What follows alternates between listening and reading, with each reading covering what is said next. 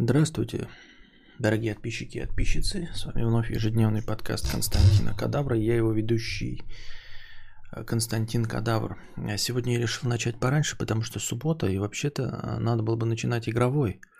Но вчера я все проспал и все полимеры просрал. И сейчас я решил, чтобы не просрать все полимеры сегодня, потому что я лягу спать и опять просплю, да хуй знает когда. После этого игровой стрим можно запустить, вы все равно на них нахрен не донатите. А вот разговорный э, уже профукается, если проснуться в 2 часа ночи. И поэтому я решил просто пораньше запустить, тем более накопилось изрядное количество донатов, на которые не было отвечено э, в предыдущие выпуски. Вот. Плюс еще в этих донатах есть изрядное количество простыней, поэтому я решил наверстать упущенное и на все по возможности ответить. Ну, если вы, конечно, поддержите хорошее настроение. А, вот такая вот у нас мотивационная часть э, сегодняшнего раннего, по нашим меркам, начала, а вообще для стримлеров в 5 часов вечера, в выходной, почему бы и да, почему бы и да, как говорится. Вот, на чем я э, остановился. Вот это для меня проблема. Я совершенно не помню, что я отвечал в последнем подкасте. Так. Долин. На Долина я отвечал. Родственники предлагают пить алкоголь. Это тоже было. Успех, две сансоли. Было.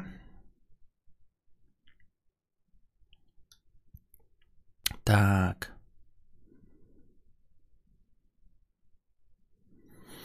Наверное, вот здесь, да? Да. Александр Суравцев. Так, что у нас со зрителями? Не показывает мне опять счетчик. Что-то стримдек не хочет э, счетчик зрителей показывать. Не пойму почему. Ну ладно. Так. Александр Суравцев 50 рублей. А, я тихо говорю, потому что Костик еще спит. У него еще дневной сон почему-то не закончился. А, да, поэтому если у вас есть возможность подкинуть 390 тысяч на стримхату, я с удовольствием вашей, этой возможностью воспользуюсь и построю себе стримхату.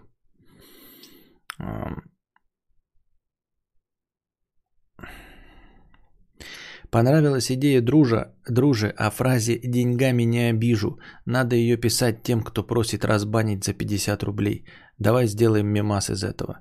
Не очень понятно, почему людям, которые хотят разбана, писать «деньгами не обижу». И как из этого делать мемас, тоже не очень понимаю, но спасибо. Мэри из бутылки 50 рублей с покрытием комиссии. Уважаемый Константин, почему вы так часто ругаетесь матом на стриме? Это вам не идет. Какой вы пример подаете молодежи? Вас же смотрят совсем юные люди, им даже нет 49 лет. Они впитывают ваш лексикон как губка. Перестаньте быть тактичным, как енот из Стражей Галактики. Будьте солнечнее и позитивнее. У меня как-то раз перед сном, пару дней назад, а, возникла идея а, не, не нужно там делать какую-то там что-то а, супер интригу, а, непредсказуемо. Что если мне попытаться просто, да, и что из этого выйдет в качестве разового эксперимента сделать абсолютно позитивный подкаст? То же самое я буду говорить, но избегать абсолютно всех э, негативных э, мыслей, э, коннотаций, смыслов и негативных трактовок а, всего, что вы рассказываете. То есть вот попытаться выстроить подкаст полностью на позитиве. А, насколько это будет сложно, я не знаю. А, ну, то есть просто полноценный вот двухчасовой подкаст, я отвечаю все вопросы. Ну, понимаете, у нас всегда есть, да, это в каждом вопросе есть несколько вариантов. Я просто отвечаю по большей части так, как думаю и честно. А можно было бы сделать э, исключительно позитивные ответы. Улыбаться, вот. Э, не таксить, и не рассказывать, что все будет э, плохо. И посмотреть э, на вашу же реакцию. То есть, смотрите, не, не, не обманывать вас, не говорить, что это постирония, ничего, а просто вот прям, прямо вам объявить. Сейчас будет ультрапозитивный подкаст. Понимаете? От того, что люди... Эм, знают, что все в мире нехорошо, а по телеку показывает классно, классное что-то, у них настроение-то все равно лучше, понимаете? Пустить счетчик матных слов, если ругаешься, прибавляется 100 рублей к настроению. А, вот. А, то есть э, это, это не эксперимент над вами, а, чтобы вас обмануть и посмотреть, как же вы заметите или нет изменений. Нет. Это просто э, к, к разговору о том, что вот э, когда говорят неискренняя улыбка, она играет ту же самую роль, что и искренняя, понимаете? Как я вам неоднократно говорил, что э, лучше пускай я буду видеть неискренне улыбающихся американцев, чем искреннее э, хамство и унылые ёбла. Понимаете? То есть я объявлю позитивный подкаст, а вы смотрите. И смотрим, как вы на это реагируете вообще целиком и полностью на все это, зная при этом, что я избегаю просто негативных мыслей и негативного посыла. Вот. Вы можете подумать, что это сложно, я тоже сам не знаю, но когда я снимал карпотки очевидные вещи, я легко и просто абстрагировался от каких-то а, определенных идей. Ну, то есть у меня всегда было выстроено, я привожу три довода в пользу своей точки зрения. А, комментарии были отключены, потому что дебилы не понимают, что а, я знаю об контраргументах, но я их сознательно не озвучиваю, потому что это не моя задача. То есть, если я хотел в карпотке или в очевидных вещах поделиться, например, своей поддержкой Э, ну, я не знаю, ну, пускай будет эм, легализацией оружия, да, то я высказывал три аргумента за легализацию оружия, ну, в смысле, за разрешение всем носить оружие. Вот. А все отрицательные стороны сознательно замалчивал, потому что моя задача была, ну, донести какую-то тривиальную мысль, очевидную вещь. Вот, и показать ее аргументированно. А, я не люблю распаляться а, и не люблю вот серую мораль, понимаете? А, ну, то есть я мог бы какую-то серую мораль выдать, если вы готовы меня слушать полтора часа. Тогда я вам, значит, 53 довода приведу за и 47 доводов против. А, в конечном итоге будет понятно, что позиция шаткая, 53 против 47. Вы услышите все и поймете, что я а, действительно знаю обо всех доводах. Но нахрен кому нужен полуторачасовой ролик. Поэтому карпотки, очевидные вещи, они были всегда концентрированы а, подачей одной мысли. Из-за того, что, несмотря на то, что этот формат многим, как, как кажется, нравился, нифига он не нравился, куча дебилов, блядь, находилась, которые думали, что э, я слепошарый, да, и я не вижу отрицательных моментов. Нет, я сознательно это выбирал. Это я к тому, что я а, могу сознательно выбирать точку зрения и замалчивать э, то, что невыгодно. Вот, легко и просто. Я этим занимался специально на заре своей карьеры.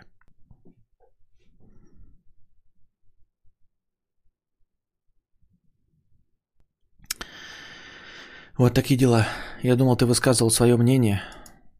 Я высказывал свое мнение, э, как я уже сказал, а, из позиции 53 довода за, то есть у меня есть 53 довода за позицию, поэтому я ее выбираю и исключительно ее озвучиваю.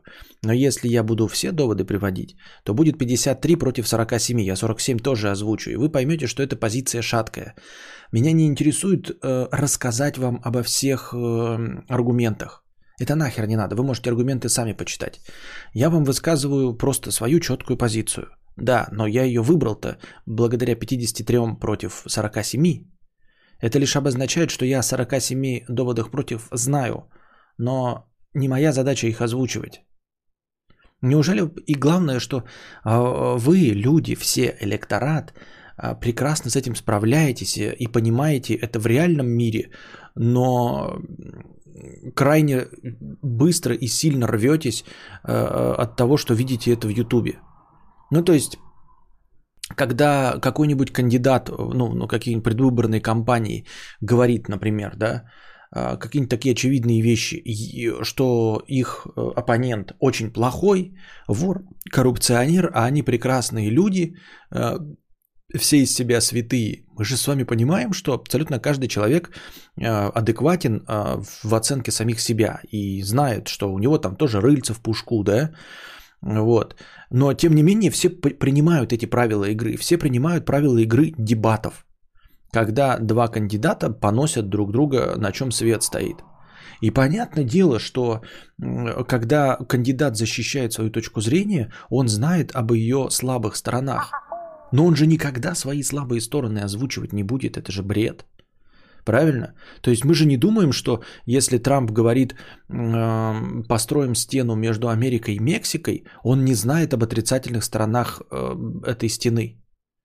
Но почему-то никто не кудахчет там типа «Ой, Трамп тупой, блядь, не знает, что есть еще отрицательные моменты стены между Мексикой и Америкой». Нет, он знает. Но его предвыборная кампания построить эту стену. Он обращается к тем, кто хочет эту стену построить. Он хочет, чтобы они пошли и проголосовали за него. Вот такая у него задача стоит. Вот, а озвучивать отрицательные моменты это не его пози... это не его задача. Для этого есть э, другое чмо, по, по другую сторону баррикад, которая э, выскажется обязательно об этом. Понимаете? В дебатах нужно устанавливать свою точку зрения, а не показать, что ты умный. Вот. Кудахчут. Нет, они кудахчут в качестве аргументов, а, чтобы за него не голосовать, а не в качестве аргумента, что он тупой. Понимаете, что он тупой или что он не знает. У меня в комментариях было все время писалось не в том, что моя позиция неверна, а в том, что я тупой и не знаю о чем-то. Я не знаю о том, что люди, легализовав оружие, начнут друг в друга стрелять. Да? Я вас умоляю. Ну ладно, идем дальше. Ну и вот, я подумал, что может быть провести позитивный такой абсолютно стрим, и вдруг окажется, что вы, будучи готовыми к такому стриму, полностью зная концепцию, что я сознательно скрываю э, негативные стороны, вы вдруг получите какое-то совершенно особенное удовольствие от этого, чем черт не шутит. Мало ли, может быть.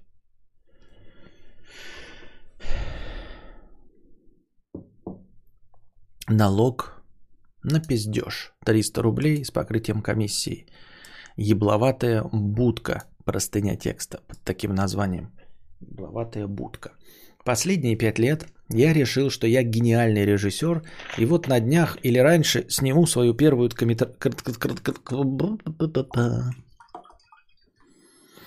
короткометражку, и меня тут же заметят денежные мешки и профинансируют мой полный метр – но вот все не снимал, потому что, ну для этого же тоже деньги нужны. На видеоаппаратуру, на актеров. Не буду же я друзей снимать, они же своей актерской игрой испортят мне весь фильм. На аренду помещений и бла-бла-бла. Кстати, прослеживается схожесть с твоим гениальным писательством, так что, наверное, ты меня понимаешь. И вот время идет, а я не снимаю и нахожу все новые отговорки, вплоть до того, что у меня ведь мало киноопыта, типа я же ебаный Тарантино, который работал в кинопрокате и смотрел ебейшее количество фильмов, прежде чем стать всемирно известным режиссером. Впрочем, сейчас я, видимо, понял, что я просто не хочу. Ведь если бы хотел, снимал бы говно на коленке на свой бюджетный мобильник, да заливал на ютубчик. Но нет, я лишь лежу и прокрастинирую. Видимо, это не мое.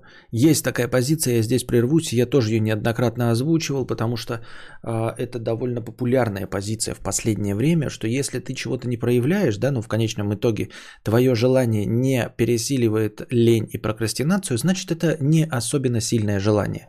Абсолютно то же самое, что ты и говоришь, да, значит ты этого не хочешь. Но это очень интересная, забавная, такая едкая позиция, которую э, легко и просто высказывать где-нибудь на ютубчике, когда ты какой-нибудь э, популяризатор говна, типа, ну не говна, я имею в виду, ну такой э, популярной науки, как какой-нибудь Ян Топлис. Вот Ян Топлис может такое сказать, что э, если вы чего-то не делаете, там не пишете книгу, не снимаете свое кино, то значит вы не сильно-то и этого и хотите. Если ваше желание не пересиливает ваше, э, вашу прокрастинацию, вашу лень. Ведь, например, вы хотите когда кушать, и несмотря на лень, вы все равно встаете и идете кушать. Значит, вы кушать хотите по-настоящему. Но на самом деле это херня. Это херня вот из, из популярного, э, из, из научпопа для Ютуба из э, документалок на Первом канале от BBC, где просто говно какое-то рассказывают. Вот, на самом деле нет. На самом деле нет. На самом деле все гораздо сложнее. Э, просто потому, что система ограничения, система лени и прокрастинации в нашем организме, она-то встроена в нас с природой. А все наши желания – это надстройка социальная. И, естественно, надстройка социальная всегда будет проигрывать нашим низменным желаниям. Кушать – это низменное желание. Понимаете? Поэтому оно легко и просто преодолевает э, другое низменное желание – лень. Вот, потому что инстинкт выживания, он сильнее, чем лень. Потому что лень не может жить в мертвом теле. Понимаете? Лень и прокрастинация не могут жить в мертвом теле. Именно поэтому инстинкт выживания, э, а именно голод и жажда сильнее лени и прокрастинации. А вот с ненаписанной книгой и с неснятым фильмом лень и прокрастинация прекрасно живут. И инстинкт выживания прекрасно живет. И сытый желудок прекрасно живет с этим. И именно поэтому а, наше творческое начало, а, нашему творческому началу очень сложно побороть наши низменные природные инстинкты и механизмы. Вот, поэтому просто говорить, что твоего желания недостаточно, это херня. Люди все хотят и ничего не могут сделать с этим. Понимаете, ничего не могут сделать с этим, потому что есть объективные преграды. Вот когда ты говоришь, я не снял фильм, все это отговорки, у меня нет киноопыта, нет видеоаппаратуры, не хочу снимать актеров, это все правда. Это все настоящие отговорки. У тебя реально нет видеоаппаратуры. Причем здесь прокрастинация и лень? У тебя нет видеоаппаратуры. И когда говорят люди сделать на коленке, это херня, это полная херня. Посмотри на YouTube. YouTube переполнен а, произведениями на коленке. Это дерьмо. Это дерьмо. И никаких а, позитивных э, черт там нет. Там нечего хвалить, типа, ну зато, зато молодец сделал. Нет, зато не молодец. Нет, не молодец, говно, лучше бы не делал, реально. Вы откроете YouTube, он на 98% состоит из того, что можно сказать, нет, ты лучше бы не делал. Ну а как же? Я же проявил свою творческую жилку. Засунь ее в жопу. Засунь ее себе в жопу. Ты сделал говно. Ты бездарность. У тебя нет никакого дара, ни намека на талант, и уж тем более ты не гений, ты бездарность. Ты просто занял своими циферками, единичками и нулями а, место на сервере Ютуба, на сервере Гугла, и все. Лучше бы ты не делал. И в большинстве случаев, ребята, лучше бы мы не делали. Потому что мы бесталанные, бездарные, и реальный опыт, вот ты говоришь, нет видеоаппаратуры. Да, у тебя реально нет видеоаппаратуры. Чтобы снять хорошее кино, нужна видеоаппаратура. И нужны хорошие актеры. Это не отмаза, ты с дерьмовыми актерами, с дерьмовой видеоаппаратурой на коленке снимешь дерьмо. И я это посмотрю, и я тебе в лицо скажу, это дерьмо. Ты бездарность. И лучше бы ты действительно не делал, ленился, лучше бы ты просто жрал чипсы. И нихуя бы в своей жизни не делал, это было бы лучше. Вот. А, дис, ну и наше желание, да, говорить о том, что наше желание недостаточно сильно, это херня. Херня это все. У меня очень сильно желание иметь а, миллиард долларов. И вы скажете, ты не прилагаешь все усилия, чтобы заработать миллиард долларов. И будете правы. Я не прилагаю все усилия, чтобы заработать миллиард долларов, но даже приложив их, я их не заработаю. Это объективно. Вот пускай, вот давайте, кто здесь честно может сказать, что я могу заработать миллиард долларов? Ну кто вот честно вот может, положа руку на сердце, сказать, что я могу какие-то приложить усилия и заработать миллиард долларов? Вот именно я. Не, не вы, не Тиньков, не Илон Маск, а именно я. А я очень хочу миллиард долларов. Вы не поверите, как я хочу миллиард долларов. Мое желание фантастически сильно иметь миллиард долларов. Нихуя я с этим сделать не могу. А еще знаете, с чем я не могу сделать?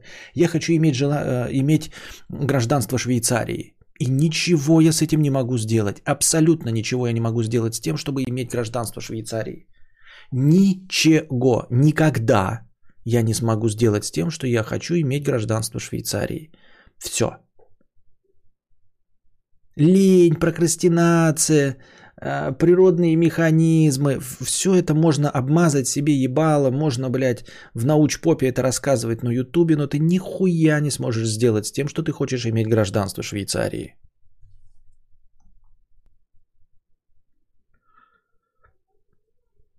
Если очень захотеть, можно в космос полететь. Вот отличная фраза, которая абсолютно устарела. Нельзя. Если очень захотеть, то ты в космос не полетишь. Не полетишь ты никогда в космос. Отличный пример того, что ты никогда не сделаешь и не сможешь сделать, какие бы ты усилия ни прилагал. Ты просто умрешь, бия, э, разбивая голову об стенку. Ты будешь биться головой о стенку, ничего не добьешься и просто сдохнешь. Мы все сдохнем рано или поздно. Uh, get rich or die trying, да? Нет. Нет, вы можете, конечно, uh, get rich or die trying, uh, типа разбогатеть или умереть пытаясь. Но можно умереть пытаясь в 42, биясь головой о стенку, а можно прожить 60 лет, не пытаясь.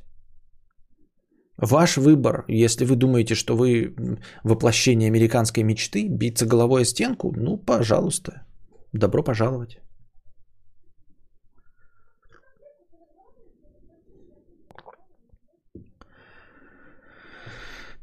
Кто бы мог подумать, что в тебе найдут того... Кто бы мог подумать, что в тебе найдут того, кто меня оценит. Я сижу, жру чипсы и ничего не делаю. Хоть кто-то понял, что так лучше.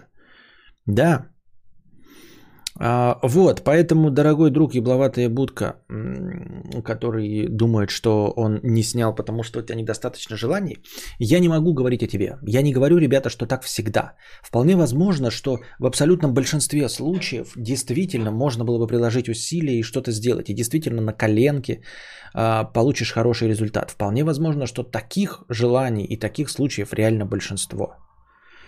Вот.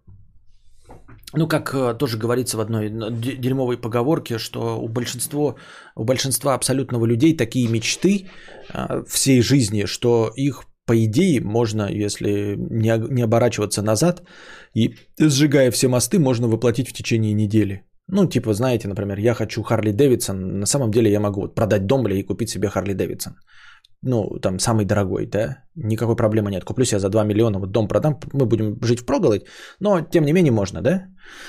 Вот, то есть у большинства людей мечты, которые легко воплощаются в течение недели.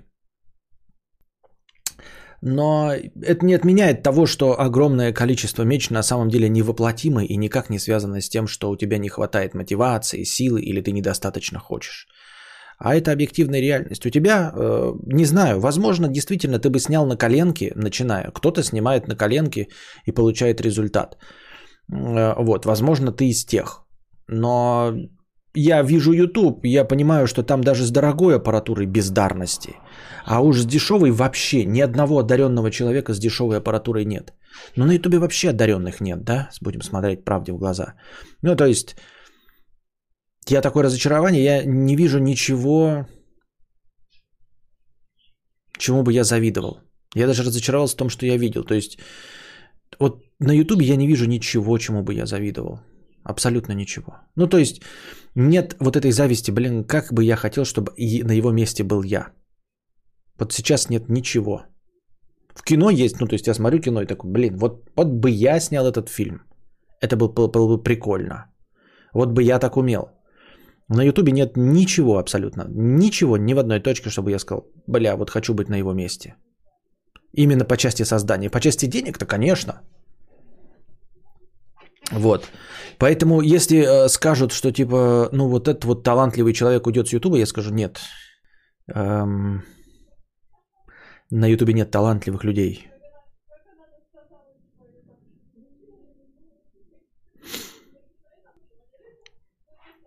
Вот такие дела. Ам... Видимо, это не мое. Да и идеи мне не приходят. А если выжимать из себя, не получая удовольствия, то какая разница, делать это или работать на работе, где я сейчас? На самом деле, эм, звучит правда, да, действительно, как вот выбрать, как понять, что если ты не получаешь от этого удовольствия. Но есть э, такая тоже расхожая точка зрения, что на самом-то деле творческий процесс – это боль это всегда рождение. То есть и писатели э, не пишут э, исключительно под эм, вдохновением или вместе с музой, которая их посетила. Нет, это я почему говорю про писательство, потому что я про это читал, потому что я этим интересуюсь, потому что это моя цель, да.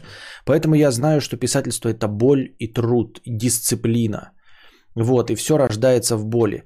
То есть, конечно же, как-то нам говорят, что нужно получать удовольствие. И ты какое-то удовольствие в конечном итоге получаешь, когда ты закончил произведение, когда ты получаешь отклик. Но сам по себе процесс, он явно, а, вот когда ты занимаешься процессом производства литературного произведения, он явно тебе намекает, что ты делаешь что-то неправильно. Пиздец, как неправильно.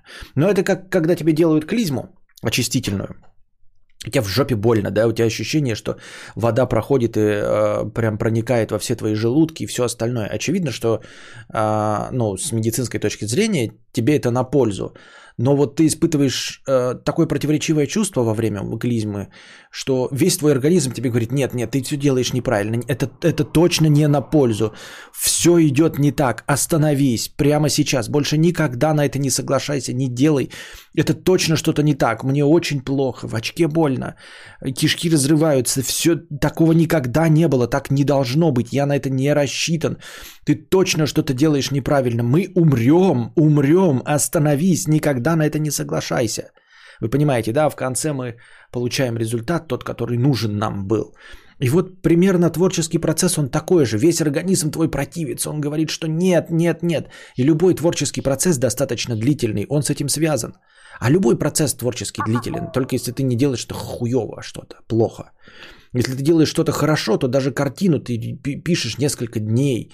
Э, лепишь тоже что-то несколько дней, да кольца делаешь из монеток тоже делаешь несколько дней, уж не говоря о каких-то длительных процессах типа создания кино в течение полугода, года, да, написание книг тоже очень длительный процесс, сценариев там, я не знаю, да, комиксов, это все очень длительные, очень болезненные процессы. И ориентироваться на то, что ты не получаешь удовольствие во время процесса, ориентироваться на это абсолютно нельзя. Потому что любой труд это, э, это противоречие всему нашему существованию.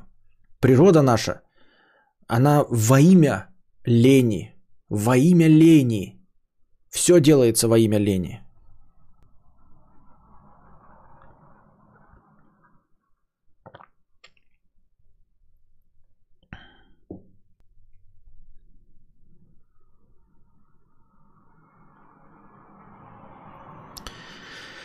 Так,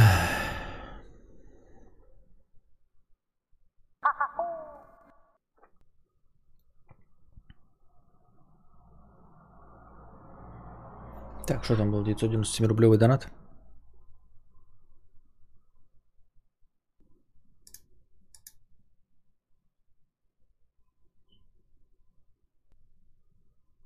А, я еще не дочитал.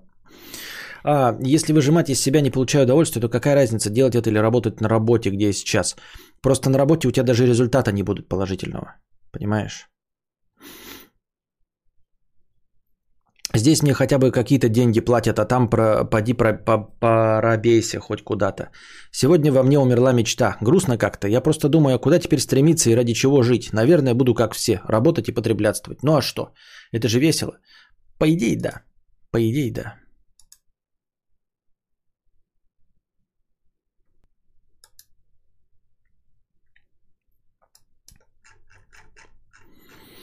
Самоделкин Тролкинс 997 рублей. Как вы сегодня рано запустились? Спешу поделиться радостью. Побил свой личный рекорд на треке Вазета Корса на целых 3 секунды.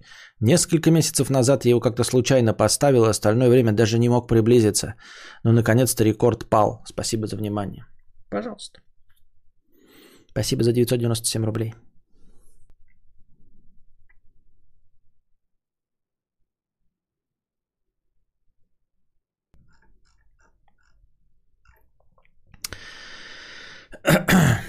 Ау, Анна Л. Хэштег Ауди. Um, дети выросли давно, и я подумала, что пора бы и мне пожить для себя. Хочу сказать тебе, Костик, спасибо. Поняла, что отношения могут себя изжить, и нужно быть благодарной за все, что было. Был период семьи, теперь период спокойного личного счастья. А что ты будешь делать в такой ситуации? Я не знаю.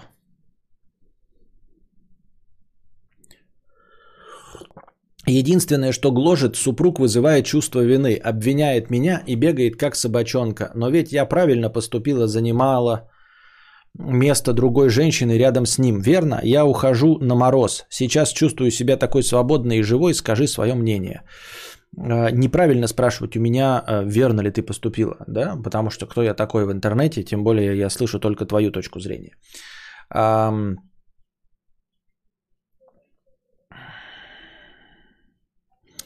Поэтому ты должна решать, верно ты или нет поступила. Но да, ориентироваться на то, что кто-то вызывает у тебя чувство вины, не стоит, потому что ну, вызывание чувства вины это не, не, неверно и неправильно, это токсичное поведение человека, если ты это видишь, да, если ты это чувствуешь, то значит токсичный он, а не ты. Вот. Э, уходишь на мороз, ну, я не знаю, я не знаю, ребята. Тут мои полномочия и все, я просто не знаю, как правильно. Вот. Так.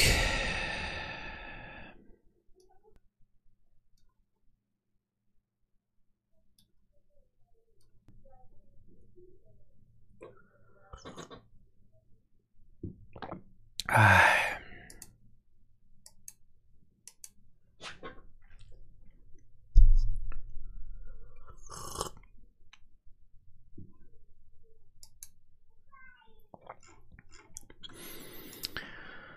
Эм, антикомиссионное покрытие 50 рублей.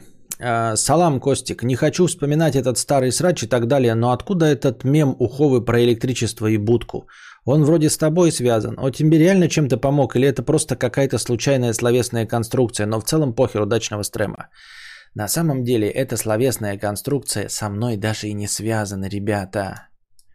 И это мимасик вообще из э, этого если вы думаете, что когда произносится свет в будку провел, имеюсь в виду, имеюсь в виду я, то нет. И когда Юра говорит свет в бу... Э, помнить, кто кому свет в будку провел, это не про меня. В большинстве случаев даже намек не на меня. Это из э, стримов, эм, как этот помер-то уголовник. Ну, сейчас кто-нибудь напишет, я не помню. Постоянная рубрика «Вспомни за кадавра». Победитель, как всегда, получает фирменное «Нихуя». Внимание на чат. Мопс дядя пес. Мопс дядя пес. Это все из мопса дядя пса.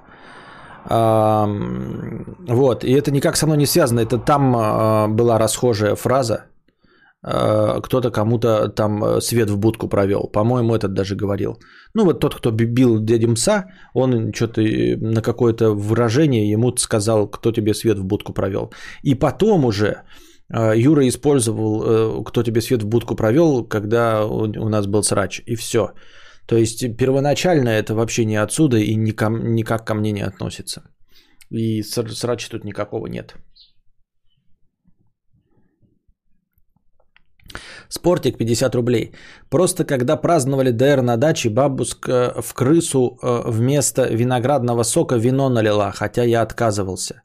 Это продолжение доната столетней давности, когда человек говорил, что алкоголь не пьет, а родственники заставляют его. И он продолжает. Вот бабушка в крысу вместо виноградного сока вино налила, хотя я отказывался.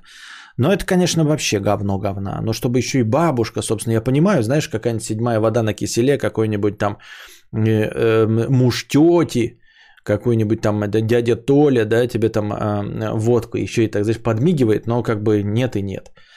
Вот. Э, но бабушка своя вместо виноградного сока вина, бабушка говна у тебя, если честно.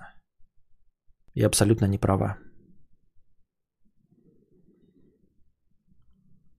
Причем тут мопс про будку старая фраза. Эта фраза-то старая, но миметичнее в использовании в интернете она имелась в виду оттуда –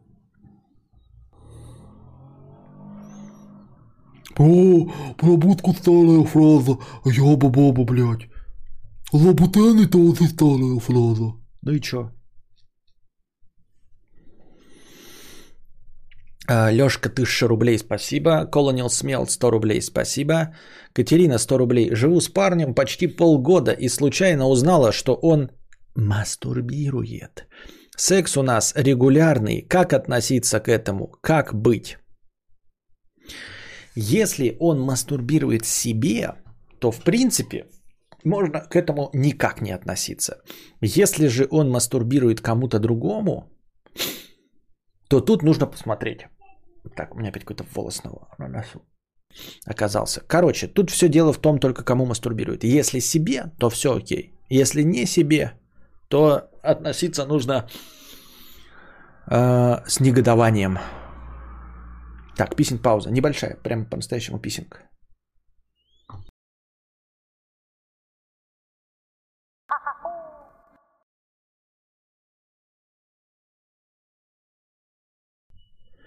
Так.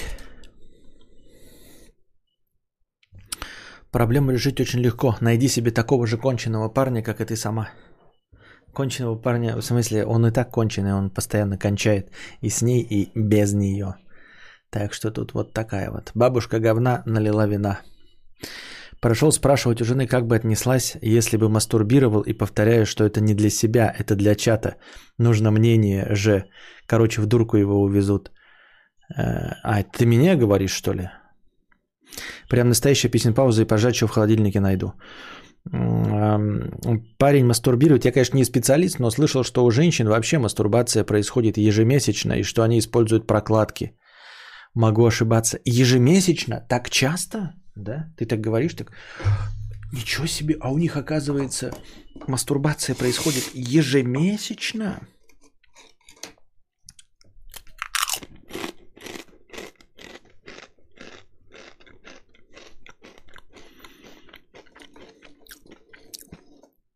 Свят сладкий леденечек. 150 а, рублей, спасибо. Иван, Вася, Игорь, Олег, 349 рублей с покрытием комиссии, простыня текста. Нашла у мужа свои трусы, пишет Юлия. И в чем проблема?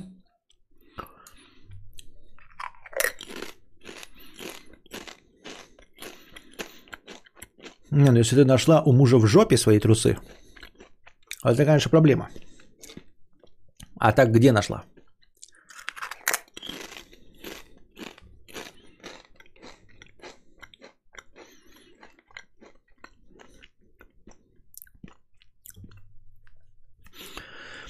Вспомина... Воспоминания говна. Сейчас вспомнил почему-то историю из детства, и кажется, она хорошо подходит к тебе, э, к теме находки утерянных телефонов и документов – очень давно, будучи еще карапузом, чуть старше Костика, я передвигался на заднем сиденье «Жигулей» моих папы и мамы, пытаясь найти удобное место среди кучи прочих наваленных туда вещей.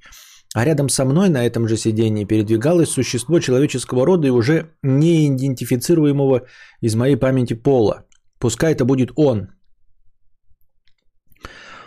он, этот э, пиздюк, все время игрался э, моделькой машинки маленькой и в какой-то момент из своих кривых культяпок выронил ее, и она, упав, успешно затерялась среди всего барахла, лежащего под нашими ногами. Взрослые, понятное дело, не придали значения этой утрате, и мы, высадив этот мелкий организм у его дома, удалились к дому своему, где, успешно переночевав на следующее утро, начали разбирать весь хлам из задних сидений – то есть разбирали его мои родители, а я пинал и всячески другими действиями давал им понять, как легка и беззаботна жизнь ребенка, а вы там давайте таскайте вещи. На определенном этапе труда моих родителей я залетел в автомобиль и увидел ее, эту самую модельку машинки. Я был офигительно счастлив, ведь я могу не только поиграться этой прикольной вещью, но еще и опробовать обрадовать одного человека, вернув ее при случае ему. Это был восторг. Помню, я даже положил не в сервант э, на полочку, чтобы э, ее в сервант на полочку, чтобы всегда знать, где она и ни в коем случае не потерять. И вот случилось, настал тот день, когда мы с родителями должны были ехать в гости, где я встречу этого человека. Боже мой, я же смогу вернуть ему его потерю. Я уже почти предчувствую окончание этой истории. Да-да-да, Дима Булка пишет, украл, у, сука.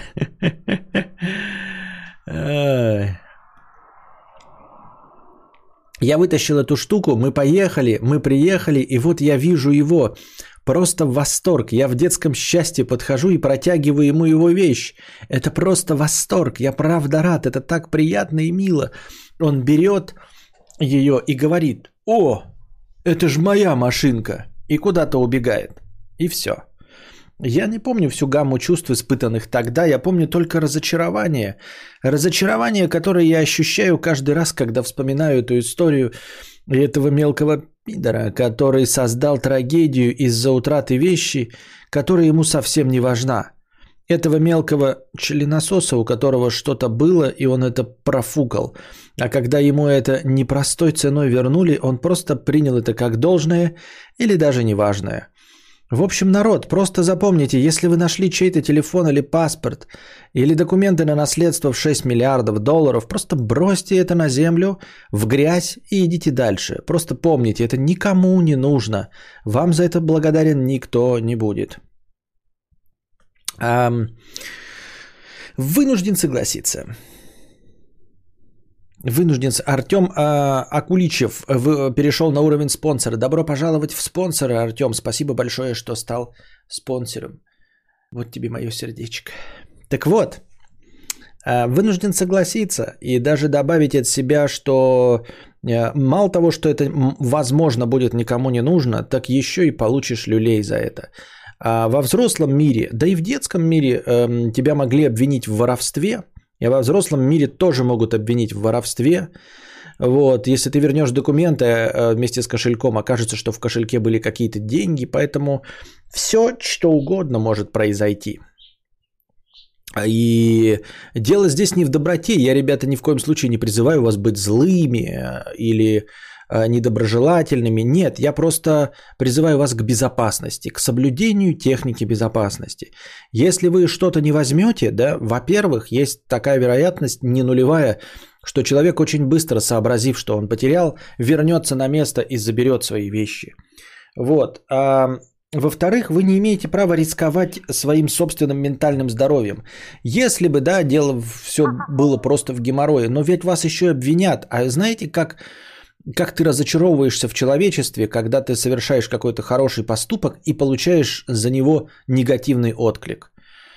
А, вот если вы не возьмете телефон, там, да, документ или еще что-то, вы пройдете и останетесь в нулевом настроении. А вот если вы возьмете и как э, э, наш дорогой Иван Вася Игорь Олег вернете и получите за это по шапке, он вообще ничего не получил а получите вы за это по шапке, то представьте, насколько вы, насколько надолго вы будете выбиты из седла. А э, вероятность такого исхода крайне велика в современном мире.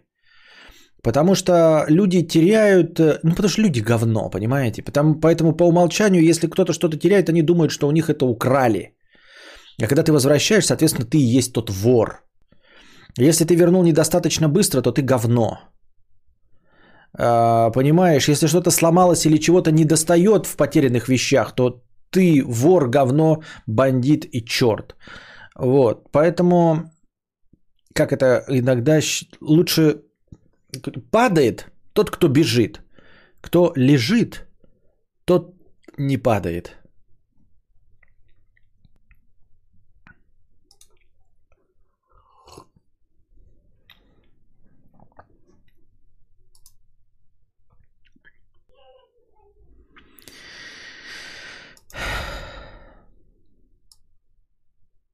Спящая сова. Опять простыня текста. Про зависимости. В связи с недавней простыней от донатора про желание получить пищевую зависимость, хочу высказаться. Возможно, будет душновато. С детства меня интересовали не, сига... не интересовали ни сигареты, ни алкоголь, ни наркотики, хотя вокруг меня частенки люди баловались всем из этого. Взрослые, разумеется, только радовались тому, какой я молодец, а друзья с гордостью говорили, что я зожник. Вот только никто не понимал одного. Пока я рос, я сжирал бесконечное количество еды.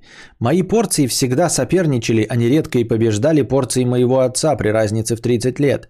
А меня это все, у меня это все распределялось на нужды моего растущего организма, а изнурительные занятия спортом требовали еще больше энергии. Я был достаточно худой при своем росте.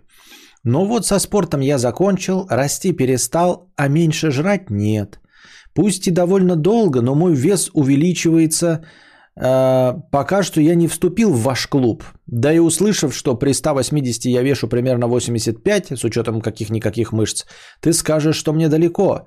Но, как я уже говорил, я годами ел больше, чем мне нужно. И да, все, все как ты описывал, когда пытаюсь начать есть ровно столько, чтобы не голодать, тумблер переключается, и я вновь берусь за старое. Так вот, по поводу алкоголя и других вредных привычках. Если в детстве меня они просто не интересовали, то теперь я попросту боюсь их. Если у меня есть одна единственная зависимость, с которой я не могу справиться, я почти уверен, что не смогу побороть и другие. Хочется, чтобы в конце была мораль. Не будите лихо, не, пробу, не пробуйте ничего из того, что вам не жизненно необходимо. Есть множество других вещей, действительно приносящих удовольствие. Разумеется, игры. Да, согласен, согла- согласен. Вот э, с вот этим не будите лихо, я уже не, неоднократно это и говорил, только другими словами. А, нахрена люди пытаются э, проникнуться любовью к еде, как наш дорогой донатор, или там к курению трубки, или к питью вина, посмотрев э, по Пантелеева, Парфенова. Вот, э, ребята, тут как бы надо стараться как можно дольше это все не попробовать и не подсесть. А вы реально хотите подсесть на это, но это глупо. Потому что подсесть-то вы всегда сможете, успеете и без всего. Вот.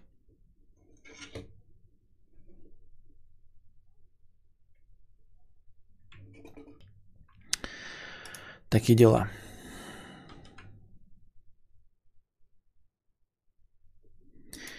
Тыт-тыт-тыт-тыт-тыт. Тыт-тыт-тыт-тыт.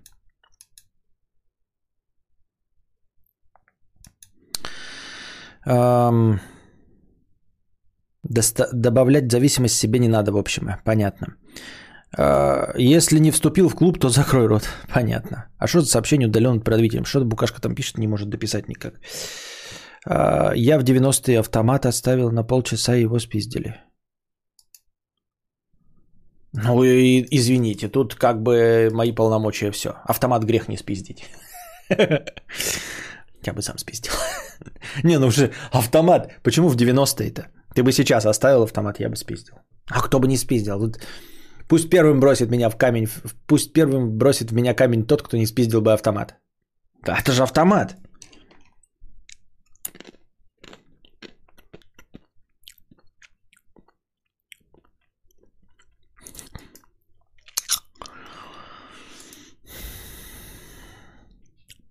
Анатолий Вассерман, 50 рублей. Костик, а давай в свою игру не в пак кадавра, а в обычную. Сколько стоит участие? Я готов. Участие стоит дохуя. Тысячу. Полторы тысячу. Полторы тысячу. Полторы. Тысячу, полторы. Полторы тысячу. Вот кто спиздил мой автомат. Э,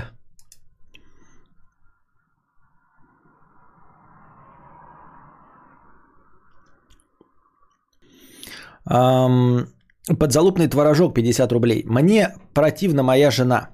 Были всегда красивые волосы, обстригла их под мужика. Стала вся какая-то бесформенная, сиськи, обвисший живот, дряблые ляжки в целлюлите. Поговорил с ней нормально, а ей похуй. Главное пожрать и своими делами позаниматься. Нахуя они под мужиков косят? У друганов женщины за собой следят. Э, Я не знаю. Ну, типа, я не знаю, э, ни в коем случае я не в, не в, не в сторону, там, на- не на твою сторону стою и не, не на сторону жены, а просто э, в ваших семейных проблемах разбираться сложно, потому что ну, у каждого какие-то отдельные претензии, понимаете? Есть люди, которым важно, чтобы, например, дома было чисто, да? Ну, очень-очень чисто, например, да? И ему нужна жена, которая там все убирает, например. А, например, э, женщине в ответ может требоваться, чтобы мужчина зарабатывал там не менее там, 350 тысяч в месяц. Вот, и, соответственно, если он не зарабатывает эти 350 тысяч в месяц, то он перестает быть мужчиной, его можно не уважать, харкать ему в суп, там, добавлять менстру в чай а, и изменять ему направо и налево. И также наоборот, мужчина тоже считает, что он может изменять направо и налево, если в доме э, на антресолях э, есть пыль. Вот, поэтому эм, давать какие-то советы, ну тут советов я бы и так бы не дал, но в целом я имею в виду, э, это ваши конкретные реалии. То есть то, что тебе не нравится, что жена бесформенная, там сиськи отвисшие, целлюлит, э, это не устраивает конкретно тебя. И вполне возможно, что устраивает всех других мужчин, ради которых она все это делает. Не исключено. Вот. Ну и удивительно, опять-таки, если вы живете в браке, то она, скорее всего, знает, что ты э, на внешность э, очень хорошо реагируешь. Точнее, ну, в смысле, а, крайне чувствителен к изменениям во внешности, и зачем бы она это делала. Да? Ну, то есть, если, если не важна внешность, то можно, да, делать там всякие эксперименты и все остальное. Если твоему партнеру важна, важна внешность, и он вот выбрал тебя конкретно вот в, в таком виде, то изменять эту внешность тоже странно. Поэтому я не знаю, кто из вас прав, а кто виноват, зачем и чтобы что и что движет такими людьми. Но односторонняя позиция, что зачем-то они, как ты тут написал, под мужиков косят. Ну, они под мужиков косят. Не под мужиков. Ну, типа, я не знаю. Дело вкуса.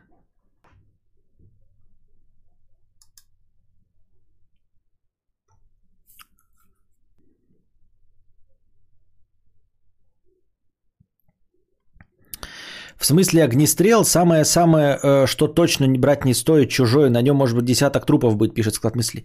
Да, конечно, это шутка. Ну, склад мысли, что ты бурагозишь? Барагозишь, буровишь. Алло. Какие, э, какой автомат? Конечно бы я никогда не взял. Если я увидел бы стоящий автомат, я бы съебался бы, блядь. Вот я вижу, иду где-то, да, и стоит автомат. Все, я понял. Это значит, здесь э, люди, которые могут оставить автомат. Это мало того, что люди, у которых есть автомат, да, так это еще люди настолько смелые и настолько э, безбашенные, что они могут оставить автомат без присмотра. С этого места нужно срочно текать и, и обходить стороной и больше никогда сюда не возвращаться. Брать автомат, конечно, нет. Ну что вы? Я просто сказал, что типа автомат редкий, типа и спиздить не грех. Я это имел в виду, конечно же. О чем вы? Как же важно не перестать за собой следить. Э, неважно, замужем ты или нет, обвисший или дряблый ходить, это себя не любить. Но тут, судя по всему, основная претензия это не в том, что дряблость, а в том, что якобы под мужика косит, понимаешь? Под мужика косит и коротко постриглась. Коротко постриглась. Да. Вот.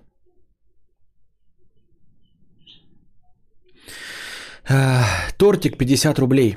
Люди, кто указал на токсичность кадавра – вы, похоже, отдельный вид извращенцев, любящих слушать душноту из пустого в порожнее на протяжении часа. Так долго форточку я не закрывал. Понятно. Леса Салливан 300 рублей с покрытием комиссии. Спасибо за покрытие комиссии. Простыня текста. Я рекламируюсь как кретин. Это не реклама, а добровольное пожертвование. Костя, не харкай въебало, пожалуйста. Я написала, я написала книжку. Ох ты. Не очень умную, как я сама, но новогоднюю и восторженную. Знаю, что ты не подвержен влиянию декабрьского очарования, но, возможно, среди подписчиков есть люди, которым хочется дунуть немножко новогоднего настроения. Дунуть новогоднего настроения? Хорошо. Их есть у меня. Если возможно, кинь ссылочку на страницу моей книги в чат.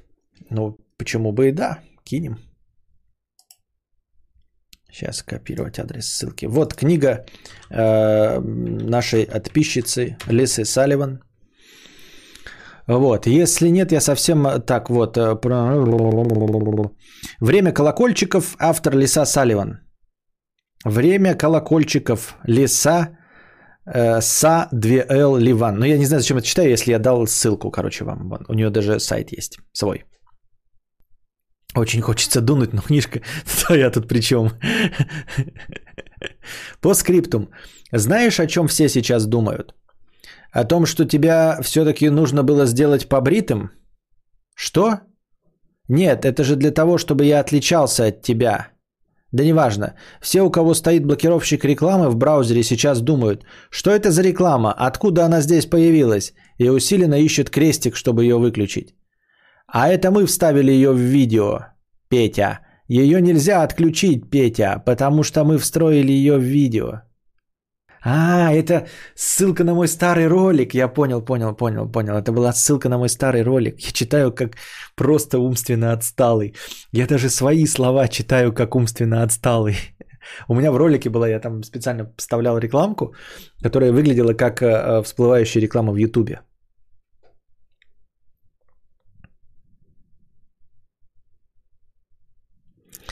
По скриптум. И еще, хочу написать простыню текста о том, как лечила у психолога внутренний холистический холодильник. Но не знаю, насколько это интересно публике и мудрецу лично. Что скажешь, Костя, надо или в... Ну, вообще надо, но, понимаешь, э, я все время боюсь, что вы скажете что-нибудь лишнее для своей личности. Вот, и кто-нибудь вас спалит, э, ну, то есть, если ты писатель и написала книгу «Время колокольчиков», то давай напиши так, чтобы комар носа не подточил, чтобы ни один человек, которого ты э, упоминаешь, в, э, в том числе психолог, не догадался, что ты пишешь о нем. Чтобы никто не смог себя идентифицировать, вот. Тогда можно. Обращение к автору. А как же ознакомительный фрагмент полазил по сайту, не нашел? Мы же не знаем, за что 360 рублей отдавать. Вот.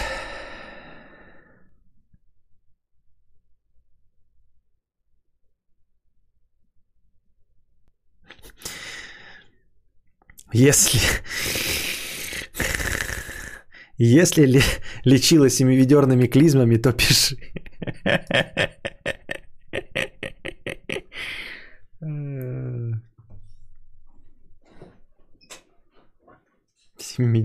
Семиведерные клизмы. Так. Ну, вообще, в целом, пиши. Я говорю, только чтобы никто себя идентифицировать не смог. Хуй соси, губой тряси. 50 рублей. Привет. Э, спасибо, привет. Содоми Кит, 50 рублей с покрытием комиссии. Помоги найти донатора. Художница писала в донате, что рисует и зарабатывает прон рисунками. Я тоже художник и хотел бы где-нибудь с ней сконтактировать и пообщаться о производстве и распространении подобного контента. Как и где мне ее найти? По скриптум кадавр, когда станешь втюбером? Что такое витюбер? Ребята, поясните мне. А то я что-то в своем ТикТоке засел и новый...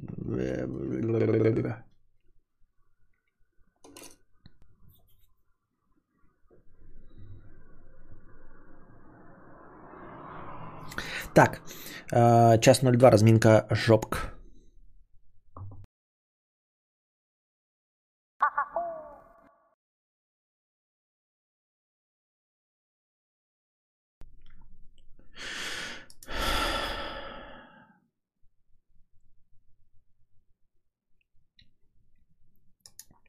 Лучше дочь шлюха, чем сын разработчик. Из точки А в точку Б. 300 рублей. Спо- э, простыня текста. Да-да, я разработчик Егор. И пусть я не согласен с аргументами Кости и аналогиями с табуреткой, я искренне убежден, что программисты в современном мире получили карт-бланш на написание ужасного кода.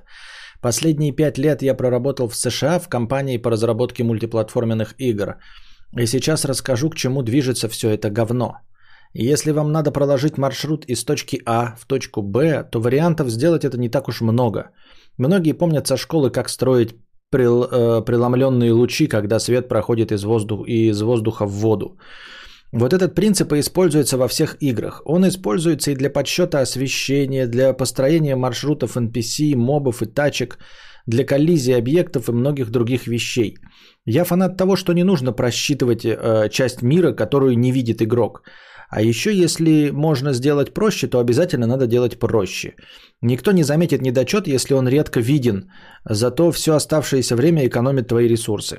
В далеком 2006 году я выпустил патч на Morrowind, который экономил 70 мегабайт оперативки из 256. Просто не просчитывая коллизии объектов вдали от игрока. Я также переписал систему прокладки маршрута NPC в Skyrim, что позволило делать э, в 16 раз меньше операций. Секрет почти всегда был про...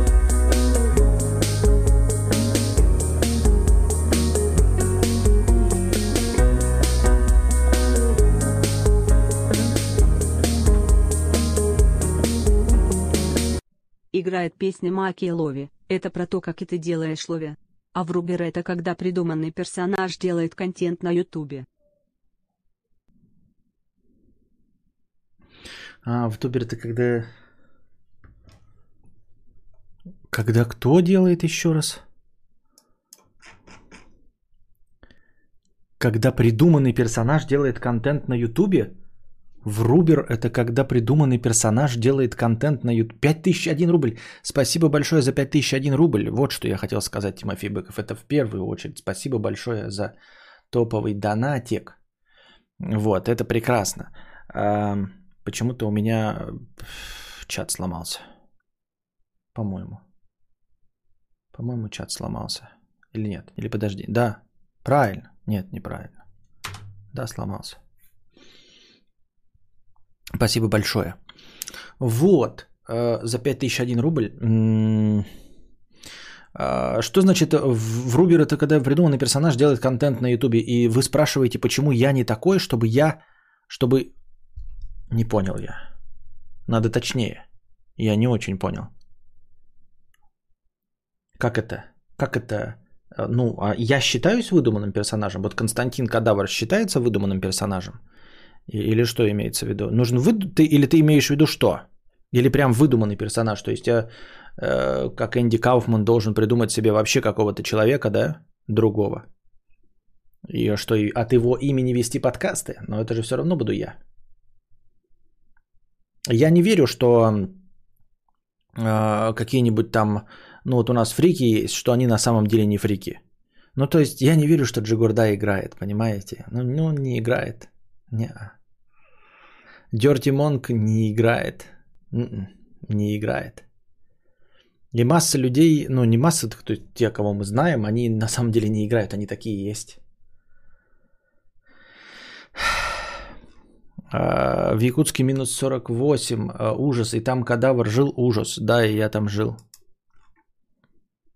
Что-то у меня опять чат, только что я обновил, но вроде показал что-то, а опять, теперь опять, э, и что, дальше не обновляется вообще.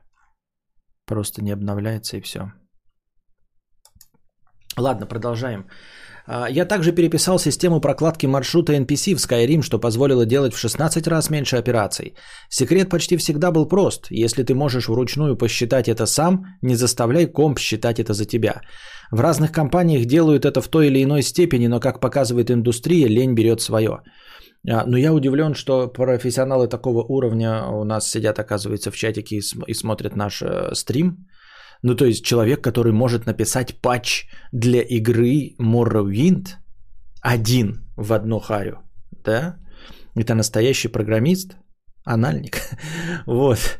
И еще и работает в американской компании. Это какой-то совсем другой уровень мастерства. Сука!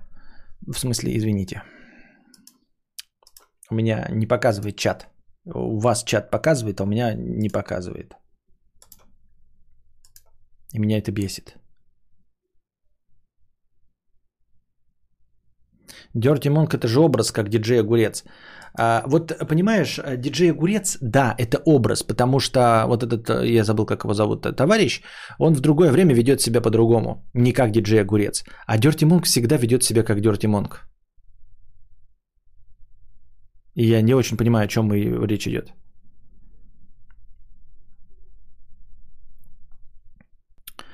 А чат вообще на ютубе тупит с компа, по крайней мере. А, это то есть нормально, да, чат говна? Просто у меня как-то показывает странно. Здесь показывает, а у вас что-то... Ой, в смысле, в теле стрима показывает, а у меня не пойми что. А, производители движков уже давно напрогали универсальные прокладчики маршрутов и просчитыватели коллизий. И покупая лицензию на Unreal Engine, компания может э, экономить, нанимая только тех, кто скриптует сцены и рисует локации.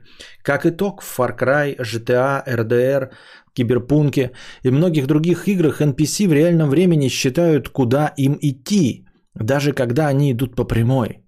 Машины считают свою нулевую разрушаемость, даже если они не сталкиваются. Это не мизер – в Watch Dogs Legion 2 гигабайта оперативки и одно ядро Core i5 – это подсчет путей и коллизий, а ведь в ней даже нет разрушаемости и убогий искусственный интеллект. Игра уровня Киберпанк могла быть выпущена уже в 2005 в 720p и с честными 60 fps. Она бы шла на одном гиге оперативки и на среднем ГПУ того времени. А знаешь, почему не вышла? Потому что хорошо написанный код требует много времени высокооплачиваемых специалистов, зато не требует ресурсов. Современная индустрия экономит на разработке, никто не оптимизирует базовые алгоритмы, оставляя весь просчет на наши э, устройства. Здесь я прервусь, потому что я больше люблю прерываться, чем дочитывать до конца и узнать, что там все это написано. Во-первых, мне кажется, что это враки, это не наш зритель. Ребят, дорогие зрители, присутствующие здесь, в том числе в записях, не обижайтесь. Вот. Э, но мне кажется, что профессионал, конечно, среди вас такого уровня есть, но я не думаю, что профессионал такого уровня начал бы нам писать. А, мне кажется, тем более по тексту, такое ощущение, что я это когда-то читал а, в Хабре. Вот. Э, посыл вот этот я точно знаю, и я его уже озвучивал в одном из стримов где-то полгода назад, когда читал э, текст на ту же самую тему, что вообще-то работа программиста в нормальной ситуации должна эм, э, целиком, ну не целиком полностью, конечно, это перебарщиваю, но в общем эм, заключаться в оптимизации, написать э, код, составить его из э, кусков, взятых из библиотек, что приводит, к, кстати, к э, информационной, да, по-моему, или технологической сингулярности, когда э, никто не знает, с чего все начиналось. То есть нет ни одного человека, который понимал бы каждую строчку кода. Вот, э, к чему приходит, приводит э, такой подход. И что на самом деле настоящие программисты работают, пос, помимо того, что выполняют задачу, над оптимизацией кода. И что в большинстве случаев оптимизировать действительно можно так, чтобы уменьшить количество строк. Ну, в принципе, об этом и говорит, об упрощении, э, когда большие студии пользуются просто готовыми библиотеками, э, готовыми решениями, э, несмотря на то, что эти решения э, использовать крайне нерационально. Если у вас персонаж идет по прямой или если машина не разрушается, то использует она точности тот же самый, ту же самую систему просчета, что и машина, которая разрушается в симуляторах. Вот.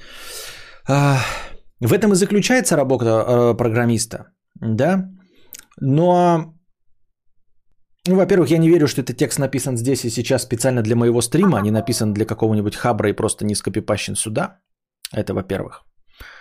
А, такое ощущение, что ты это уже говорил, не знаю уж как насчет э, читал. Да, я говорил это где-то полгода или 4 месяца назад, я читал, и, ну, как обычно, я что-то читаю, а потом пересказываю это своими словами. В общем, идея-то и мысль не нова, и в Хабре все с этим согласились. Такое ощущение, что все нормальные программисты так и работают.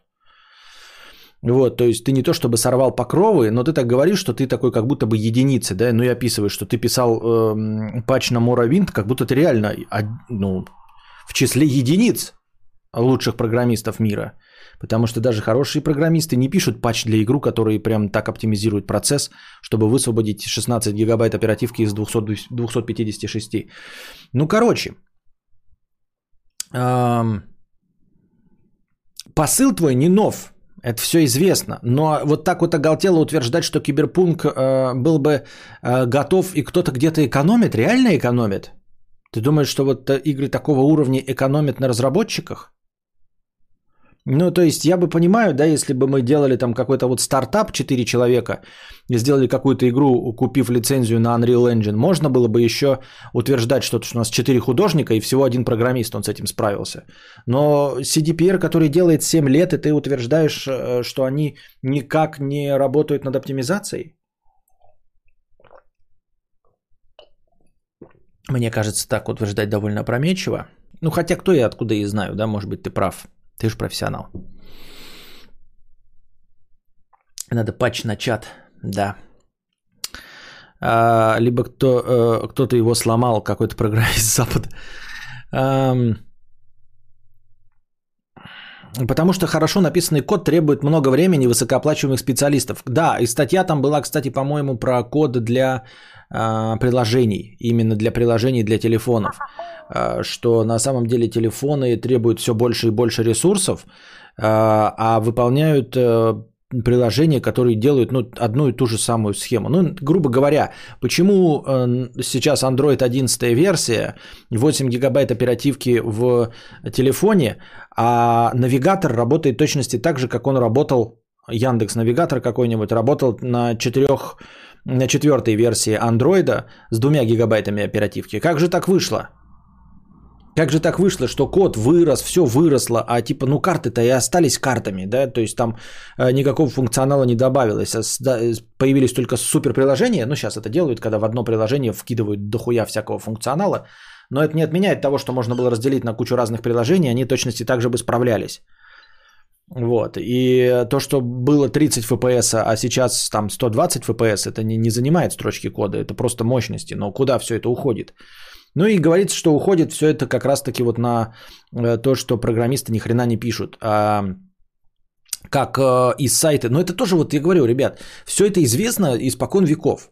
С самого начала, когда вот Web 2.0 появился и появился WordPress, возможность делать сайты э, при помощи конструктора, what you see is what you get – уже тогда было сразу понятно, что, ну и везде в инструкциях было написано, что вы делаете сайт what you see is what you get на конструкторе WordPress, и вы получаете огромную тяжеловесную махину. Вот, у вас показывается одна картинка, а сайт написан, блядь, как для магазина. А, ну и, соответственно, если вы делаете, хотите хорошо оптимизированный сайт, то вам нужен программист, который все это напишет с нуля. А если вы экономите деньги, то вы можете сами сайт сделать. Да? И если у вас посещаемость не какая-то там большая, если вам не жалко трафика, э, Спасибо за 30 рублей. Если вам не жалко трафика ваших клиентов, то можно и на WordPress делать. Вот. Ну и там другие, как это, народ.ру, вот это все конструкторы. Они тяжеловесные, потому что там куча лишнего кода, который ты там упрощаешь, убираешь, лишь бы все работало. Ну, в смысле, это все известно. И да, сайты, вон, Лебедев так кучу денег требует за то, чтобы сделать сайт нуля, писать, а не через WordPress. Я не знаю просто, о чем мы говорим вообще. А, посмотрите на Black Mesa. Это игра, написанная за 10 лет энтузиастами. Там используется код и движок 1998 года. Она выглядит лучше Crysis, Stalker, всех игр Ubisoft и Electronic Arts и потребляет в два раза меньше ресурсов, чем GTA 5. Недавно в нашей компании портировали одну крутую игру на Switch – мы просто переписали систему построения маршрута, сэкономили 2,5 гига оперативки и треть видеопамяти и смогли уместить современную игру ААА сегмента на это слабое устройство. Когда кто-то говорит, что Xbox Series S – это узкое горлышко современной индустрии, он просто подменяет понятие. Узкое горлышко современной индустрии – это долбоебы, которых нанимает прогать игры – это, э, эти разрабы не оптимизируют написанный код. А компания, компании легче сказать, это идет в 4К, чем это идет даже на самом слабом железе. Ведь рисовать в 4К куда проще, чем подумать головой о том, как оптимизировать. Ну и в чем, собственно, вопрос, я не понимаю. Что ты хочешь сказать этим? Что это неправильно? Что это неправильно? Я не понимаю. Ну, то есть, давай, ну, пускай будет игра стоить 300 долларов тогда. И она будет оптимизирована. Она будет оптимизирована и запускаться на моем компе, и вон на дроческопе у Букашки будет запускаться. Но стоить она будет 12 тысяч рублей. Хорошо, она будет запускаться у Букашки, но Букашки никогда не купит без обид, да? Но я просто ее привожу пример, потому что у нее дроческоп капец, да? Ну, как мой примерно, но я хотя бы видуху это обновляю. Вот, она никогда не будет покупать игры за 12 тысяч рублей. Вот и мы выбираем как бы делать игру дешевле, но пускай этими компромиссными решениями занимается кто-то другой. А, экономика порешала, рыночек порешал. То есть ты все говоришь правильно, и мы бы хотели жить в идеальном мире, где да, код э, чистится э, профессионалами в течение какого-то длительного времени, э, и там, я не знаю, не сводится до, чтобы игра Call of Duty весила 16 гигабайт. Мы бы все за это э, голосовали всеми руками. И чтобы у нас Next Gen запускался на PlayStation 3. Мы бы все голосовали. Да, но готовы ли мы за это платить своими денежками? Или мы готовы бегунки подвигать туда-сюда, а, чем-то пожертвовать, но зато игра а, за удобоваримые деньги. Ну и программисты, вот, ну кто что требует? Как тебе сказать? Ну, то есть, в смысле, я же тебя тоже не раскрываю, да, и вам никому не раскрываю глаза на вещи. Если телефоны производятся, и люди их покупают, значит, это кому-то нужно. Понимаете? То есть, мощности есть в телефонах. Зачем а, оптимизировать код, если у нас есть мощные эти? Зачем оптимизировать код на Xbox Series S, если можно сказать э, лошье? Покупайте Xbox Series X. Вот ты мне скажи, дорогой товарищ. Ты такой говоришь, вот неправильно, но наемы, которые не оптимизируют код. А зачем его оптимизировать? Если вышла новую консоль, которую можно продать. Все в наваре. Мы не тратим деньги на таких программистов, ну, в смысле игроделы. Не трать деньги на таких программистов, как ты, который наверняка кучу денег требует, да? Таких, как вы, нужно как дохренище. Мы не тратим деньги на такие на зарплаты для тебя. Вот, э, а производители сансолей продают новые сансоли. В чем проблема? То есть э, ты такой говоришь, а давайте делать машины, чтобы они не ломались. Рано или поздно, э, вот был такой пик про производства автомобилей, мы уже об этом говорили, какой-то там Mercedes в 124-м салоне или что-то такое, который 30 лет ездит там почти без ремонта. И в Америке тоже вот у любых производителей автомобилей был такой период, когда они выпускали не ломающиеся автомобили. Грюндики выпускали не ломающиеся телевизоры, которые до сих пор у немцев стоят в, в, в каких-то этих и работают. Как вот э, Gold Star у меня работает телевизор. Есть такие товары. Но потом очень быстро производители отказываются от этих товаров. Потому что оптимизированный товар никому не нужен. Но нужно постоянное перепроизводство. Нужно постоянно подогревать экономику. Смысл делать работающий вечно автомобиль. Никому не нужен вечно работающий автомобиль, никому не нужен идеальный код. Если мы сделаем идеальный код, который будет э, запускаться на самом стрёмном телефоне, так как мы продадим новые телефоны? Как мы будем каждый год втюхивать новый э, iPhone? Как мы будем э, втюхивать каждый год новый Samsung? Зачем мы вообще будем развивать Android и что-то делать, э, производить новые телефоны, если мы можем получить этот результат в 2005 году и остановиться? Также ни для кого не секрет, что э, четкость больше 3, 300 точек на дюйм человеческий глаз не отличает.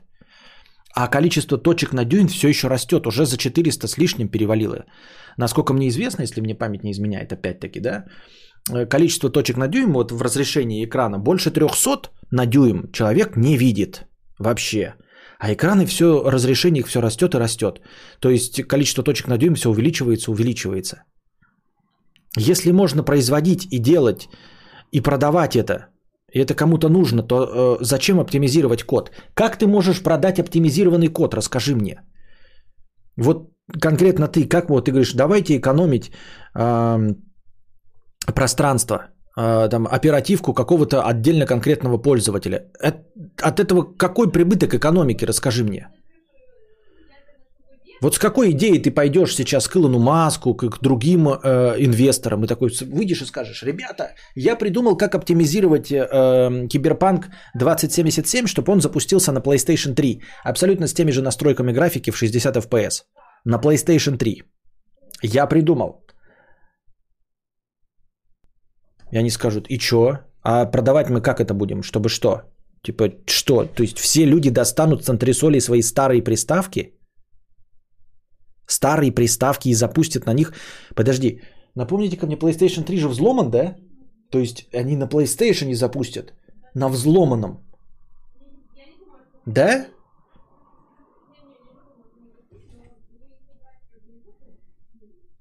Декстер, сюда. Вот этого видишь черта, блядь, нахуй, блядь, пристрели его, сука, блядь. Как только он выйдет отсюда, нахуй, пристрели его. Компуктеры все его уничтожь. Как уничтожают компьютеры, знаешь? Забегаешь к нему в дом, стреляешь в монитор. Вот, и все. Только об этом разговор. Ну, то есть, экономически, вот ты все правильно говоришь, да, но вот это то же самое, это как разговору возвращаться, давайте делать неломаемый автомобиль. Все, Мерседес знает, как сделать не сломающийся автомобиль. Тойота мы тоже знаем, мы, мы точно знаем, что они знают, как делать не ломающийся автомобиль с вечным двиглом, ну то есть максимально э, длительный по жизни. Если возьмем вот эти культовые модели, которые там 20 лет, 30 лет, вернем этот мотор, да, то есть все знают, Toyota знает, как сделать не сломающийся автомобиль, Mercedes точно знает, как делать не ломающийся автомобиль, Volvo знает, как делать не ломающиеся автомобили, которые не надо будет менять. Мы уже дошли до той технологии, что э, жопка греется, с 98 -го года можно поставить кондиционер, жопка греется, автомобиль заводится, все. Но этого никто не делает. Потому что это экономически невыгодно. И ты нам предлагаешь какую-то идею, которая противоречит законам экономики. А давайте сделаем так, чтобы все игры запускались на всех старых компах, чтобы вообще не надо было железо продавать, чтобы апгрейдиться не надо было. Серьезно? Да, да, да, дороги. Если сделать один раз и нормально, то как же зарабатывать на ежемесячном? Именно, именно. Если бы, извините за выражение, да, Адик Шикльгрубер построил дороги, то они до сих пор стоят. То есть можно было, понимаете? Но кому это нужно? В чьих интересах строить дорогу, которая не будет ломаться? Не в чьих? Да вы скажете, коррупционные схемы. Нет, даже, даже не из коррупционных схем. А куда вы денете работников дороги? Вот они один раз возьмут и построят правильную дорогу. А дальше-то они что будут делать? Дальше-то вы их куда будете девать? Мы уже тоже говорили об этом, а, что а, экономике нужно сжигать деньги. Вообще любой мировой экономике нужно сжигать деньги. И что прекрасные способы для этого есть. Рано или поздно расчехляются войны, вот, космические программы и все остальное. Потому что деньги нужно сжигать. А вы предлагаете нам э, систему оптимизации расходов. То есть, чтобы э, мы и так-то еле справляемся, у нас э, войн сколько вон куча, сколько на космос сжигается денег, просто в никуда. А вы еще предлагаете что? Э, повис, чтобы еще деньги на дороге повисли, на игроделе повисли деньги, да?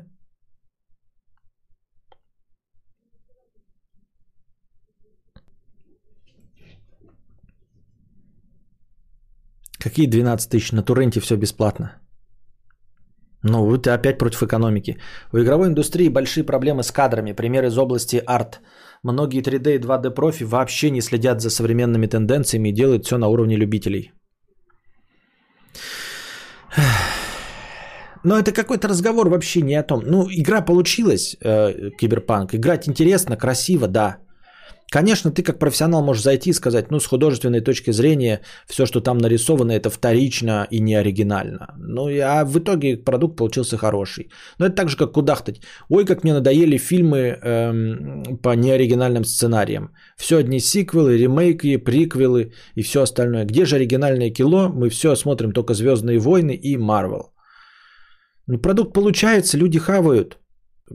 Я не борец с системой в таком виде, что ой, вот быдло хавает. Ну, умеешь, пожалуйста, выходи на трибуну и говори, ребята, что же вы такие тупые, давайте не будем смотреть Марвел.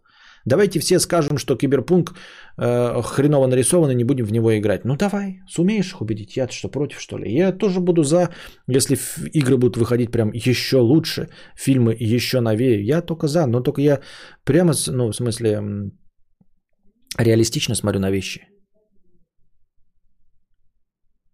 Кстати, чат на экран выводится вовремя, на ютубе глючит. Я знаю, я вижу, да. Вот что он там работает, а здесь у меня показывают какую-то шляпу.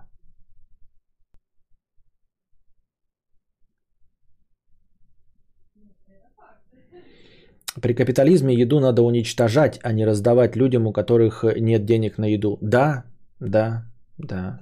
Ну и мне, честно говоря, нечего противопоставить. Честно говоря, нечего противопоставить этой точки зрения, потому что я не знаю, как по-другому. Ты знаешь, Дэн, никак по-другому, я не знаю. Ну, потому что если раздать еду, да, то она перестанет иметь стоимость, и там может произойти совсем уже непредсказуемые вещи. Вот. И не исключено, что мир гораздо быстрее рухнет, э, когда мы раздадим излишки еды, чем если мы будем сжигать еду.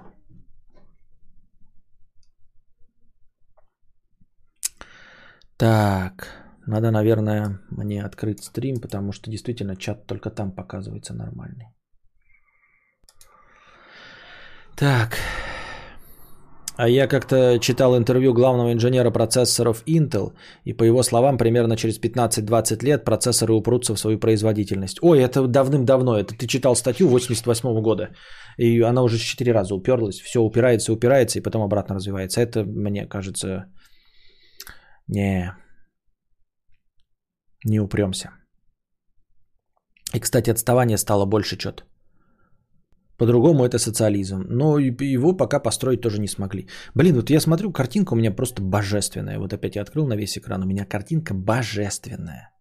Но на ютубе я никогда вот такого качества у себя картинку не видел. То есть я вроде бы в максимальном битрейте выкатываю, битрейт все равно не покрывает качество моей картинки. Она мне божественная вообще. Я смотрю, вижу каждый прыщ, каждый волосок э, мундятины под своим носом. А еще программисты скоро станут невостребованы. Один-два года, как доллар скоро рухнет. Да-да-да-да-да-да, обязательно. Обязательно дух рухнет. Александр Шарапов, 50 рублей. Вот это поворот. Александр Шарапов, 50 рублей. Пострим часиков 5-6 еще. Деньгами не обижу. Звучит правдеподобно. Я в это верю. Изер 29995 рублей. Привет, горчичка. Стоит ли покупать новый ПК только ради нескольких игр? Я решил для себя, что нет. Я перешел на Сансоли, и меня это полностью устраивает. Именно в, по части игр.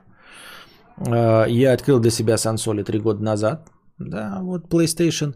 И сейчас вот новую сансоль куплю. И, соответственно, пока эта новая консоль будет актуальна, я ну, сколько там, цикл жизни, 6 лет, я не беспокоюсь о новых графических настройках, не беспокоюсь ни о чем. Я выбираю сансоли, потому что сансоли обновляются реже и получается экономнее, если по железу, да, получается экономнее, чем любой ПК. Если вы, конечно, хотите пиратить и горы, то можно еще о чем-то подумать. А если по-честному, то Егоры можно покупать и по скидончикам, и по акциям, а железо сансолей ни в какое сравнение не идет с железом компьютерным. Просто ни в какое. Поэтому я не представляю, ну что ты, значит, покупать ПК только для ради нескольких игр. Я вот сейчас не представляю, что вот мне делать с моим ПК. Ну, это же с нуля. Это с нуля. Да, у меня есть мониторы. Вот. Но это вот мамка, проц, оперативка. Э, ну, потому что старую оперативку ставить куда эти? Две планки по 8 гигов? Куда их в очко засунуть? Так это дерьмо будет. С моим а, там 1666 э, мегагерц, по-моему. Вот. Новый проц купить он не встанет, надо новую мамку. Купил новый проц, новую мамку, э, новую видюху. А видюху надо, чтобы ну, на несколько лет хватило. Ну и что? 150 тысяч вынь да положь. Чтобы что? I don't know. 150 тысяч, у меня нет таких денег. Это бред какой-то.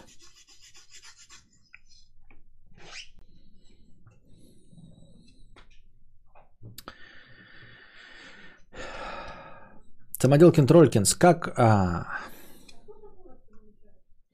Изер, 2, Изер 201 рубль 93 копейки а, с покрытием комиссии. А, горчичка сменил работу а, водителем с зарплатой 2000 долларов Э, на работу строителя с зарплатой 3000 долларов. Видимо, да? Я правильно сделал? Как бы поступил ты? Но я, судя по всему, это идет разговор о, о работе где-то за границей, да?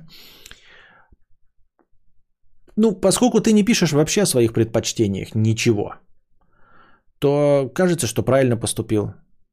Ну, 50, 50% прирост. Причем 50% прирост не с 20 тысяч до 30, а с 120 э, тысяч до 180 тысяч. Это прям изрядный прирост, да. Вот. Но опять-таки, если посмотреть чисто по-человечески, кажется, что вот водитель с зарплатой 2000 или строитель, кажется, строитель сложнее. Ну, прям физически. То есть строитель это, э, это не сидеть... Хотя какой строитель, смотри, если ты на экскаваторе, то может быть то же самое, что и за рулем. Я вот себе не представляю, что значит строитель. Строитель слишком размытое широк, широкое понятие. Если ты кладешь кирпичи, то это тяжело. Шлакоблоки, да, там, я не знаю, выравниваешь стены, строишь что-то, лазишь, что это тяжело. Тогда как водитель это всегда крутишь баранку, то есть нет никакой другой скрытой активности в профессии водитель. Но если под строителем имеется в виду тоже водить экскаватор, то это может быть и не такое уж и пыльное дело.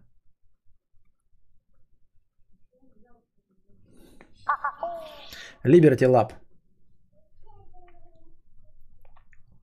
100 рублей. Мудрец, не поверишь, работал обвальщиком, рука постоянно болела, ночью спать не мог от боли, но мне жуть как нравилось и деньги хорошие. И вот я уволился, перешел на другую работу и мне скучно.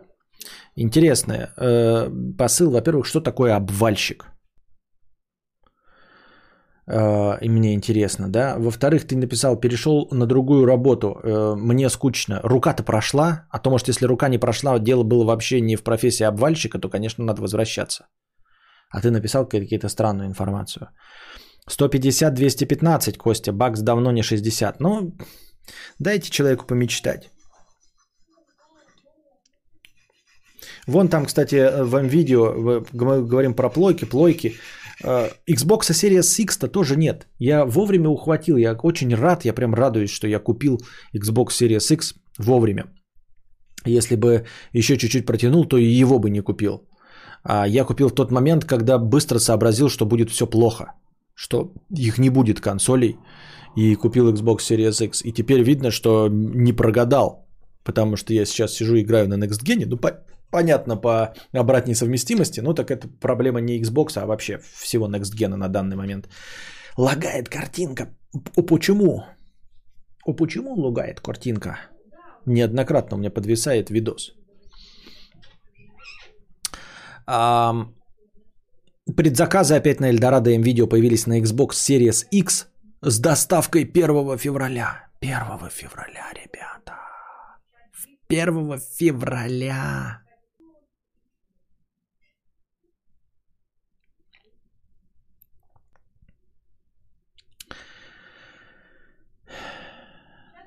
Кошка Пума 50 рублей с покрытием комиссии. YouTube болеет. Не-не-не, у меня картинка лагает э, моей камеры. Причем в играх не лагает, она лагает только вот с камеры, когда идет. Я не могу понять, с чем это связано. Надо шланг купить 2.1. Шланг HDMI я имею в виду 2.1 купить. Кошка Пума, 50 рублей с покрытием комиссии. Костя и чат, есть какое-нибудь мнение про всякие онлайн-школы говна, которые дают официальный документ по окончании и якобы помогают с трудоустройством? Отзывы есть, конечно, но как понять, что они не подставные? Реальных знакомых, кто учился, чтобы расспросить, нету, а звучит заманчиво вроде. Буквально на днях я читал э, статью, э, то ли на ТЖ, то ли на ДТФ, про вот эти школы, например, программирование с тоже гарантией трудоустройства. Вот гарантии трудоустройства можешь э, очко вытереть ими себе. Это фуфло, обман и все остальные плохие слова. Э, никакой помощи с трудоустройством нет. Абсолютно. Э, помощь в трудоустройстве может быть только такая. Смотри, ты учишься в этой школе онлайн – а потом становишься преподавателем этой школы онлайн. Вот что такое помощь в трудоустройстве. Тебе предлагают, ты хочешь э, сам, вот ты какой-то курс получил, э, э, и потом этот сам курс преподавать хочешь? Если хочешь, то вот тебе помощь в трудоустройстве. Ты, это как сетевой маркетинг. Тебе продали, и ты становишься продавцом. Вот единственная помощь в трудоустройстве. Все остальное это фуфло. А, дальше онлайн-курсы нужно выбирать только по отзывам, что дали знания.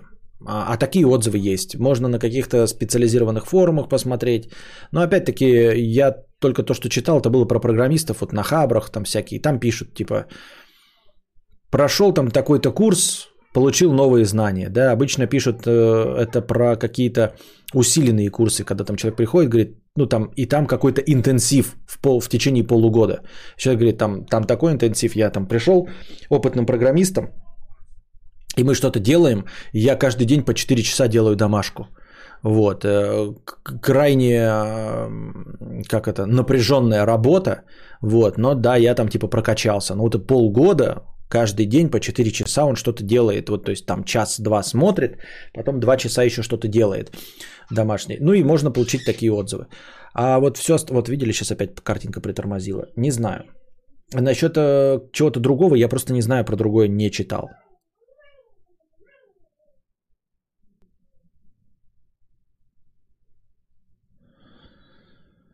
Правильно про HDMI э, думаешь, у тебя картинка слишком большая, через провод не пролазит, приходится проталкивать. Это шутка или я понять не могу? Профессиональный обвальщик курса рубля. Так главное это, что у всех стоят такие провода. Ну, в смысле, на всем. э, Главное, на консолях-то не тупит же. На консолях же у меня никогда не бывает такого просадки по кадрам. Только с камеры.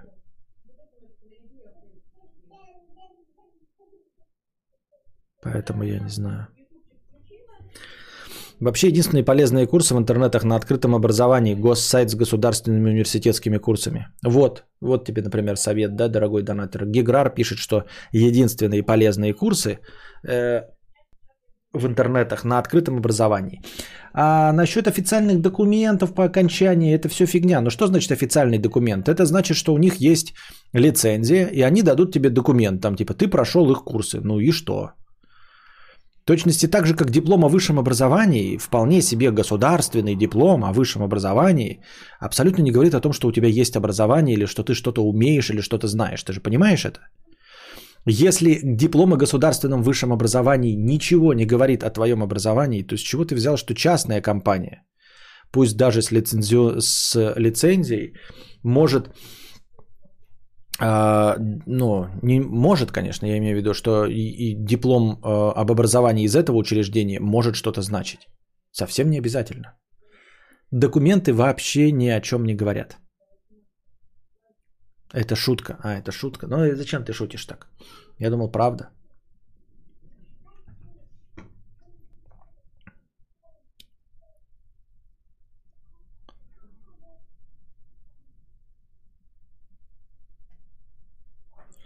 Пыль на твоей беговой дорожке. Где у меня пыль на беговой дорожке? У меня чистейшая беговая дорожка.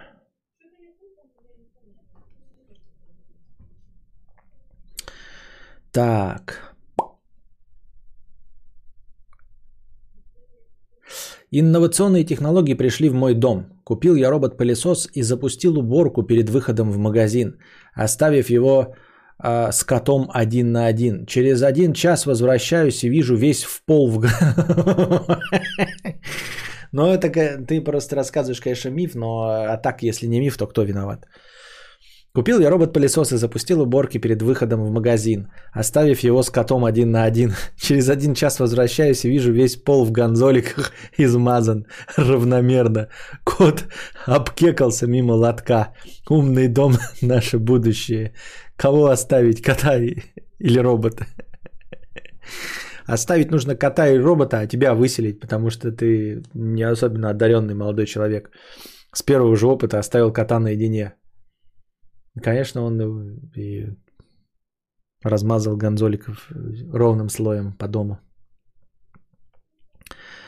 А, Кадавр, почти все курсы можно найти на закрытых специализированных торрентах. Главное знать, где и что искать. Но качество этих курсов тебе придется оценивать самому.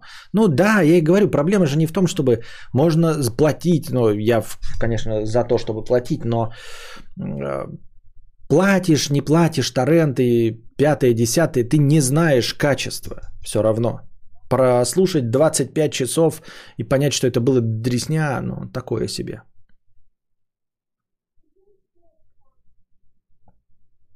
Цербер 100 рублей. Кадавр, покажи, что такое не повезло и забань рандомного человека. И что, почему это я должен твой, твое пожелание выполнить? Чтобы что, зачем и почему? Эко 6 долларов 32 евро. 6 е- евро 32 цента. ААУ. Понятно, спасибо.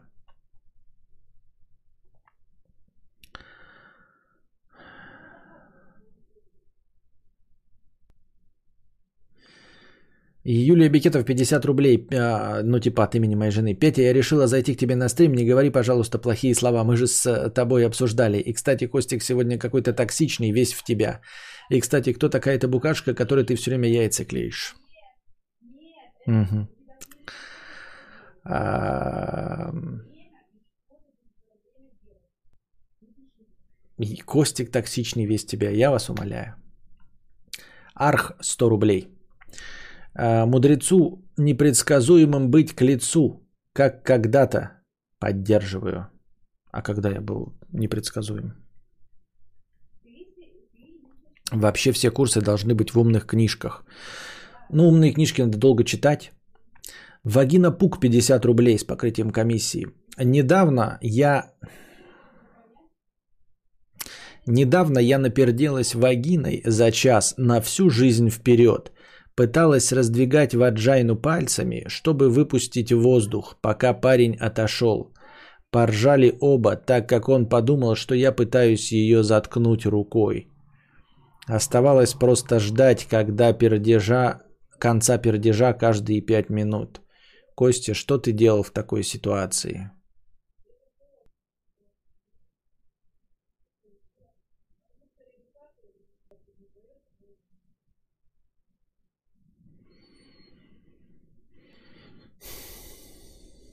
Я, слава богу, не был в такой ситуации.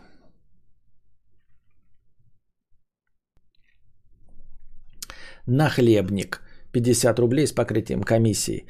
Как э, с покрытием комиссии? Спасибо за покрытие комиссии. Да, я вот куда. Вот. Ой, блядь, хоть хуйню мне какой-то пишите, блядь, на, забирай, не буду сейчас говорить.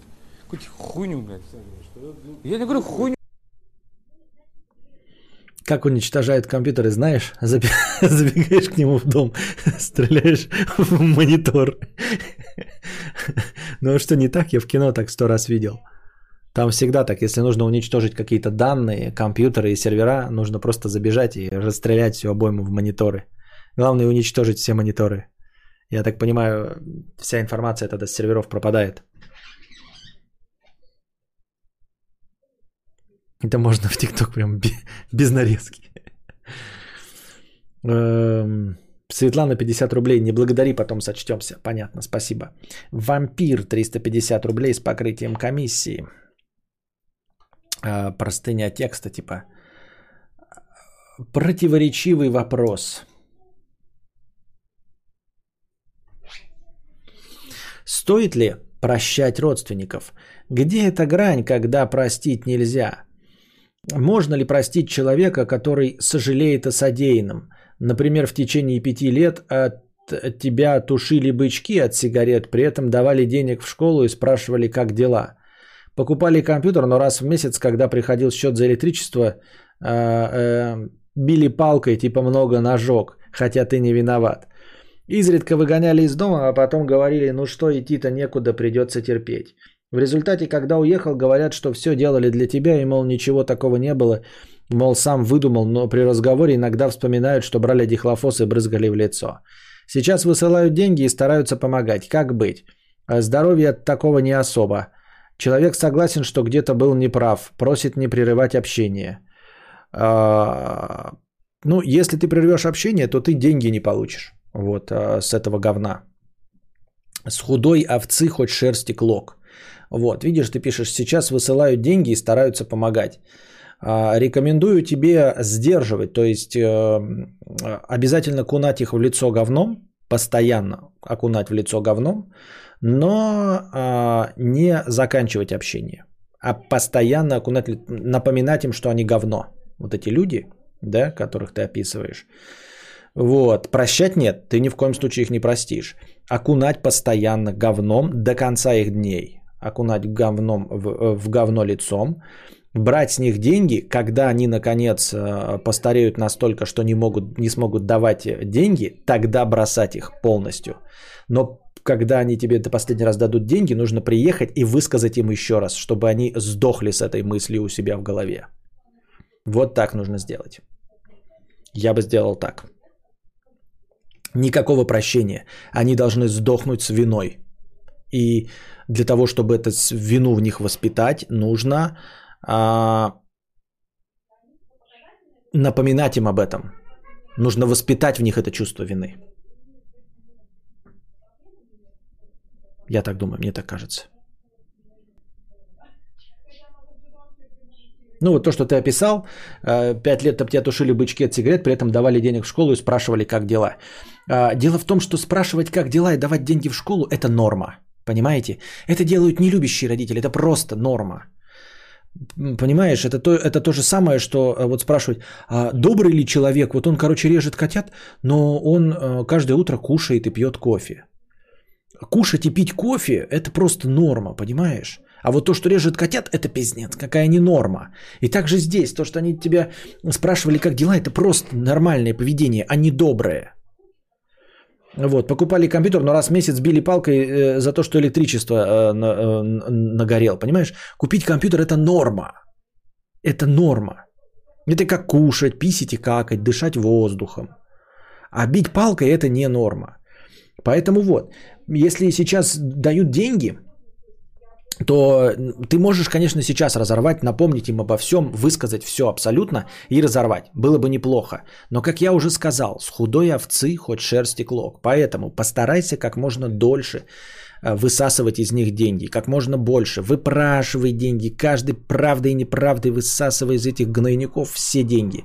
Когда высосишь все деньги и постоянно напоминая э, им, что они говно, макая их лицо говном, сливая им всю свою гниль весь свой негатив, постоянно напоминая об этом, э, когда высосишь все деньги, еще раз устроишь концерт, где все полностью вспомнишь, что может быть, скажешь им, что никогда им этого не простишь, никогда не простишь. И скажешь, что обоссышь их могилу, когда они сдохнут, ты не придешь на их похороны, а потом придешь и обоссышь их могилу и сделаешь так. И исчезнешь полностью, на мороз уйдешь. Вот так.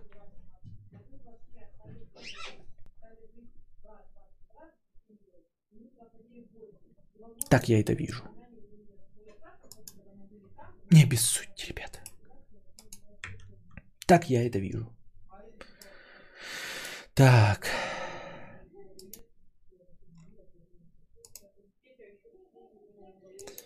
А, петухи в вебе не могут чат сделать в Ютубе, а мы хотим э, в геймдеве профессионал. Да, да, да, да, да, да, да.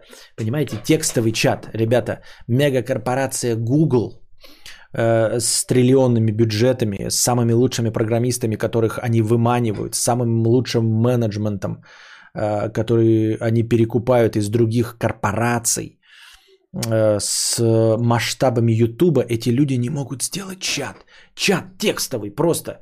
У тебя есть логин, пароль, который ты вводишь, и пишешь текстовое сообщение. Все. А нам тут программист пишет, что эм, кто-то в игроделе что-то там делает. Тут триллионы денег. И, и, все и все равно. Текстовый чат за 40 гривен. Разминка? Ну, давайте небольшая разминка, да.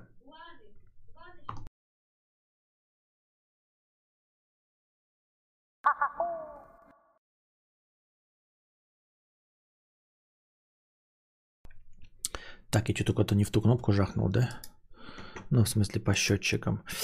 Э, доната 100 рублей. Добрейшего вечерочка, ваше лоснящество. Донат от Донатоса. Выбрала же мамочка имя. Хорошего стрима, Костик. Да, это не настоящее твое имя. А я дошел до конца чата и до конца донатов. И вы в чате тоже ничего не пишете. В чате тоже все закончилось. То есть и даже здесь больше сообщений за последние 20 минут ничего нет. Все сломалось окончательно в датском королевстве. Просто и донаты закончились. Я бы вас э, призвал задавать вопросы в, в бесплатном чате, но, судя по всему, он тоже не э, фурычит совсем. Поэтому я даже и не знаю, что предположить-то. Новостей-то никаких нет. А уж тем более хороших новостей. Так подкасты рождали. Донат с литовским им нет. Литовское имя я знаю, но навряд ли человек с э, настоящим именем Донатос здесь сидит. Я так думаю, мне так кажется. Что-то я не посмотрел, вот э, прошла какая-то игровая выставка, там какие-то парочку игр э, анонсировали, я что-то на, на это как-то вообще внимания не обратил. Значит, прошла презентация Диснея, где он обещал 10 новых сериалов по вселенной Звездных войн, 10 новых сериалов по вселенной Марвел. Это все какое-то, это какое-то все... Это какой-то позор? Это какой-то позор. Есть такое дело. Батя литовец так и получилось. Настоящий, то есть донатос, хочешь сказать, да? Понятно. Вот. Ну вот что за новости? Шифр э, убийцы Зодиака разгадали спустя 51 год. Это сделали криптографы любители. Я это уже новость читал. Ну, в общем, э, Зодиак писал записульки. Так, и, между прочим, и не выяснено, кто был Зодиаком. Ну, то есть, э, разные теории есть, но никому объявления предъявлены не были. Вот. Э, убийство он производил в 1960-х годах, да? А, маньяк, убивший по его собственным заявлениям 37 человек, но так-то, по-моему, двое выжили и пять на самом деле доказанных убийств, что они принадлежали Зодиаку. А там он сам себя а, мог, конечно, переоценивать. Ну, естественно, не был пойман, скорее всего, естественно, по старости лет он давным-давно помер, а, как собака сутулая. Вот, э, поэтому и писал он, значит, записульки свои какие-то зашифрованные. Какие-то части их расшифровывали, и вот какую-то 51-летней давности расшифровали. Шифр 340, то есть 340 символов, вот его расшифровали, как я понял. А, расшифровали криптографы-любители. 340-символьный шифр прислали в редакцию газеты э, «Сан-Франциско Кроникл» в ноябре 69 года. Оно было подписано фирменным знаком «Зодиака». Перед этим 11 октября серийный убийца застрелил в Сан-Франциско 29... Ну, он последний из семи канонических жертв Зодиака, подтвержденных правоохранительными органами. Ну вот, видите, после последней жертвы. Э, вот. Шифр 340, 340 символов, разгадал Дэвид Аранчак, 46-летний программист из Вирджинии. Он посвятил расшифровке послания почти 15 лет, заинтересовавшись темой в 2006 году. Он ведет YouTube-канал и администрирует сайт о шифрах Зодиака и отмечает, что ничего бы не смог без напарников австралийского математика Сэма Блейка и бельгийского программиста Ярла Ван Эйки. Это потрясающе. Мы сидели над решением с прошлой субботы. Знаете, когда я впервые стал изучать шифры Зодиака много лет назад, то подумал, о, там я могу просто написать программу и все решить. Но все это время он надирал мне задницу до этого дня. Ну и вот. И текст. А, с помощью программы... Так. А, по словам... А, Аранчика шифр 340 очень комплексный. Это может говорить о том, что Зодиак расстроился после быстрой разгадки шифра 408 и стремился усложнить задачу. Если в первом письме нужно было подобрать буквы, соответствующие символам, то во втором слова выстраивались по диагонали вниз, а иногда смещались в сторону по столбцу.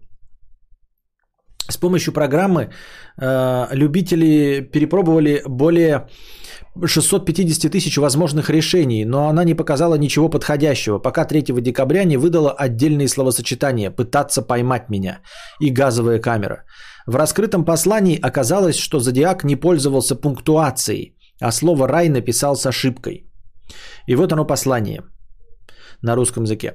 А, надеюсь, вам очень нравится пытаться поймать меня. Это не я был на ТВ-шоу, где говорили обо мне. Я не боюсь газовой камеры, потому что она отправит меня в рай еще раньше. Теперь у меня достаточно рабов, работающих на меня, а у остальных нет ничего, когда они достигают рая. Потому что они боятся смерти, а я не боюсь, потому что знаю, моя новая жизнь будет легкой после райской смерти. Я для чего вот вам эту новость и прочитал, потому что я и до этого этот кусок текста прочитал. И чё? Ну, типа, понимаете, а, эта записулька его, как и все остальные, ничего не раскрывала и никак не помогала. Эти записульки была просто игра с правоохранительными органами, с общественностью, с журналистами, с кем угодно. Но это не игра, как в фильмах показывали. Помните, был фильм «Ход королевы» с э, Кристофером Ламбертом или, там, я не знаю, «Имитатор» с эм, Сигурни Уивер. А здесь э, ничего нет. То есть 51 год потрачено просто впустую. Это даже не особенно какое-то содержательное умозаключение, и уж тем более никак не отсылающее нас э, к реальному зодиаку. То есть э, он писал эти писульки, да, нам все время говорят, что переименуй канал, читаю статьи с. А, нам все время говорят, что маньяки, э, ну вот особенно которые ведут публичную деятельность, такую как типа пишут э, вот эти шифры и все остальное, они, дескать, э, подсознательно желают, чтобы их поймали. И во всех фильмах это в конце концов срабатывает, их в конце концов ловят. Но вот здесь как бы очевидно, что его не поймали, значит не очень-то он сильно и хотел, чтобы его поймали. И вот эта вот игра и все его писульки зашифрованные, они же ничего не добавляют. То есть ты как бы расшифровываешь шифр, получаешь текстовый документ, который никак не помогает раскрытию.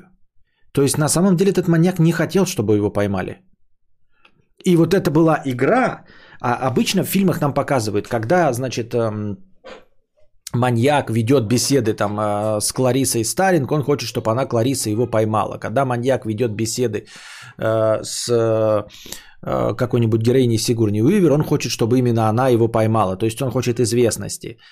Здесь не хочет известности, потому что даже через 51 год, да, даже э, делая шифры с расчетом на то, что их когда-то расшифруют, он все равно не дал там никаких подсказок. То есть он не, не написал, это сделал я, э, там, Ли Харви Освальд. Ничего подобного нет. Это все равно просто писульки. То есть это игра в никуда. Это к разговору о том, что... Э, ну, как в фильмах, помните, я говорю, вот как раз делают какое-то заключение умственное, что вот если мы раскроем этот шифр, то мы поймаем маньяка. А на самом деле нет. Ну, вы раскрыли шифр. Нет. Потому что, оказывается, можно писать письмо, будучи маньяком, и не написать там свое имя. Можно написать вот такую пространную фуфло, которое вообще никак к тебе не ведет. Понимаете? Еще все время маньяков потом, когда в самом конце всегда их идентифицируют как? Обычно открывают какую-то шкатулку, а там вещи жертв. Да? Какую-то там тесемочку, там э, трусики, еще что-то. Обязательно там одно очко от этого, от очков оставлено, чтобы обязательно мы поняли, вот он и есть маньяк. А что если нет? А что если он если маньяк убивает и не оставляет никаких себе этих, что если он все хранит в чертогах разума и нет никакой шкатулочки с доказательствами, чтобы в последний момент детектив в квартире открыл шкатулку и не понял такой, ага, это же маньяк, развернулся, а тот там и драка. То есть, если он не оставит шкатулку, то все, да, больше мы ничего не сможем, наше полномочия все. А что так можно было? Выходит, что можно было. Записка из серии «Купить молока и хлеб» – очень важная информация. Да, вообще ни про что. Просто не про что. Вода кончилась.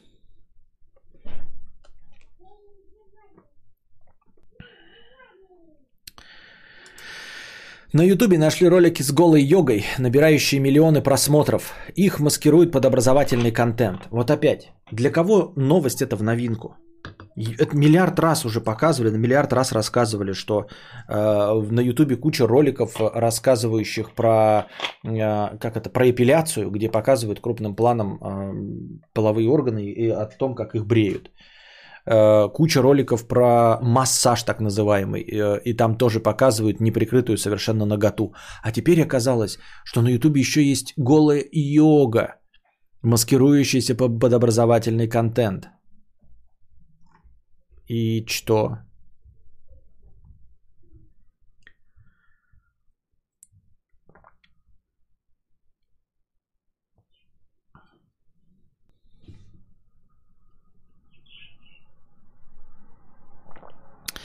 А, ну, короче, какой-то блогер опять, не опять основа, написал, э, значит, ему посоветовали написать голая йога, и он нашел в голой йоге, ну, голых женщин, занимающихся этим, хотя на ютубе это запрещено. Ребята, мы уже должны давным-давно смириться, это же доктрина Моргана. Доктрина Моргана. Почему мы э, удивляемся? Нам нужно просто играть по правилам площадки и все. То есть наша главная задача, ребята, выяснить правила Твича. Ну, если бы нам было интересно, то есть если интересно быть на Твиче, мне не интересно, потому что мои игровые стримы не, приво- не приносят ничего. Поэтому Twitch как площадка мне не интересен. Но вообще проблема, ребята, в Твиче нет. Да, по доктрине Моргана, напоминаю вам, есть просто какие-то негласные правила, о которых вы не в курсе. А единственный эм, диссонанс, который у вас возникает, он возникает в результате того, что есть э, гласные правила, и они противоречат негласным правилам. Вот. Но нужно не бороться с гласными правилами, с обозначенными формальными, а нужно узнать, каковы негласные правила. Вот какая задача. Что-то паленой пластмассой пахнет. Проблема в том, что у меня окошко открыто не на улице или что-то горит.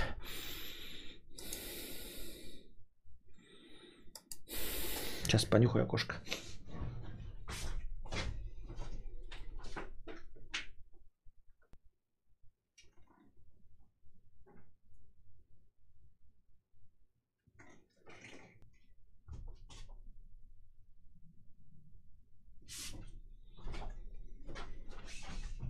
Не пойму, не пойму, не пойму.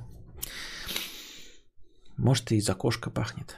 Такой резкий достаточно запах паленой пластмассы. Не пластмасса или...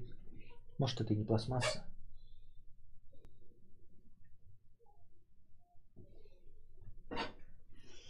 Может, это пластилин.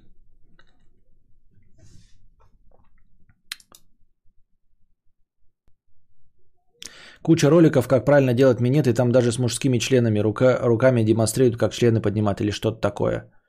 Может, из кошки пахнет? Нет, тут другой запах такой. Это.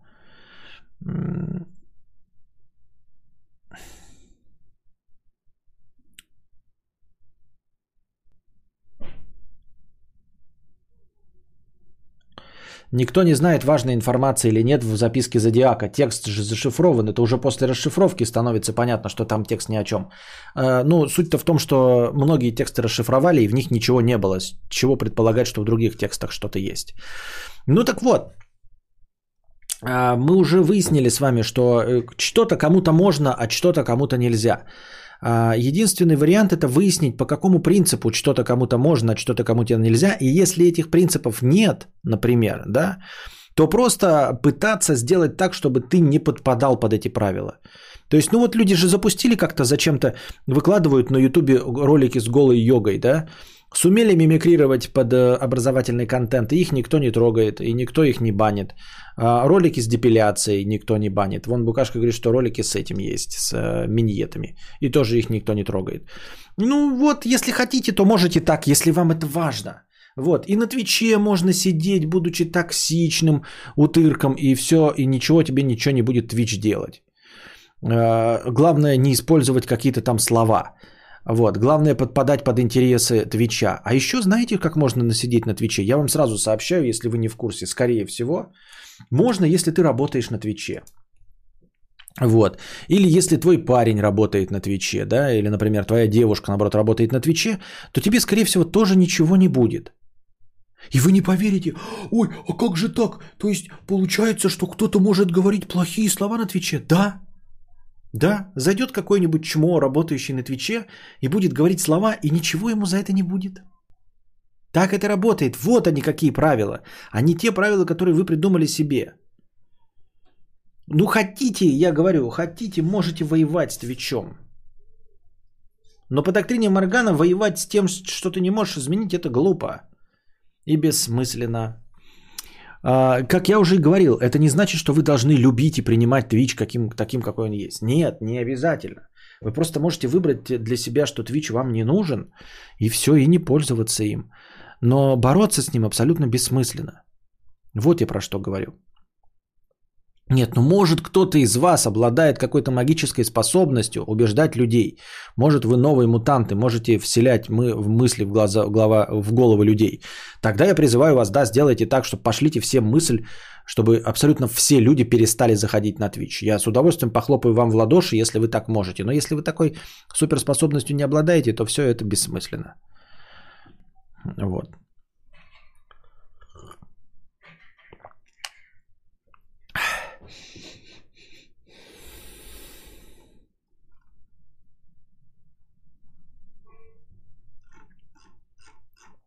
Вот и все.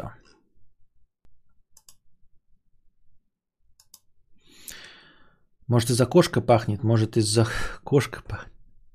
А, не из-за кошки, а из-за кошка. А. Прошу меня не банить, Константин. Не интересовались ли вы хоть раз литературой, которая не распространена? Я читал мою борьбу, ничего там на самом деле страшного нет. А, а, нет, не интересовался, но мой друг рассказывал мне, что книжка под названием «Моя борьба» книжка говно. Она сама по себе книжка говно полная.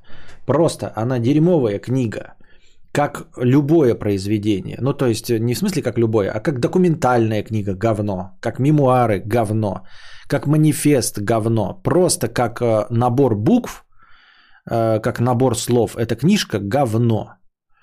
Единственная ее стоимость и вот какая-то, которая возникает, только благодаря тому, что она якобы запрещена. Как говорил Дмитрий Быков, э, лучший способ заинтересовать учеников, ну то есть шкальцов, в какой-то литературе, это запретить эту литературу. А он использует у себя это на уроках. Он говорит, что вот мы проходим это, это, это, а потом говорит, а вот эту вот книжку не читайте, она вам еще рановата, она вам не подходит, ее читать нельзя. И с уверенностью он э, утверждает, что на следующий урок абсолютное большинство эту книжку прочитают. В общем-то, точности также работает интересы книжки «Моя борьба» по словам моего друга. Книга дерьмово написана, не особенно умным человеком, высказывает не особенно интересные мысли и не особенно умные мысли. Вот, это просто дерьмовая книга. И самый лучший способ – это ее просто э, разрешить и тогда абсолютное большинство, кто умеет читать и может прочитать такую огромную махину текста, да, поймут, что она говно.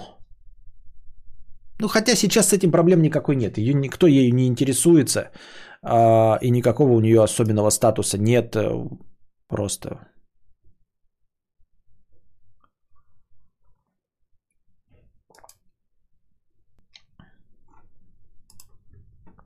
Никакой проблемы сейчас с этим нет.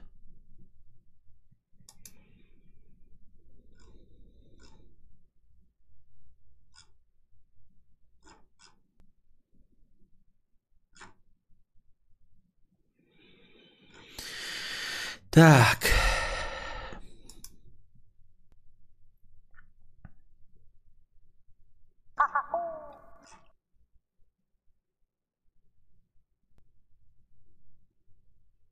Угу.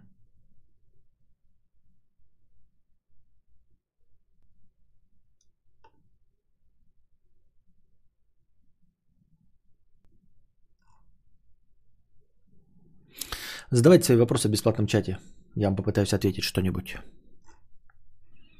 Потому что новостей, как я уже говорил, говна. Весь DTF, кстати, вот это сайт игровой направленности, такой же, как ТЖ, только про Егоры весь наполнен киберпанком. Вот сейчас еще хоть чуть-чуть получше стало. А то был сначала плойки, а теперь был весь завален киберпанком. Про, про, все что угодно, все касалось киберпанка. Вот, сейчас хоть чуть-чуть полегчало, но не намного. Не намного. Каждый высказывал свое мнение и до сих пор сейчас вот просто посты. Несколько скриншотов киберпанка. Пост, видос, как киберпанк запущен на ЛТ телевизоре. Кадавр хвасонского маньяка обсуждали? Я не знаю, что за хвасонский маньяк. Что за стойка микрофона у тебя? Я, к сожалению, не помню, как она называется, но какая-то хорошая. Хорошая. За сотни нефти. Я покупал ее за сотни нефти. А она все время расхлябывается. Она и сейчас у меня расхлябана. Видите, вот не держит. Да, надо ее подставлять, она а, падает. А, надо просто подкрутить. Но главное, что она регулируется. То есть после того, как она расхлябывается, ее можно подрегулировать. Ну вот видите, зря я расчехлил. Сейчас не держится. А, мне лень просто за ключами ходить, а так м, э, ре- э, регулируется. Э, Регулируется хорошо.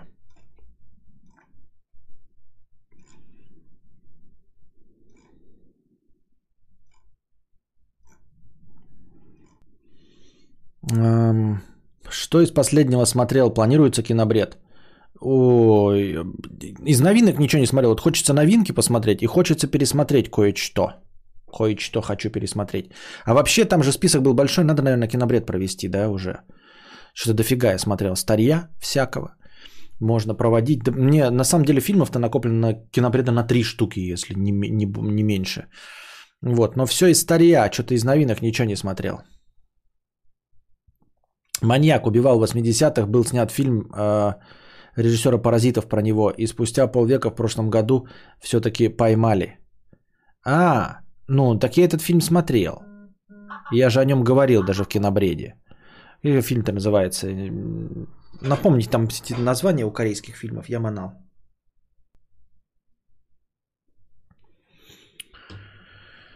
Деньги все снимаются и снимаются.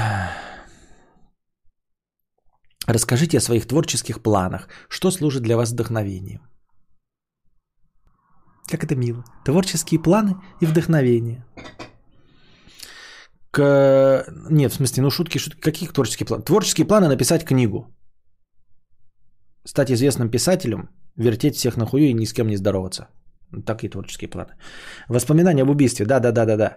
Смотрел, я же его обсуждал на кинобреде, да.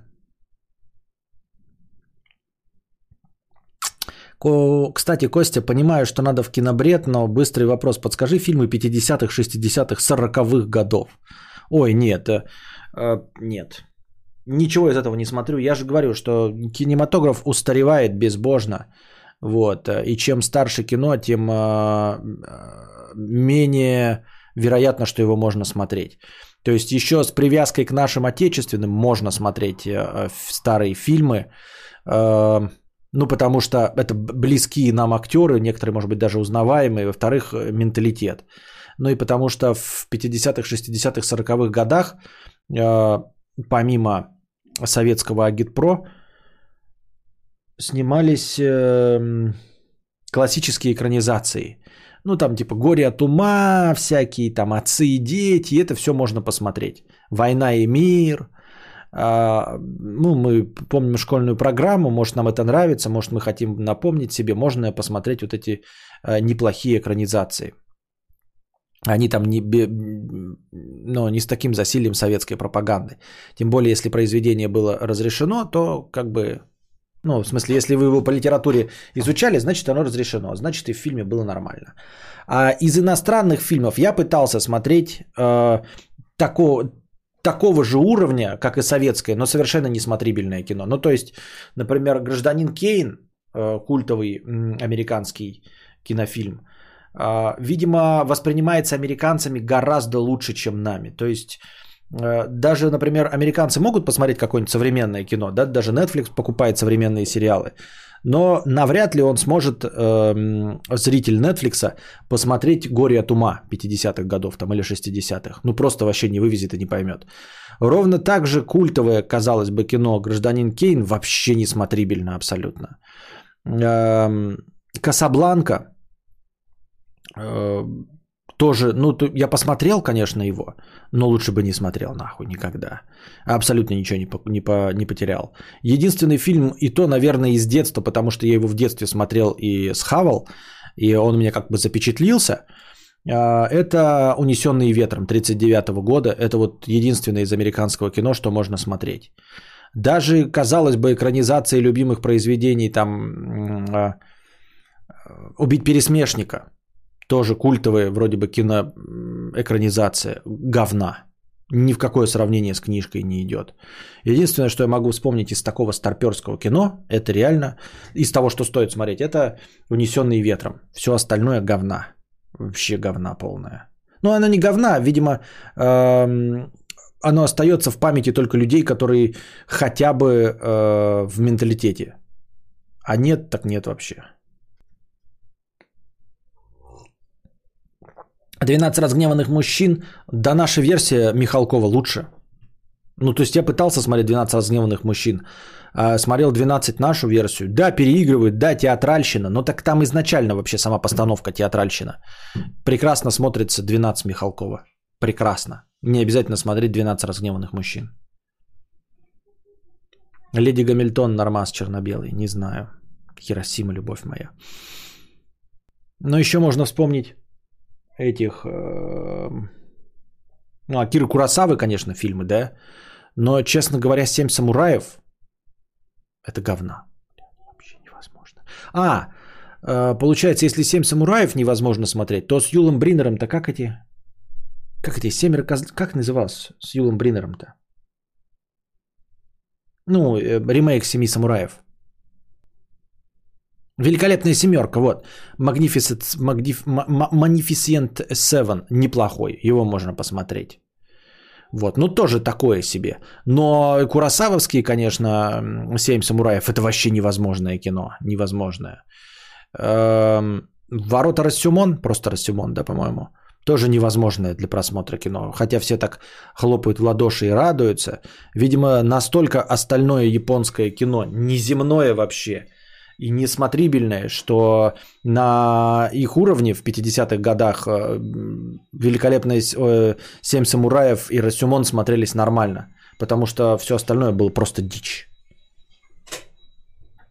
Из Хичкока я, между прочим, не смотрел ничего. Поэтому мне нечего сказать. Вот честно говоря, ребята, ни одного фильма Хичкока не смотрел. Ни одного. Как вам? Какими сервисами для просмотра кино вы пользуетесь? Netflix реально такая крутая платформа, как часто слышу эту фразу, я вот посмотрел документалку на Netflix. Это вопрос? Мне они не заплатили. Окко, Netflix. Я сейчас э, решил протестировать кинопоиск вместо Окко. Это фиаско. Окко лучше. Мне так кажется, я так думаю.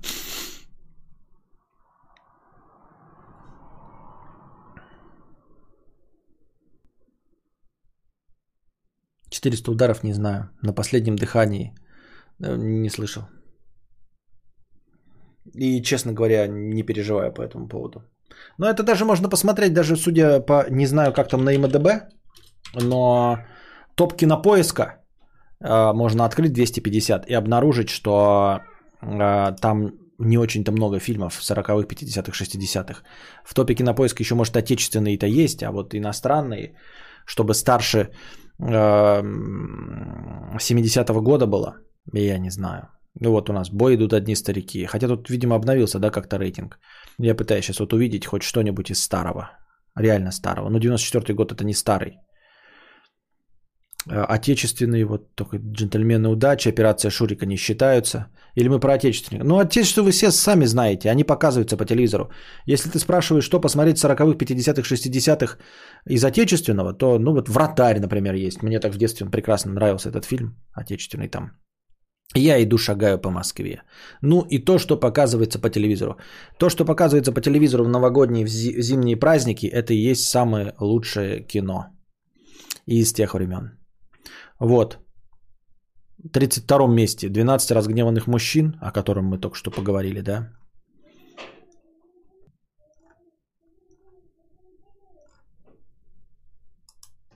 Вот 50 уже прошли. Русский, ну это в смысле по, по датам. Хоть смотрю что-нибудь по старше 79 года, ой, 70 года э, из американского в, ки, в кинопоиске ну, в топе 250. Ничего нет. В джазе только девушки. Вот. 61 место. В джазе только девушки. Хороший фильм. Хороший фильм, да. Можешь смотреть. Прекрасная комедия. Она и сейчас смотрится нормально. Ну, просто интересный фильм, скучно не будет. Не будет, конечно, ссываться, ржать в голос, но прекрасный фильм.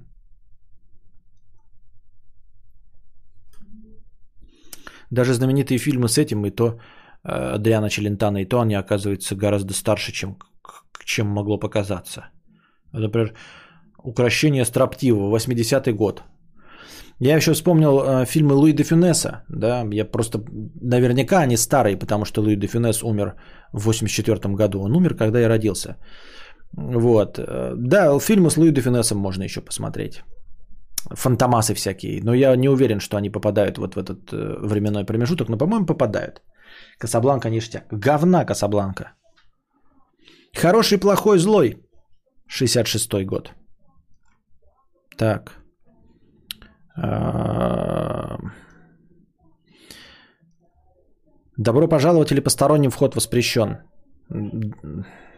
Летят журавли. Но вот, это вот летят журавли, прямо скажем, белый бим, чер... Нет, это уже не туда, это уже свежак по нашим меркам. И отечественный тем более.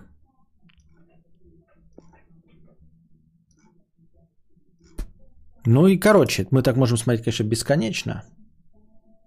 Хороший, плохой, злой, везде вижу фильмы в топах. Да это ковбойский, это такое себе мероприятие смотреть. Это же э, э, вестерн. Причем мне старые вестерны не нравятся. Мне новодел гораздо больше заходит. Вот современные вестерны, снятые после 2010 года, это огниво.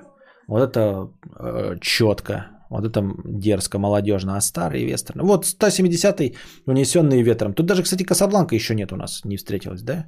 Никакая ни Касабланка, ни Гражданина Кейна. В нормальном топе кинопоиска русскоязычных нет никакой Касабланки и нет никакого Гражданина Кейна. Унесенный ветром на 170-м. Это замечательная жизнь 47 года. А, Это, походу, Чарли Чаплин, да, наверное? Нет? Или какой-нибудь Бастер Китон? А нет. Полноразмерный фильм. Это замечательная жизнь. Даже не знаю, про что это. 47 года, американский. Заходит. Так. Пам-пам. Ну и последние вот 50, последняя пятидесятка. Видите, даже меньше, чем я еще вспомнил. На уж остальное и подавно. Нафиг надо. Остальное же совсем подавно нафиг надо. 101 Далматинец 61 года. Нифига себе! Оказывается, первый мультик 101 Далматинец 61 года. Я его, в, вот когда пришли видики на наше эм, со- постсоветское пространство, я смотрел, э, ну, вот эти мультфильмы, э, с классические диснеевские. Мы, конечно, ну, все смотрели. Мы знали, э, видно было по рисовке. Вот у нас же есть старые советские мультики, типа «Аленький цветочек». По рисовке, там же, понятно, актеры играют, на них наверх нарисовано, да, потом это серебряная копытца тоже. Понятно, что нарисовано поверх а, игры актеров. И по такому уже принципу выглядел мультик какой-нибудь эм, этот Белоснежка, да, диснеевский. И мы понимали, что Белоснежка, скорее всего, старинный мультик. Ну, старинный, такого же уровня, как и наши э, аленькие цветочки. А 101 Далматинец воспринимался как новинка. То есть ты такой в 90-х годах такой, вот мультик есть 101 Далматинец. Такой, ну, прикольный мультик. Какая-то новинка, такая же, как Король Лев, например, да, или как какой-нибудь Пиноккио. А теперь оказывается, что 101 Далматинец, который мы в 90-х смотрели как новинка, 61 года. 61-го, мать ж года, блядь, ребята. Леди и бродяга про двух этих собак вонючих 55-го года. Леди и бродяга 55-го года.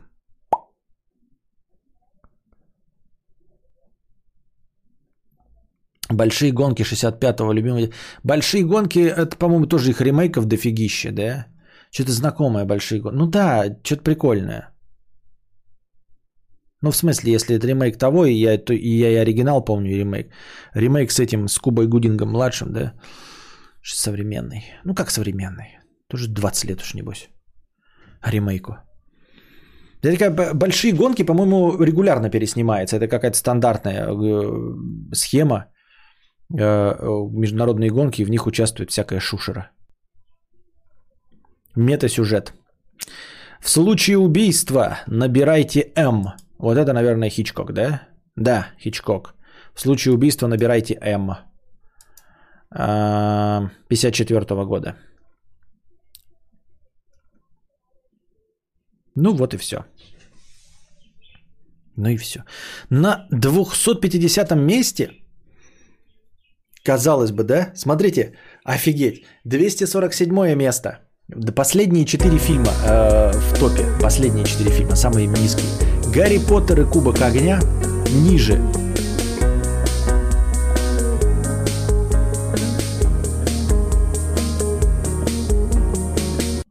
Пацан сказал, пацан сделал. Зарплату все таки выдали, но сильно задержали. Все около. Великий Гэтсби на 248 месте. На 249-м Догвиль. И на 250-м мы купили зоопарк. Ребята, серьезно? Фильм уровня Догвиля, Великого Гэтсби, э, Гарри Поттера и Кубка огня мы купили зоопарк. Вы видели фильм «Мы купили зоопарк» с Мэттом Деймоном? Это какая-то семейная дресня. Это даже не романтическая комедия, это просто семейная дресня. Спасибо за донатик, да. Эм, спасибо большое за бешеную сумму. Это все, конечно, очень интересно. Не кинули 5000 рублей с покрытием комиссии. Пацан сказал, пацан сделал, зарплату все-таки выдали, но сильно задержали. Все ок. Э, спасибо большое, мы очень рады, но что мне с этим делать? Э, стрим идет 3 часа 15 минут, у вас нет никаких вопросов и новостей нет.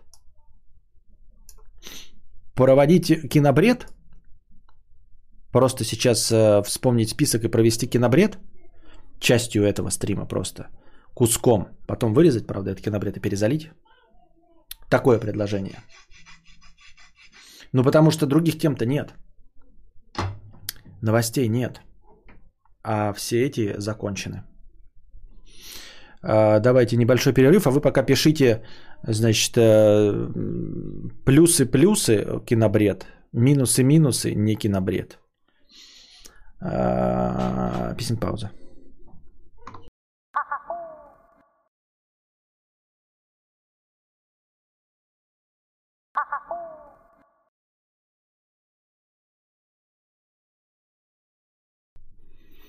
Так.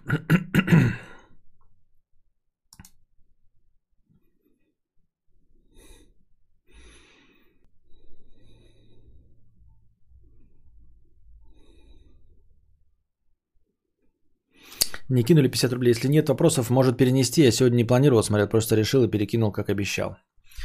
Ну вот что. Просто при- при- пришли, я перекинул, как обещал. Сегодня не планировал смотреть. Можешь перенести. А, ну какая разница, перенести это все равно же надо будет их отрабатывать. Так какая разница, когда их отрабатывать? Правильно, поэтому тут как бы мои полномочия все.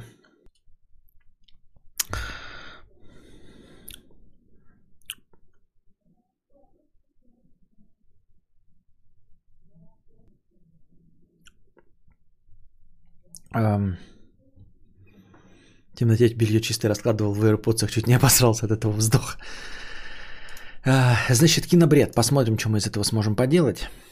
У меня есть список говна, который я посмотрел. Но это список, короче, я прям не знаю, э, чем делиться а, по поводу этих фильмов. Только отвлекаться на потусторонние темы, потому что э, фильмы эти, ну, старые, я их уже неоднократно видел. Я просто пересматривал их э, по хорошему настроению. И так, чтобы прям какие-то новые слова сказать. Я вот смотрю на список фильмов и не даже не знаю, с чего начать. Но давайте начнем, пожалуй, э, с кинофильма.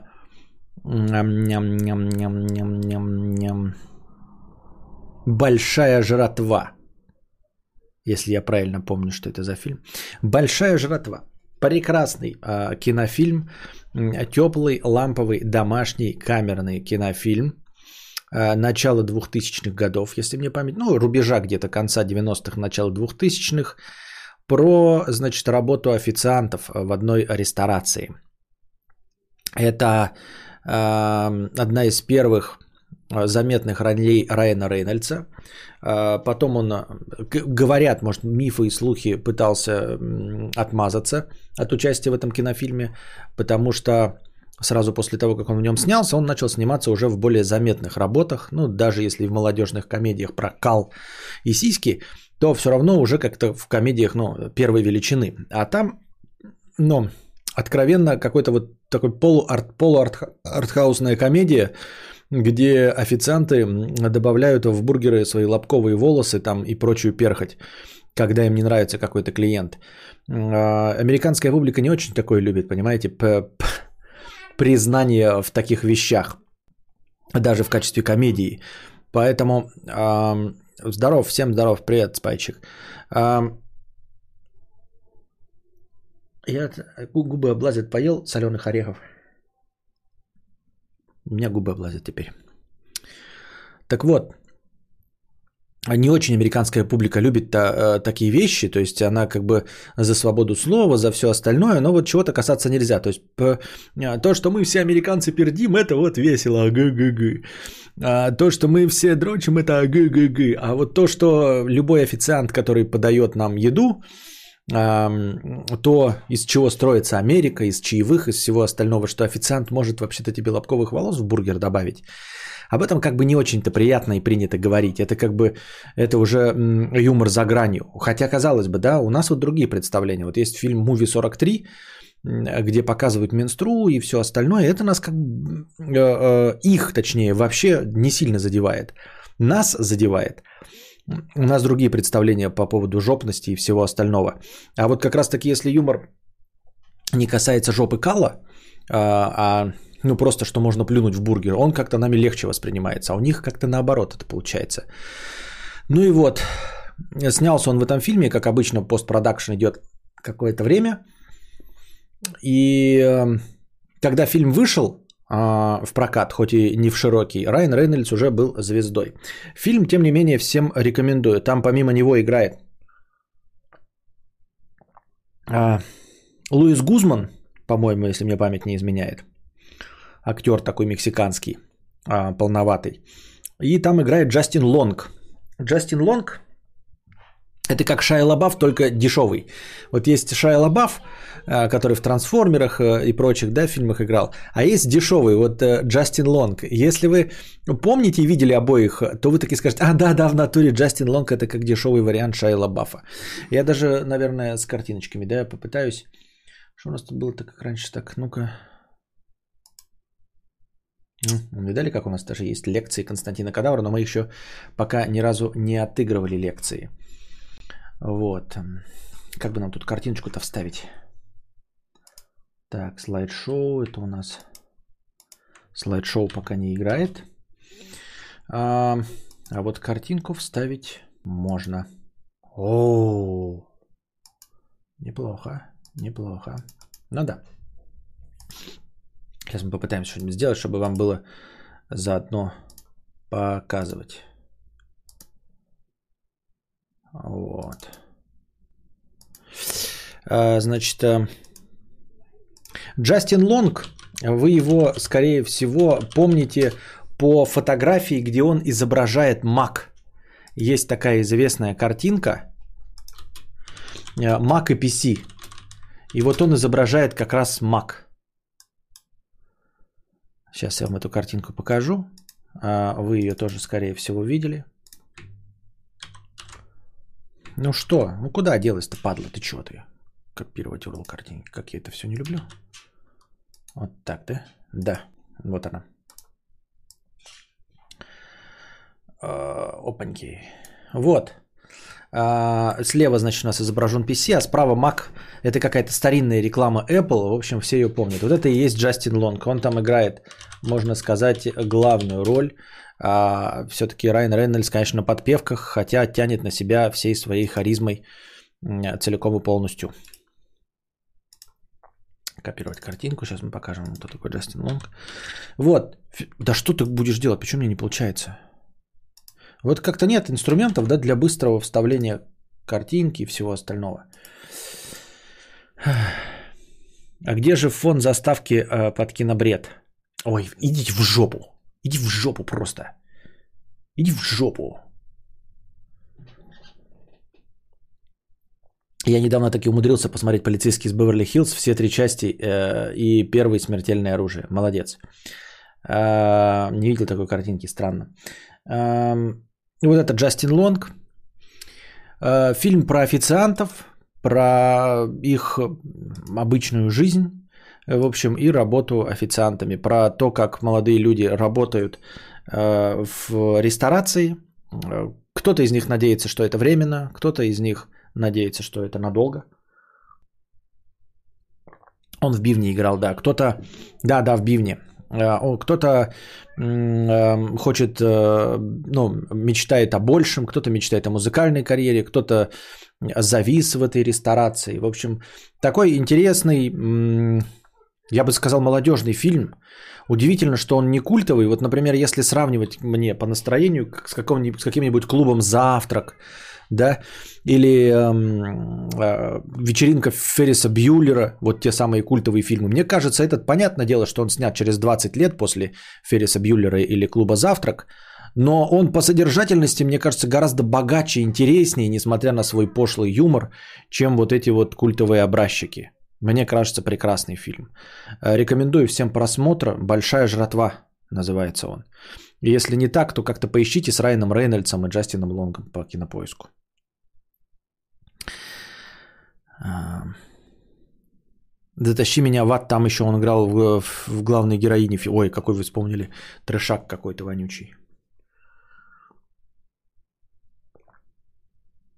Я все время думал, что Джастин Лонг это солист перцев. А ты имеешь в виду, как его зовут-то? Ну, короче, нет, не он. Но не ты один так думаешь, да? Э, Энтони Кидис. Многие находят между ними а, общие черты. Так что это тоже не в новиночку. Да, вот он, Энтони Кидис, это солист группы Red Hot Chili Peppers, а справа Джастин Лонг. Все замечают между ними сходство. Это норма. Сначала он лобковые волосы кидает в еду, а потом дрочит собаки и добавляет результат в эклеры про Рейнольдса. Да, и при этом, а, как э, король вечеринок, да, называется, когда он дрочит э, в эклеры. Король вечеринок э, при этом воспринимается людьми лучше, чем вот этот вот фильм «Большая жратва». Привет, пробовал NVIDIA RTX Voice, спрашивает человек. Э, шум твоего ребенка на заднем плане 50 рублей. Бесплатная программа от NVIDIA, которая на основе искусственного интеллекта отсеивает шумы на леты. В том числе можно попробовать отсеиваемые шумы на стриме без существенного искажения голоса. Может, э, тебе это будет интересно. Для этого нужна видеокарта с RTX. Э, не нужна видеокарта с RTX. Она работает, RTX Voice, с монотонным шумом. С монотонным, четким, одинаковым шумом. То есть вентилятор, он всегда издает один и тот же шум. Э, вот когда нам показывали тесты, как это работает, гул компьютера, вентиляторы, кондиционер, холодильник, это все одинаковые шумы. А голос ребенка это не одинаковый шум, ты его не сможешь удалить.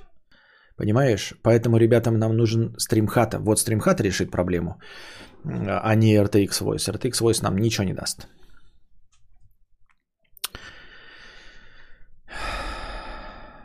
Привет э, на настроение. Александр Бобрищев Пушкин 50, 350 рублей с покрытием комиссии. А, понятно.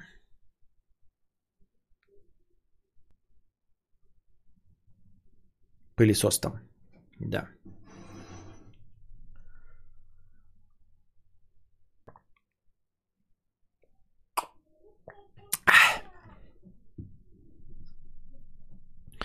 Стримхат это, это RTX Voice на максималках. Так.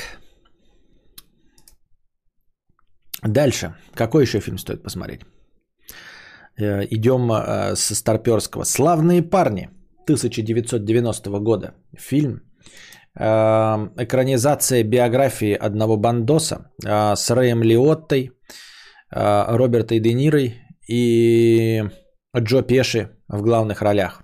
Это вот как раз один из тех фильмов э, с Джо Пеши, после которых, ну, он мало снимался, потом он э, ушел из кинов и вернулся уже опять-таки, чтобы сыграть вместе с э, фильм Мартина Скорцезе «Итальянские проститутки». Э, он играл вот как раз в казино и вместе, вместе с Робертом Де Ниро и в фильме вот «Славные парни». Потом он из мафиозных фильмов ушел и вернулся ради «Ирландца», опять-таки ради Мартина Скорцезе и Роберта Де Ниро. А, Фильм «Славные парни» в главную роль играет все-таки Рэй Лиотта, и фильм пописан, написан по его биографии. Ну, стандартный, а, точнее даже можно сказать не стандартный, а классический мафиозный э, фильм из вот э, той самой ам, плеяды прекрасных образчиков типа «Крестного отца», э, «Однажды в Америке». Но «Крестный отец» и «Однажды в Америке» – это такие исторические монументальные постановки э, с большим количеством исторических кадров. Ну, имеется в виду там с костюмами и всем остальным. А есть современные. Это «Казино» и вот «Славные парни». Наверное, что-нибудь еще сейчас вспомните из, эм, э, после 80-х снято. Про, про деятельность мафиози после 80-х. Вот. Э, Как обычно, официально, формально стоит задача не, как это, деромантизировать мафиози, но поскольку Мартин Скорцезе сам итальянская проститутка, то получается у него плохо. Естественно, он мафиози романтизирует. Несмотря на все спорные элементы биографии главного героя и, остальных героев, все равно а, я помню, когда впервые смотрел, и мои товарищи гопнического гопнической направленности тащились по этому фильму и хотели повторить судьбу вот этих героев. И, естественно, верили, что они никогда не повторят их концовку. Но, тем не менее. Фильм Жопеши. Фильм, извините, «Славные парни» или «Сраные плавни». «Славные парни». Фильм 1990 года про мафию. Вот видите, они такие все старые, мне так, чтобы вот каких-то новых мыслей добавить-то туда нечего, поэтому, может быть, даже и быстро пробежимся по всему этому кардибалету. Вот. Если любите, э, если вам нравится казино, то можете смотреть. И вот казино, ирландец, э, последний, то можете посмотреть. Э, Хорошо снято, интересно.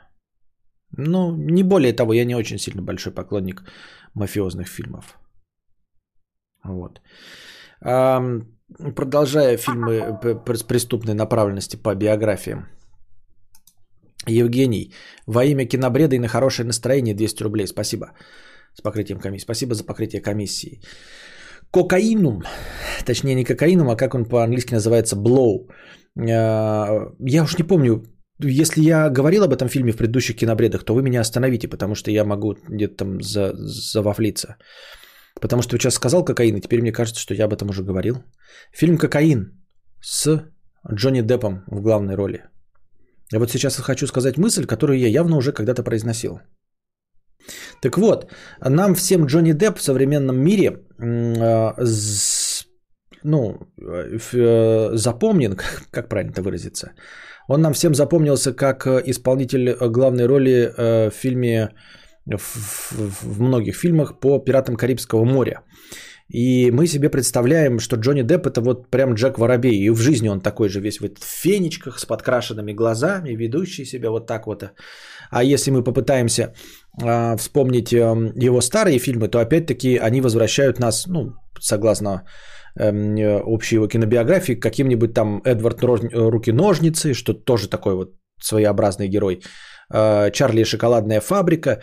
Но вопреки как расхожему мнению, а, Джонни Депп умеет играть нормально, не кривляясь. Ну, то есть, не то чтобы это его большое достижение, он просто обычный нормальный актер. И это сейчас он заложник своего образа. Не только э, заложник персонажа, но и заложник этого образа, созданного этим персонажем. Он прекрасно играет, не кривляясь. И вот даже был какой-то фильм недавно мафиозный, где он тоже играл по биографии, у него там глаза такие серые были, он был лысый, и все равно там сквозил вот этот Джек Воробей, потому что, видимо, и режиссеры от него все равно ждут Джека Воробья, кого бы он ни играл. А до того, как он стал заложником этого образа, он нормально играл обычного человека. И вот есть прекрасный фильм «Кокаин». Вот, э, не то, чтобы там какие-то выдающиеся способности, ничего он там особенного не играет на Оскары, но просто нет никакой, ни единой ужимки а, копи- этого Джека Воробья. Вот о чем речь, понимаете? Ни единой ужимки Дж- Джека Воробья там нет, это просто взрослый мужчина, играющий взрослого мужчину, биографию одного из первых эм, нарко э, наркодилеров.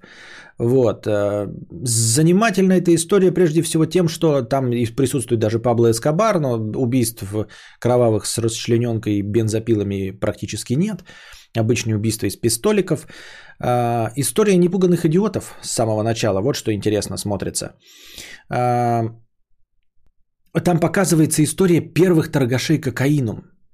И до того, как э, за ними начали охотиться ФБР, до того, как э, в Америку пришли кровавые наркокартели, точнее, они пришли уже, но они тогда еще не были кровавыми, и тогда они еще э, не резали друг друга бензопилами.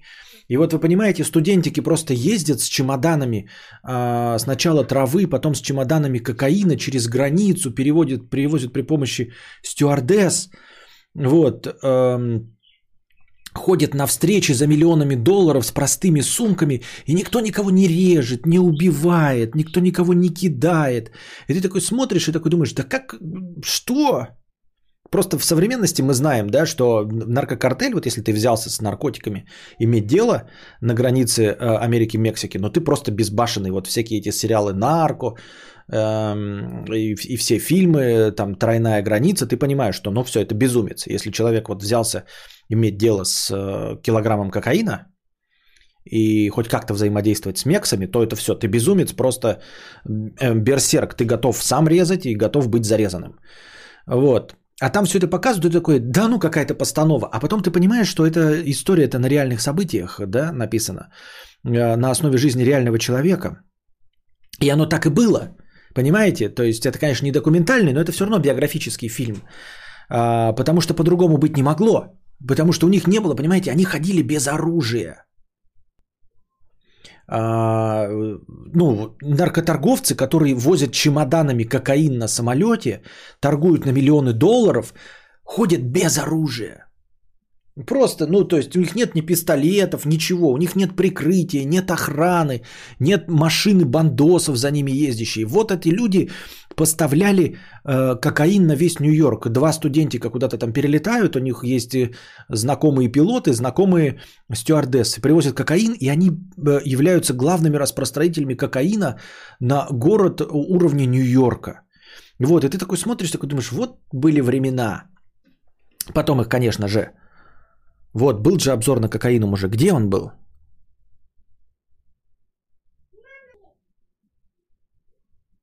На подкасте не помню. Кто-то помнит, кто-то не помнит.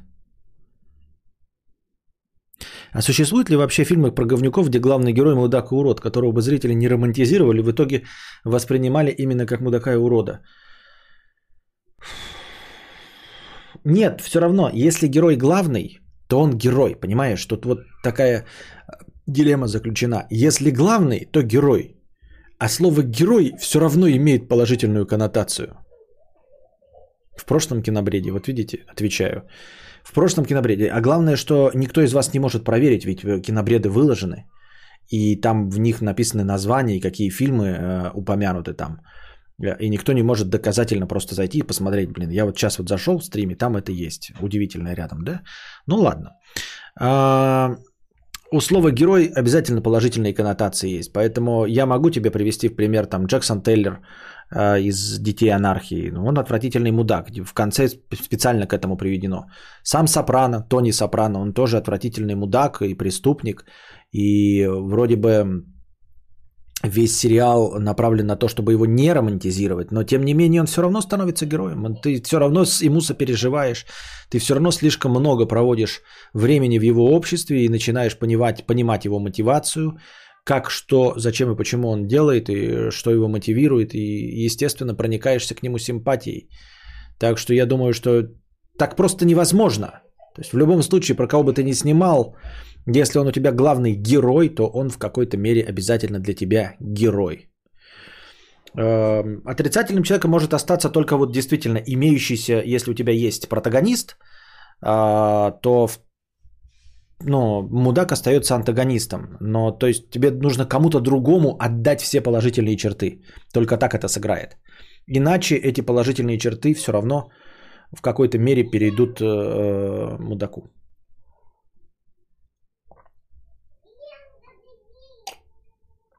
Да, вот говорят, Данила Багров-то был говно. Говно был Данила Багров, гопник и убийца.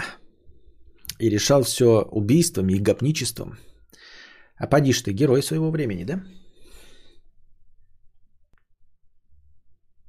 На самом деле два самых адекватных персонажа в «Сопрано» это Тони и Сил, если из именно мафиози имхо. А, ну что значит адекватных? А, Ну, а если они живы и оставались на плаву, то да, они адекватны, естественно. Остальные в итоге наглухо отбитые.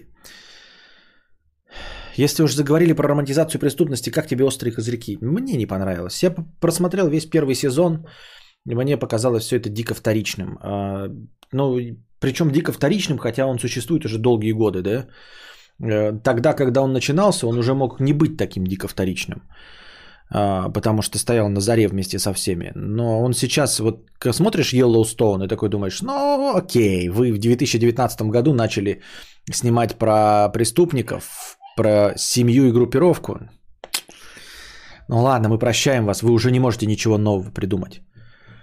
Но острым козырькам-то уже под 40 лет, а ты смотришь, они банальные, романтизированные, непонятно про что. Прям супер гений. Ну, то есть сразу же открываешь, никаких ошибок не совершается.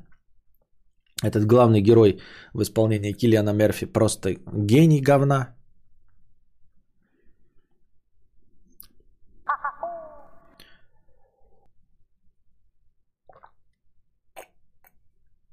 Михаил Овчинников за проезд. Спасибо. 100 рублей с покрытием комиссии. Спасибо за покрытие комиссии. Вот. Э, Ну и вот. Ну и что вот в последнем, какие фильмы я еще обсуждал в последнем? Хоть бы кто-нибудь список кинул, твою мать. Э, Главное, что только что выяснили, что я сказал про кокаином. Нет, чтобы накинуть и сказать, что я еще там рассказывал. Вместо этого я буду вот сам выяснять, да? Или просто повторяться. Смотрел сериал «Перевал Дятлова». Кого не спрашивал, все в восторге. Я посмотрел три серии, что-то как не, не, не смотрел. Отечественный сериал, я вас умоляю. Я вообще сериал смотреть не хочу, а ты мне предлагаешь отечественный сериал смотреть. Это какой-то ход гения, я бы сказал. Ход гения.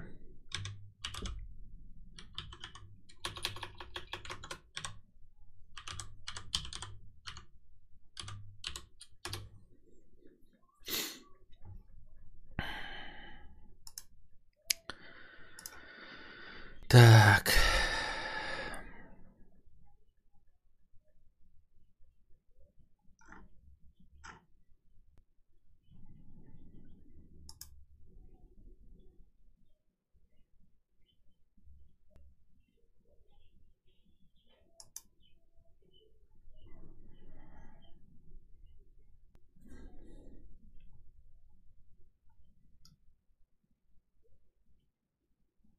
Славные парни я тоже описывал.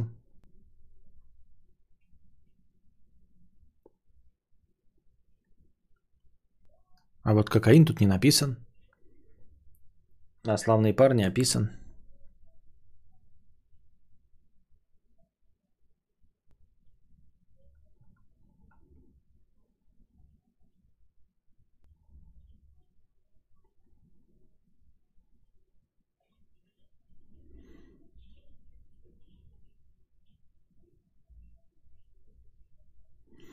Форсаж, кокаин, Скотт Пилигрим против всех, Кровавый четверг.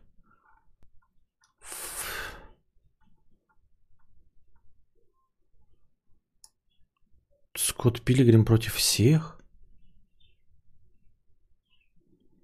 Копы в глубоком запасе, Вивариум. А какой это выпуск? Какой выпуск это?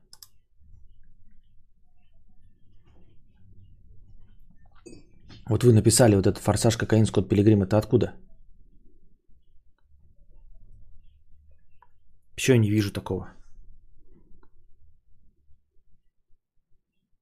Я не понимаю.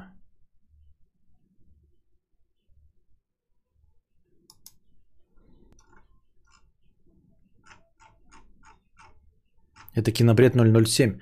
А что не понял, у меня 007 не залитый, что ли? Кинобред 007 не залит в подкасты?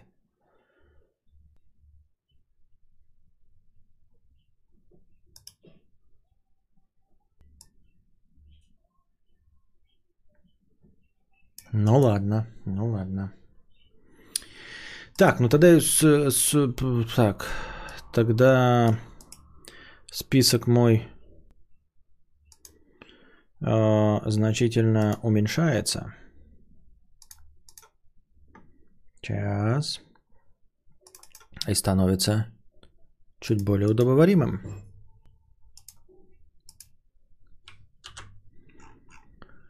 Так, так, так, так, так. Кокаинум был. А, кровавый четверг был.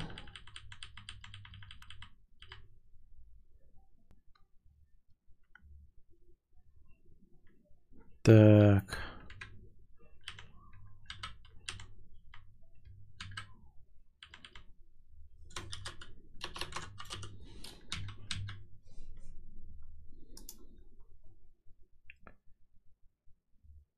А полета Феникса разве не было? Не рассказывала про полет Феникса? Что-то вот я смотрю, что такое, мне кажется, что знакомый.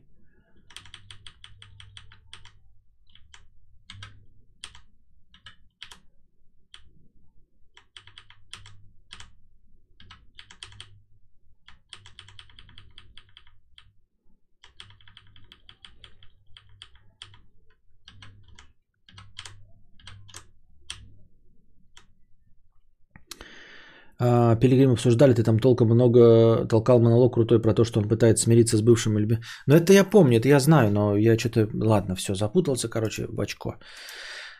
Вот, список стал изрядно покороче. Значит, эм, полет Феникса а, с Джованни Рибизи и Деннисом Куэйдом в главных ролях.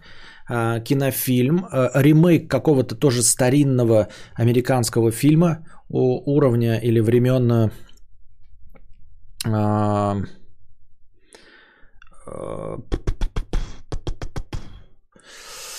12 разгневанных мужчин.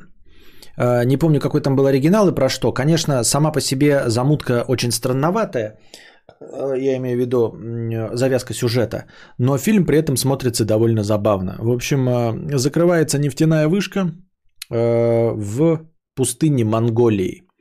И э, Деннис Куэйд, э, известный актер, вы можете его помнить по фильмам «Радиоволна», например, и потому что он брат Рэнди Куэйда, старший. И он, как в качестве пилота, вывозит работников, недовольных работников нефтяной вышки, ну, которых, естественно, уволят, э, вывозит их с пустынной вышки. Вот. И они попадают в песчаную бурю и падают на своем самолете. Но поскольку они отклонились, поскольку они находятся в пустыне недружелюбной какой-нибудь американской, где летают, их будут искать, да и вообще люди они так себе, естественно, никто их пускать, искать не будут, и они в скором времени должны подохнуть. А, Естественно, завязка сюжета немножко натянута, потому что людей бы, конечно, искать начали. По крайней мере, обломки, и, скорее всего, их легко бы нашли. Но отмаза в виде э, пустыни в Монголии, труднодоступной, и совсем уж натянутая отмазка, э, что корпорации просто настолько их, на них пофиг, что их искать не будут. Ну, ну, как бы давайте просто примем как данность, что они упали на самолете и что их не ищут, надо выбираться им самим.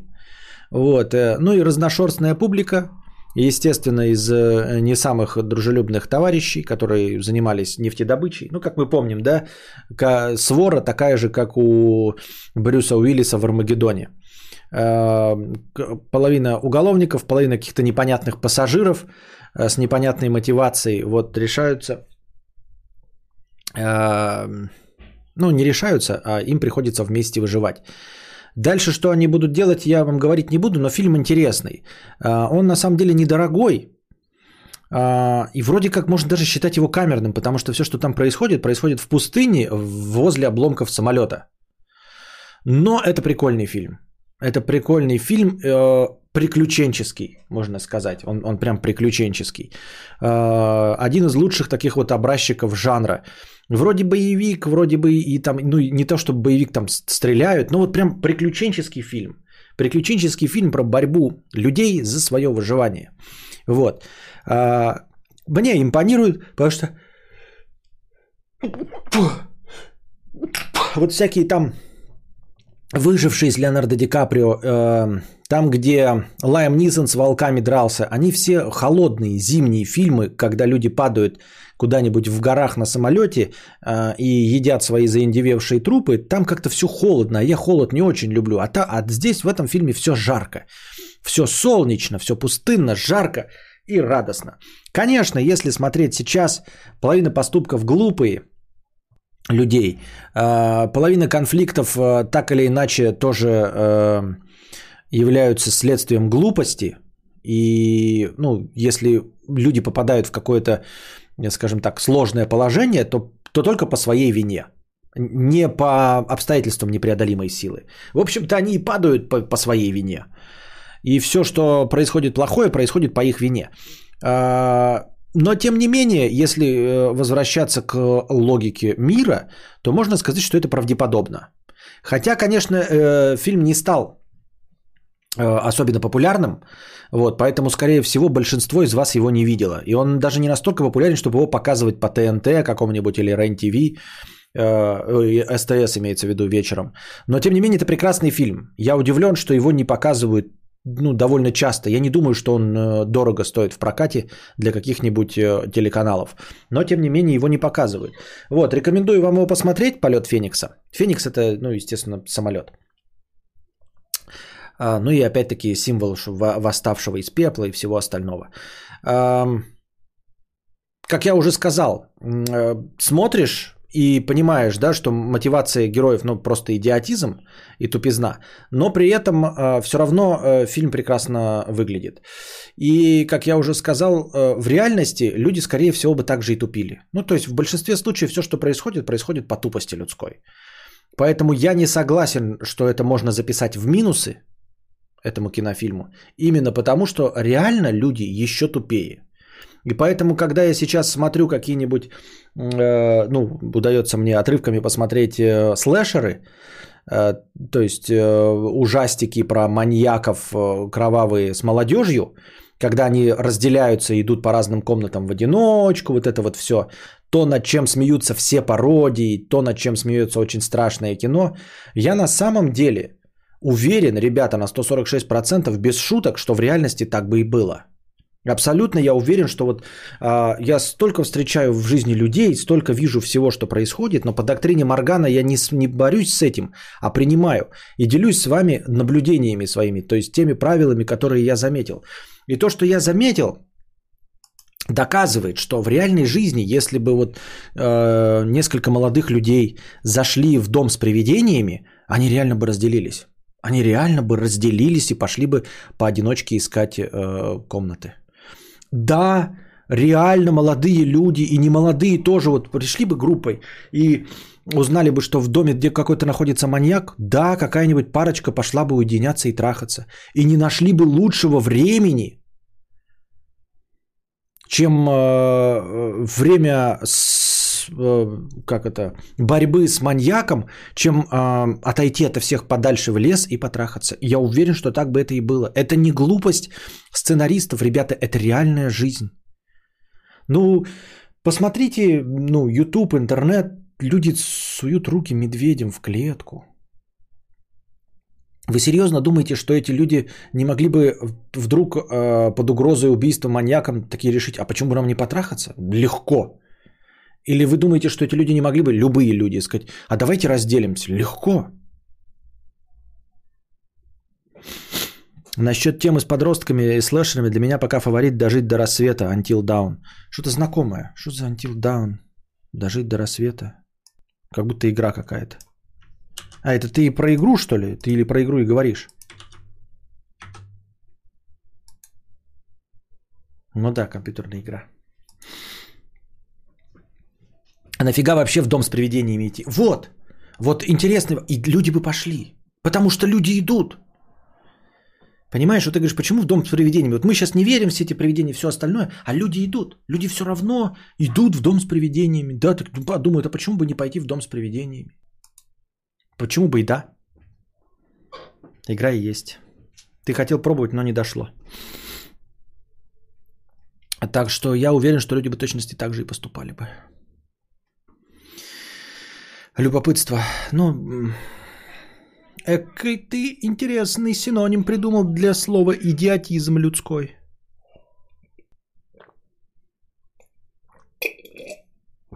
Кстати, чат получше, получше стал работать, да? Что-то раздуплился чатик. А, никогда не понимал, почему ГГ не сваливают из дома с привидениями, а до победного живут в этом доме. Потому что люди тупые. Вот э, понимаешь, когда ты задаешь вопрос, почему люди не сваливают из дома с привидениями, до победного живут э, в этом доме? А почему люди суют э, руку в клетку с медведем, например? Почему люди от, это, платят э, 3 миллиона за медальон, который принесет им э, удачу в бизнесе? Почему люди покупают биткоины на курсе 22 тысячи долларов за биткоин? Находятся дебилы, так и будет, так оно и происходит, понимаешь?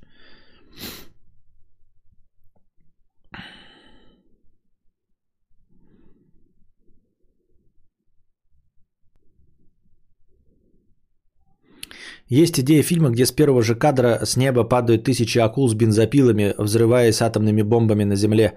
И дальше в таком же духе без сюжета зашло бы. А, Как трэш зашло бы. Есть же э, нападение, ну не нападение, есть фильмы э, трешачок, по-моему, даже с этой, с актрисой из американского пирога. Я забыл, как ее зовут. А, Лана Рейд, Рана... Э, Нет, не, это я не путаю с порноактрисой, у нее тоже имя какое-то такое. Лана Рейд, Рейда Лайн. И там, короче, что-то э, акулы против аллигаторов, что-то такое. А, смерч из акул или смерч из аллигаторов. То есть где-то двигается смерч, целиком и полностью состоящий из акул. Или из аллигаторов, я не помню. Что-то вот такая вот канитель. И ну, эти фильмы существуют, они типа трэш, и э, они так и позиционируются, как трэш убогий. Но вот кто-то это смотрит, как-то они э, свой минимальный бюджет отбивают.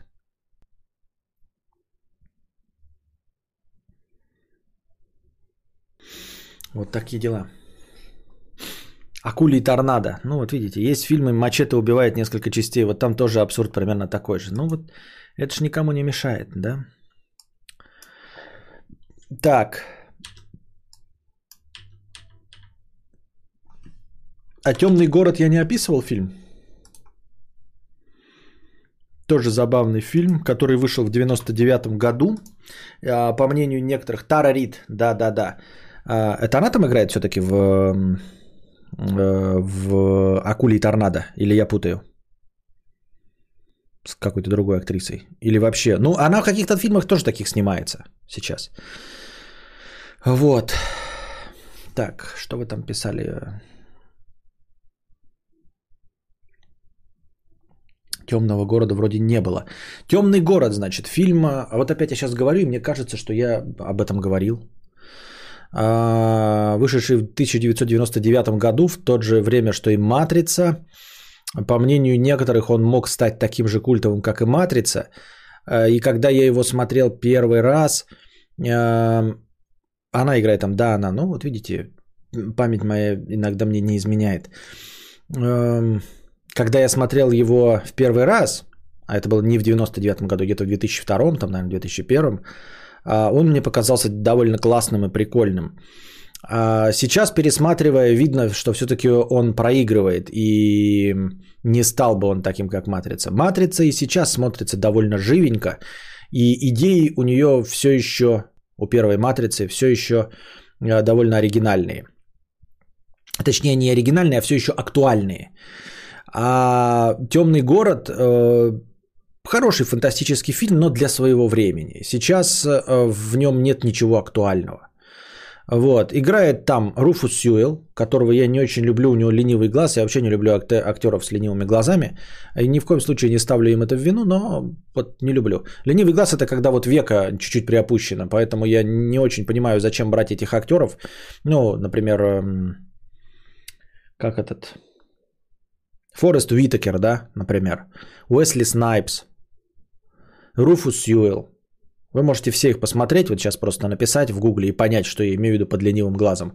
И это я не для смехуёч, Это так и называется у них официально их эм, диагноз – ленивый глаз. Руфус Юэлл, Форест Уитакер а, и Уэсли Снайпс. Это только вот из последнего. Там какие-то мышцы атрофируются, и один глаз вот ведет себя как-то неподобающим образом и выглядит не как живой, а выглядит как немножко призакрытый. Руфус Юэлл вроде бы симпатичный, да, но тем не менее, он какой-то вот тоже это хирургически лечится. Но тем не менее, они почему-то это не лечат. А, он тоже как очень похож на на нового, вот сейчас я пытаюсь вспомнить, на нового Джокера. А Джокера у нас играет Хакин Феникс. Вот, на Хакина Феникс. Только у Хакина Феникса э, зайчья губа, а у Руфуса Сьюэлла ленивый глаз. Ну, суть не в этом. Э, конечно, совсем не тот уровень харизмы у Руфуса Сьюэлла, э, нежели у Киану Ривза. Хотя я Киану Ривза не считаю особенно харизматичным, но все-таки, когда он был молод, э, и его без того не очень... Э, активное и подвижное лицо все-таки имело какую-то мимику, как в фильмах «Скорость» и вот в фильме «Матрица», он все-таки гораздо более победно смотрится, чем Руфус Сьюэлл. Вот, «Темный город», значит, эм, довольно странно вот его пересказывать, потому что там все это уже сюжетная часть. Просыпается мужчина, вот, и идет э, история по канонам э, детектива в жанре нуар. Вот. Но потом ты понимаешь, что в один прекрасный момент, что все герои... А, ну там играет наша любимая Дженнифер Коннелли. Вот, она там в прекрасной форме. Ну, понимаете, 1999 год, она в самом соку. Вот э, в возрасте и в своей форме, как в «Реквиеме по мечте», то есть в прекрасном виде. Сейчас ей, кстати, буквально на днях исполнилось 50 лет. Той самой Дженнифер Коннелли, которую мы смотрели, ну, которая танцует на роликах в клипе. А у Хакина Феникса зайчья губа, серьезно? Ну посмотри, проверь. Может, я вру. А Уэсли Снайпса, походу, вылечил. На недавних фотках вроде нет у него глаза. А, ну, фотки не очень. Надо смотреть в динамике. И... Ну, он начинает просто какой-то... Выглядит как просто нуар э, про 50-х. Все ночью, дождь какой-то идет. И очень быстро выясняется, что он не тот, кто он есть, за ним гоняются не те, кто он есть, вообще все не то, что оно есть. И на самом деле выходит, что э, все, что происходит вокруг, это э, инопланетная симуляция, скажем так. А дальше смотрите сами. Вот. Как фантастический фильм, э, он довольно мрачноватый, да, потому что там все происходит в темноте, ну, там, э, потому что тупо все происходит вечером, потому что ничего, день не наступает. Именно из-за того, что это инопланетная симуляция. Я так я назвал симуляцией, на самом деле там не симуляция, но надо смотреть. В общем, инопланетяне проводят опыты над людьми. Но и наш главный герой в исполнении Руфуса Сьюэлла э, пытается этих инопланетян побороть. Что тебе «Матрицу» напомнило? Ну, э, выглядел это, он, он должен был быть э, конкурентом матрицы, но в итоге конкурентом матрицы не стал. Когда расслабляешься, глаз в одно положение возвращается, немного картинка двоится. Нет смысла такое лечить. Если сконцентрироваться, то косоглазия не будет. Из всех, кого знаю, у Уитакера прям заметно, у остальных, кого ты назвал, вообще незаметно глаза. Надо смотреть в динамике. Если вы фотки смотрите, то, конечно, у Руфуса Сьюэлла нечего будет, но вы посмотрите его видео. Даже в кино. Э, Байрон 50 рублей. Хм, Hellsing Ultimate? Не знаю, о чем ты говоришь. Это какое-то аниме. А, сейчас фильм безбожно устарел. Особенно концовка, она какая-то слишком заезженная, слишком тягомотная, слишком тяжеловесная концовка без э, какого-нибудь интересного раскрытия. Понимаете? Ну и фильм целиком, конечно, мрачноват. Слишком много там э, темного и Э, не сказать, что это сильно обусловлено, понимаете? Даже э, ночные нуар съемки можно было сделать как-то посветлее. Там прям совсем все мрак и расчлененка. Мрак и расчлененка в худших э, эм, традициях, как в первых Бэтменах. Я терпеть не мог там, не знаю насчет правда это или нет, по-моему, там были дневные кадры в Бэтменах с эм, Джорджем Клуни, с я забыл, кто там главный, это Майклом Китоном, но я помню только ночи, все время помню только ночи. И вот похоже на те Бэтмены старые с э, Джеком Николсоном, с э, Дэнни Девита, вот. Никак тебе Бэтмены не нравились. Хотя, казалось бы, ну, в общем-то, Бэтмен и должен ночью все время орудовать, и он, по сути дела, и есть детектив, и, и он и есть нуарный детектив. Но смотреть это неприятно. Вот, и это тоже темный город, такое своеобразное удовольствие. Дядьки в плащах, подобие симуляции, просто под другим соусом. Ну, да.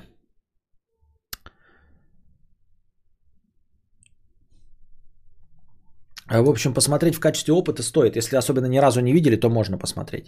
Но, конечно, проигрывает, я говорю. В свое время было смотреть, было бы его лучше. Вот посмотреть бы его до 2005 года, прям огонь. Ну, я его смотрел до 2005 года. Просто сейчас пересматриваешь и кажется не очень. А вот, например, другой фильм пересматриваешь. «Последний киногерой». А говорил я о нем, нет?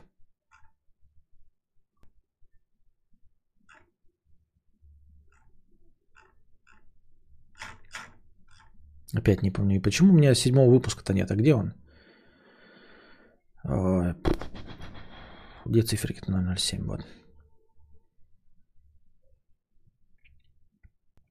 Последний киногерой. А, к чему? А к тому, что вот, например, фильм «Последний киногерой» с Арнольдом Брауншмайгером, это шутичка оттуда, а, прекрасно смотрится, нес- несмотря на то, что он снят за 4 года до этого и фактически является комедийным боевиком. Боевиком, да еще и комедийным, да еще и со Шварцем. Вообще все плохо. А, Наверняка кто видел э, фильм «Последний киногерой», э, любит этот фильм. Из тех, кто вот здесь присутствует, вот скажите, если вы видели, любите ли вы этот фильм, нравится ли он вам? Я более чем уверен, что если вы его видели, то он вам нравится. Э, Расскажу вам интересный факт. Оказывается, этот фильм провальный, и в Америке его не любят совершенно. Э, Культовым он стал, я смею утверждать, что он у нас культовый, потому что я помню, когда мы его смотрели с Александром, он нам нравился. Потом, у кого я не спрашивал, все, кто видел его, всем нравился этот фильм. То есть это один из лучших э, фильмов с э, Арнольдом Шварценеггером. Э, Завязочка вообще огонь. Э, Пацан попадает в кино с Арнольдом Шварценеггером. Пацан любит фильмы с Арнольдом Шварценеггером и попадает в фильм с Арнольдом Шварценеггером и рассказывает герою Арнольда Шварценеггера, что на самом деле он герой Арнольда Шварценеггера. Видел, люблю, видел в детстве, нравится. Да, нравится последний, посмотрел бы еще раз. Фильм «Огонь». Видите, все вы согласны с, ней, с этим. А в Америке его недолюбливают. Считается он провалом вообще. Целиком и полностью считается провалом. Мало того, что он не набрал денег, да, никаких. В детстве казался хорошим. Так он и сейчас покажется хорошим. Вот я его пересмотрел, он хорош, он хорош. Ам, не зашло. Американский зритель совершенно не понял, что это пародия.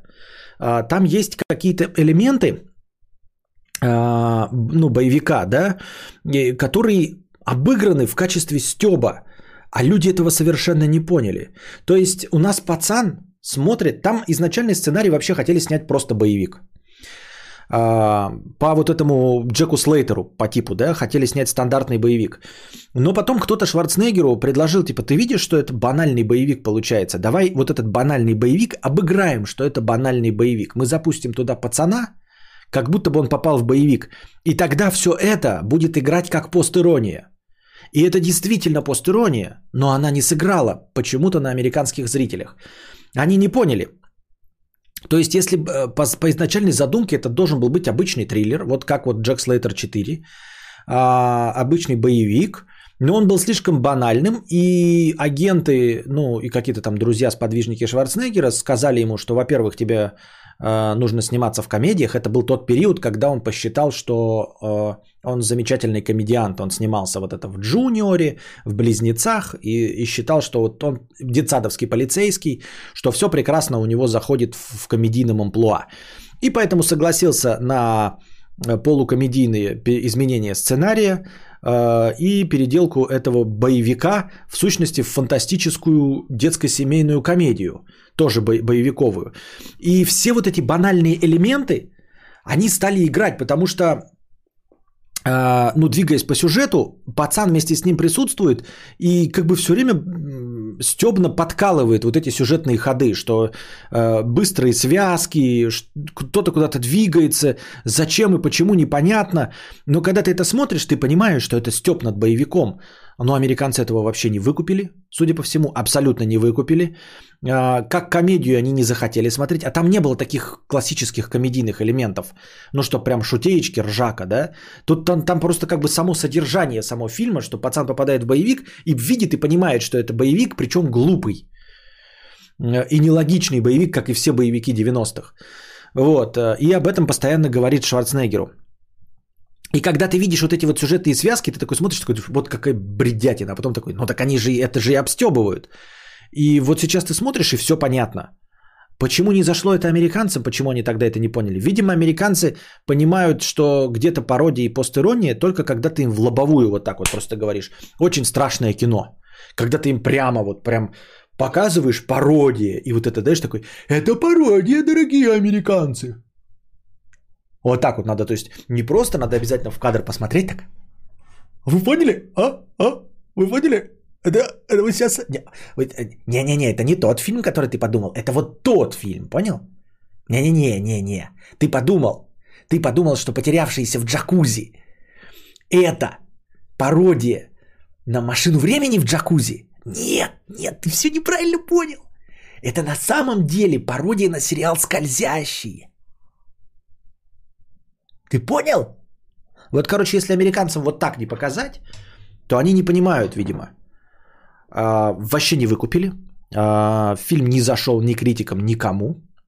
И на этом комедийная карьера э, Шварца закончилась. То есть он перестал сниматься в таких вот откровенных комедиях и пошел по боевикам, как обычно в старые добрые времена. Ну, то есть все нормально, в принципе, то, что они его отвадили от комедии, это хорошо, но фильм при этом прекрасный. У него интересный сценарий. Он прям интересный. Интересно, как он движется, куда он движется и классная концовка. Ну, то есть концовка, она такая богатая на события, вот, и нормально, ну, то есть, понятное дело, что все хорошие победят всех плохих, но тем не менее, тем не менее. А главного злодея играет у нас, все время хочу сказать Кэнди, но не Кэнди же. Э, Короче, главный дед э, этих, опять Харконненов, я вообще все имена, все забыл. В «Игре престолов» главные злодеи, не Харконнены же.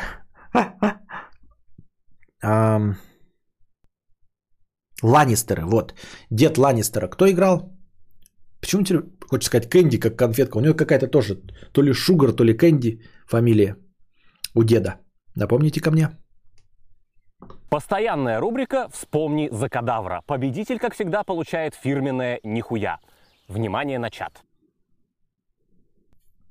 Вот пока вы вспоминаете, вот тут пишут, помню фразу, как ты собираешься щелкнуть пальцами, если я тебе их сломаю. Да, и Слай, вроде, когда он, они э, для того, чтобы доказать Чарльз Дэнс, да-да-да, Дэнс, танец, а я все время видел, как это Шугар. Помнишь, там простое слово? Чарльз Дэнс играет главного злодея, значит, эм, Мэридит Каприс, это, по-моему, у нас Соня Блейд, первая Соня Блейд из Mortal Kombat. Вроде бы играет дочь, Хотя могу ошибаться. Тоже можете проверить, если вам интересно. Вот тут пишут, да, какие любимые моменты. Он, э, когда зовет, ш- пацан зовет Шварценеггера в видеопрокат, э, чтобы доказать, что, э, ну, что Шварценеггер звезда. Там в фильме «Терминатор» играет Сталлоне. Ну, то есть это такая один, одна из э, многих отсылочек Сталлоне к Шварцу, Шварца к Сталлоне. В общем, в той реальности, в которой Шварценеггер – это полицейский, а Терминатор играет Стал... Терминатора играет Сталлоне. А мне больше всего нравится другой момент. Там эм, э, продажного полицейского играет Фил Мюррей Абрахам. А, казалось бы, это вот комедия, да, такая приключенческая, Шварценеггер, что-то там мускулы, все понятно. А, но, во-первых, там есть камео, очень интересные камео. Там в одной секунде, в течение двух секунд показывают двух актеров первой величины. Они, когда заходят в полицейский участок, там как бы это мир кино вообще в целом. Я понимаю, что я спойлю, но если вы видели, то вы видели. Не видели, то уже все. Посмотрите, э, будете внимательнее смотреть.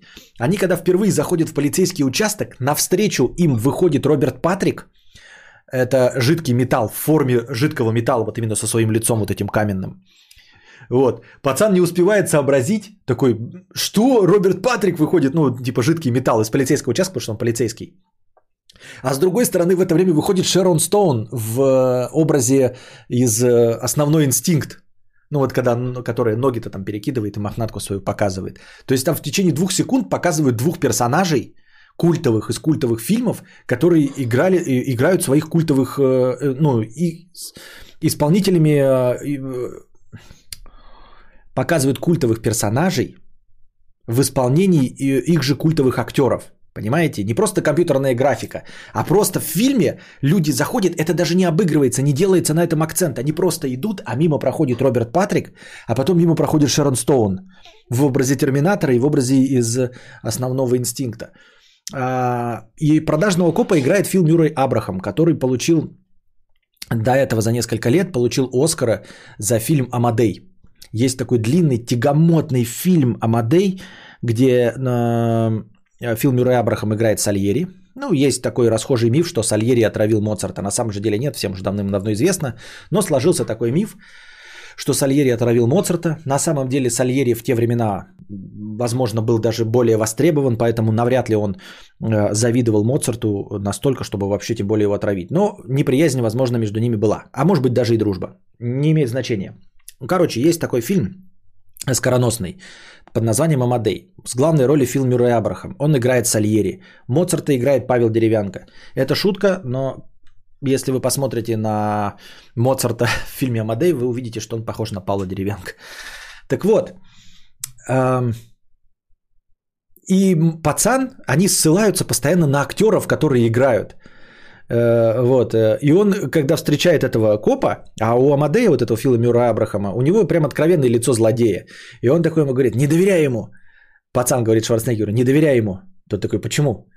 Он типа в Амадее убил Моцарта, но в другом фильме этот актер убил Моцарта. То есть он его э, оперирует к тому, что этот э, чувак играет злодеев.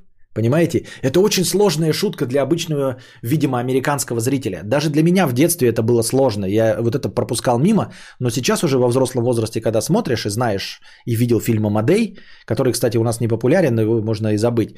Тогда ты вспоминаешь, что вот он к чему обращается. Он ему такой говорит, не доверяй ему. Почему? Он убил Моцарта. Вот, и вспомнить, что это актер, игравший Моцарта, и поэтому он говорит, что он злодей, такое себе.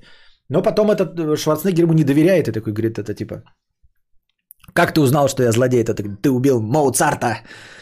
В общем, мне это очень нравится. Рекомендую фильм к просмотру. Прикольно, забавно, классно. И я думаю, что если вы сейчас его посмотрите, вы получите удовольствие.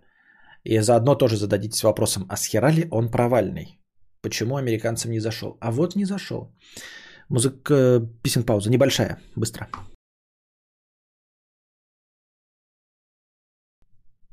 Продолжаем. Так. Ну и говно же я смотрел, если честно. Посмотрел, значит, комедию впритык. Эм, старую, добрую. Хотя она не старая не добрая. По Какой год, наверное? Ну, какой-то, наверное, 2009, наверное, 2010. Значит, э, впритык. А, Не знаю, как точно переведена. В общем, это комедия. Классическая роуд-муви. А Роуд-муви э, бывают разного типа, но классика это когда кто-то перемещается из точки А в точку Б. А для комедии это прекрасный жанр. А, вот. Блестящая затравка. Роберт Дауни младший э, в своей лучшей форме, вот как раз таки после начала Железных человеков.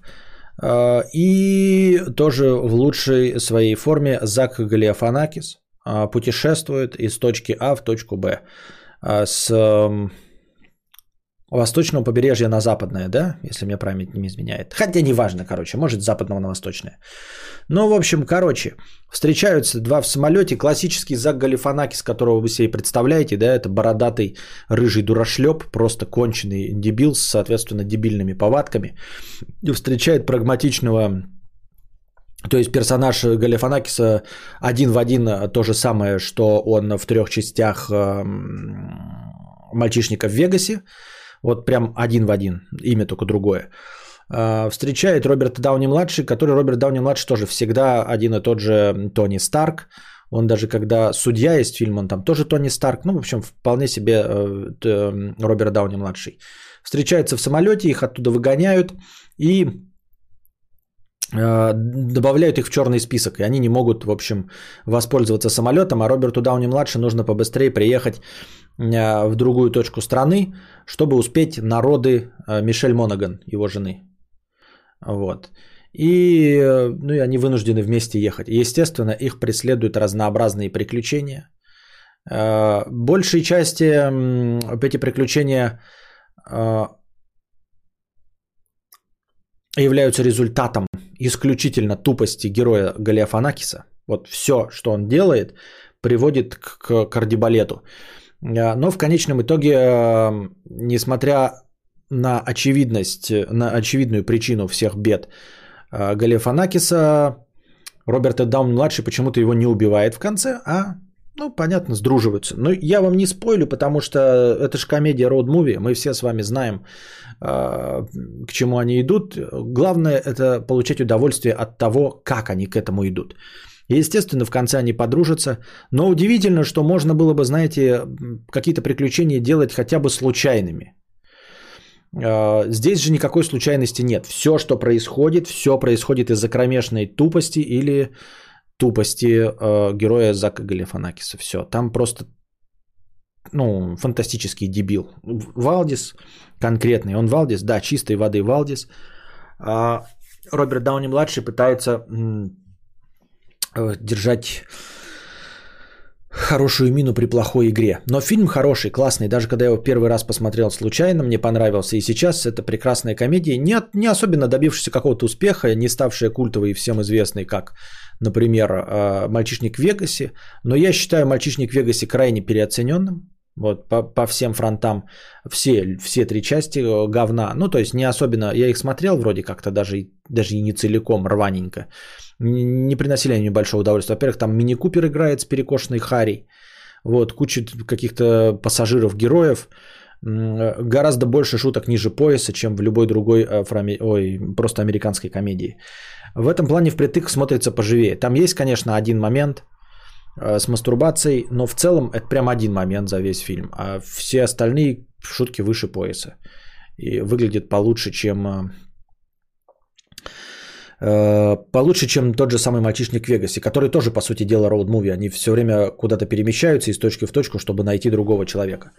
Вот, рекомендую всем к просмотру. Добрый, теплый, ламповый, позитивный фильм.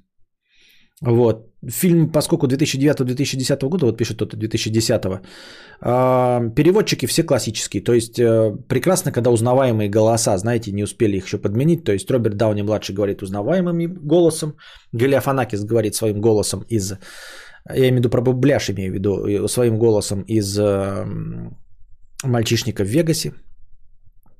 В общем, прекрасный, забавный, э, мощный фильм. Хорошая комедия для вечера. В компании или э, с парнем своим.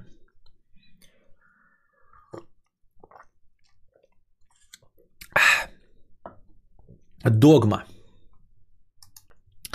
А, Самый известный, самый популярный, самый скандальный фильм Кевина Смита, он же «Молчаливый Боб». И там же есть и Джей Молчаливый Боб, естественно.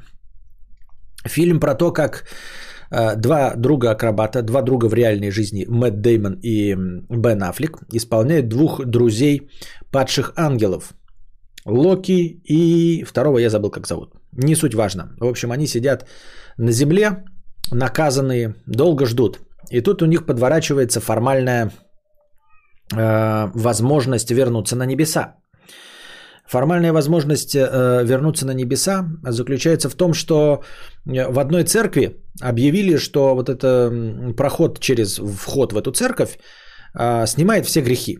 Объявили это простые земные священники.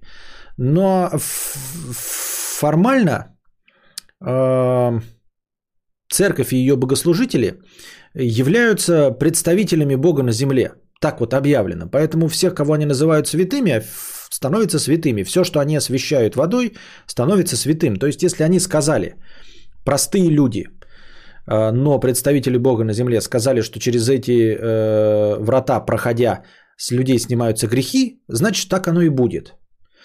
Вот. эм, Эти падшие ангелы не могут попасть в рай, пока с них не будут сняты все грехи. И они решают пройти через эти ворота, снять с себя все грехи, а потом благополучно умереть и попасть в рай. Ну, потому что они заманались уже тысячами лет здесь бродить. Вот. эм, Но на самом деле нарушение такое формальное правил, это затравка только, да?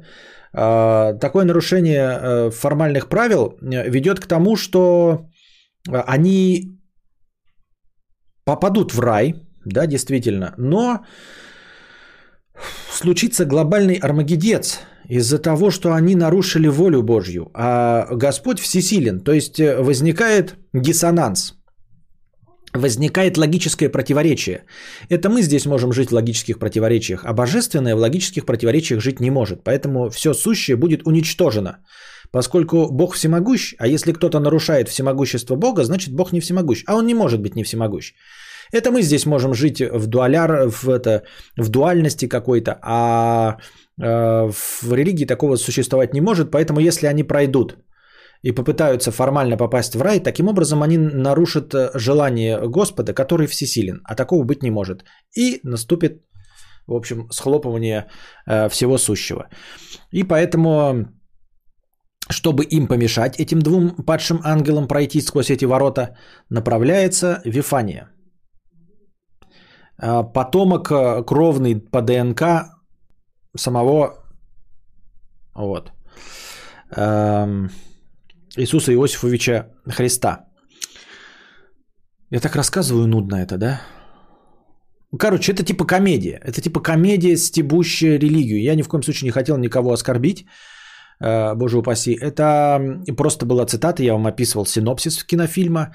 А фильм является, как я уже сказал, культовым среди определенной э, категории граждан, которые любят, когда стебут э, церковь. Фильм снят давно, поэтому всякие Докинзы и прочие школьники любят его испокон веков. Хотя на самом деле он не такой уж и веселый. А, Лично мне кажется, что «Клерки» и «Клерки 2» на порядок выше и лучше. Это фильмы Кевина Смита и с его же режиссурой, его же сценарием. А, Жду, скрестив пальчики «Клерки 3», надеюсь, что у него все получится. Надеюсь, получится лучше, чем получилось с Джеймом Молчаливым Бобом. Вот.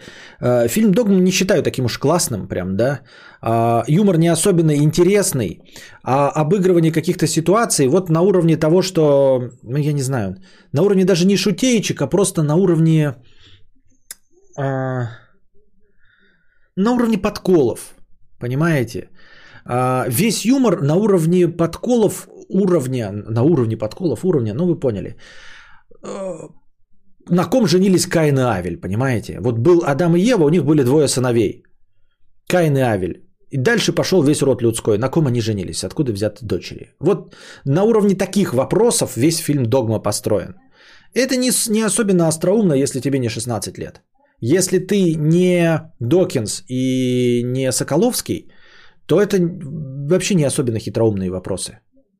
Не то, что тебя волнует, и не то, что кажется тебе э, остроумным. Вот что. А, главную роль играет Вифания. Это, я забыл, как ее зовут. Она же играет э, женщину э, в «Людей в черном». После этих фильмов «Люди в черном» и вот эта Вифания, она почти сразу ушла из кино. Сейчас она очень плохо выглядит. В те времена она была симпатичной, но что-то у нее было какое-то ультразавышенное ЧСВ.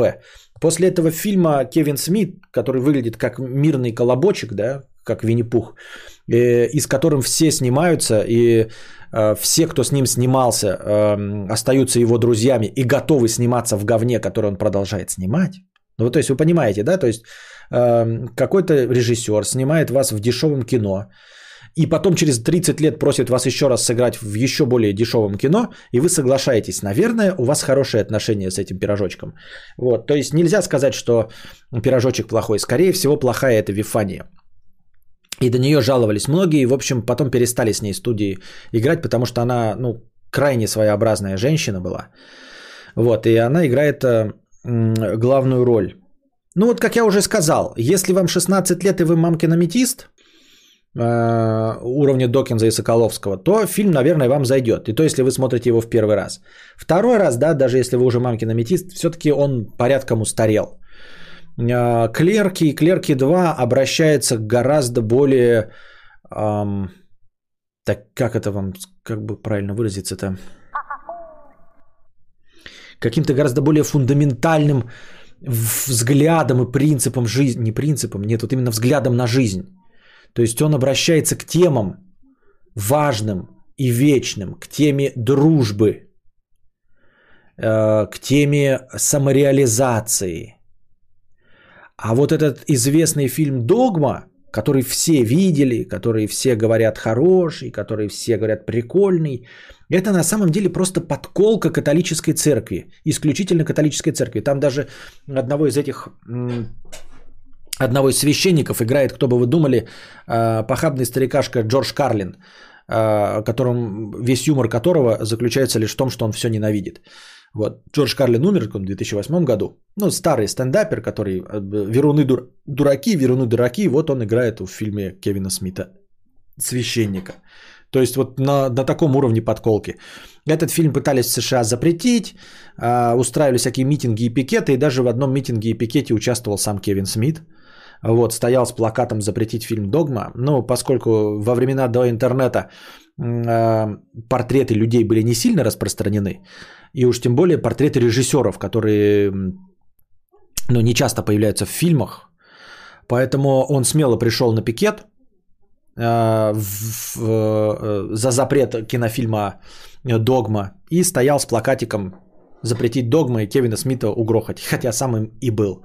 Вот э, такой, такая забавная рекламная подколка самого себя. В общем, посмотреть его, э, конечно же, стоит, да, но я не считаю его большим образчиком комедии. А вот. Э, диалоги остроумные. Диалоги остроумные, вот как я уже сказал, когда задаются неудобненькие вопросы друг другу, да, неудобные вопросы религии, но мне, как старому верну, это я бы даже не стал вести беседу с человеком, который задает такие вопросы. То есть не потому, что я на них не могу ответить, а потому что на них ответить-то можно. А, но предъявлять претензии а, а, символической книги, ну то есть книги символов, довольно странно. Вот, воспринимать, вот опять я лучше не хочу касаться этой темы, да, ну, в общем, короче, у меня есть на, ответы на все вопросы, которые там якобы неудобно заданы. У меня лично, хотя я внеконфессиональный верующий, есть ответы на все вопросы, которые может задать мне школьник-аметист, а, насмотревшийся Докинса и э, Соколовского. Но я, естественно, публично эту беседу вести не буду, потому что, несмотря на то, что я на стороне, на одной стороне, эта же сторона все равно на меня может обидеться, поэтому ну его нафиг. Но вы можете посмотреть. Интересный фильм, забавный. А, лично я сейчас в современных реалиях не вижу в нем ничего оскорбительного. Не знаю, кто и за что мог оскорбиться, но э, у них в Америке такие же анальники, поэтому ничего удивительного. Если бы сейчас такой фильм вышел здесь, я, его бы здесь запретили. Оскорбиться всегда есть на что. Фильм интересный. Как комедия, ну, я не смеялся, но он интересный. Ну, то есть просто там есть сюжеты, да. Там, э, конечно, сюжетные линии построены в угоду того, чтобы задать как можно больше неудобных вопросов, но тем не менее э, много героев, много интересных диалогов и вообще-то в конечном итоге это фильм э, религиозного человека. Я не понимаю, ну то есть люди, скорее всего, э, просто глупые на него обижались и просто глупые предъявляли Кевину Смиту. Я, как человек, посмотревший фильм, я не знаю, вот согласитесь вы со мной или нет, по-моему, очевидно, что Кевин Смит Верун. А, то есть Верун тоже не, не, не желающий примириться с официальной церковью, с догмами. Именно поэтому он фильм так и назвал. А, финал и концовка очевидно намекают, ну не намекают на как бы вопрос в вере и в религии всегда стоит в том, есть Бог или нет. А, по фильму «Догма» Бог есть. Однозначно. Никаких вопросов к тому, что он есть, нет. Вопросы есть к чему угодно, кроме как к существованию самого Бога. И в этом фильме это явно показано. Там, э, говорю, почему веруны обиделись, мне непонятно, потому что обидеться могли только глупые люди, потому что в этом фильме не ставится даже вопрос, есть Бог или нет. Он даже не задается нигде, там по умолчанию он есть. То есть само существование героев с самого начала, которых нам показывают, да, э, нам показывают какие-то, возможно, по мнению кого-то, еретичные вещи, богохульные, хотя в них нет ничего богохульного, да, но тем не менее, вот нам показывают ангела с крыльями, все, это, это, это сразу говорит о том, что создатель фильма говорит о том, что Бог есть. Все, остальное все не имеет никакого значения. Я так думаю, мне так кажется.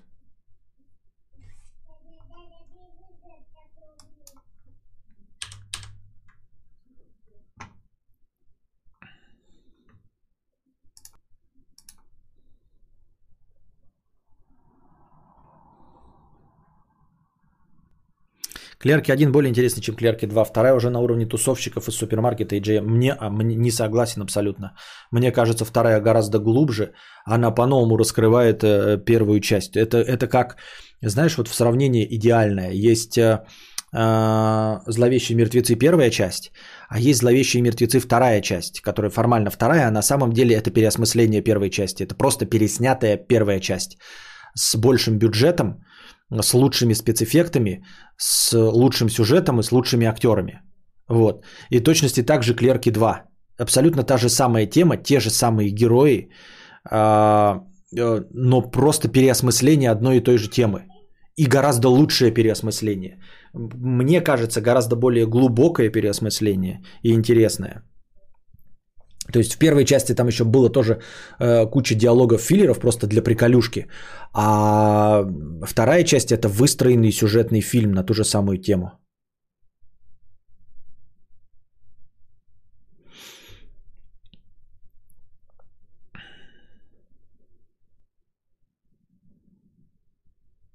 Думаю, сюжеты Кевин пишет, когда хорошенько дунет. Так это ж не секрет. Это ж не секрет. Э, фильм этот э, Бивень, да, который они сняли как раз с Джастином Лонгом, у него же есть собственный подкаст, и они в подкасте придумали сценарий, и они там даже не скрывали, что они там с каким-то чуваком ведут подкаст, и они вдунули, и начали придумывать э, абсолютно дебильный сценарий, где человека превращают в этого морского котика или в кого там, в тюленя. Эм, и, и Потом в конце ну, настолько надуплились и напридумывались, что поклялись, что обязательно снимут этот фильм на этот сюжет. И в итоге сняли. Так что это даже не секрет, а официальная информация. Вот. Планирует Костик отвечать на донатики? Да мы уже на донатики столько понаотвечались, мы уже даже включили кинобред. Офигенная новость, которая подтверждает, что даже самые прошаренные люди могут оказаться тупыми. Оказывается, у моего Wi-Fi роутера стояло искусственное ограничение на пропускную способность 5 лет. В народе скорости нета. Поменял, теперь можно смотреть все в 4К без задержек. Быть тупым это норма? А, это норма, да. Мы все в какой-то мере тупые, это норма. Но я бы так широко не стал заявлять, что ты тупой лишь из-за того, что не знал, что у тебя ограничение в Wi-Fi роутере стоит. Но не, ну, не, сходу так не предположишь это, да? Не предположишь, не предположишь. Не думаю, что можно и нужно называть себя тупым только исходя из этого одного. Отсутствие информации не делает тебя тупым. Отсутствие какого-то знания, понимаешь? Я легко могу себе представить, что, что я чем-то пользуюсь тоже не до конца верно, и что многие из нас чем-то пользуются не до конца правильно. Ну, типа, не отключили, а, я не знаю, где-нибудь GPS-навигатор в телефоне, у них жрется батарейка, и человек жалуется два года на то, что батарейка не держит, а на самом деле там одну функцию отключить, и батарейка будет держаться сутки. Легко. Не они поклялись, а вроде зрители потребовали так и снять фильм. Ну, хорошо, не они поклялись. Я половину всего, что рассказываю, вру, так что тут вы прощайте меня. Ну и сняли фильм «Говно». Фильм «Бивень» – говно. А, там сюжета ровно вот на подкаст двух укурков. Этот фильм можно было снять на 5, за 15 минут. Не за 15 минут, а фильм должен был длиться 15 минут, не больше. Там сюжета на 15 минут.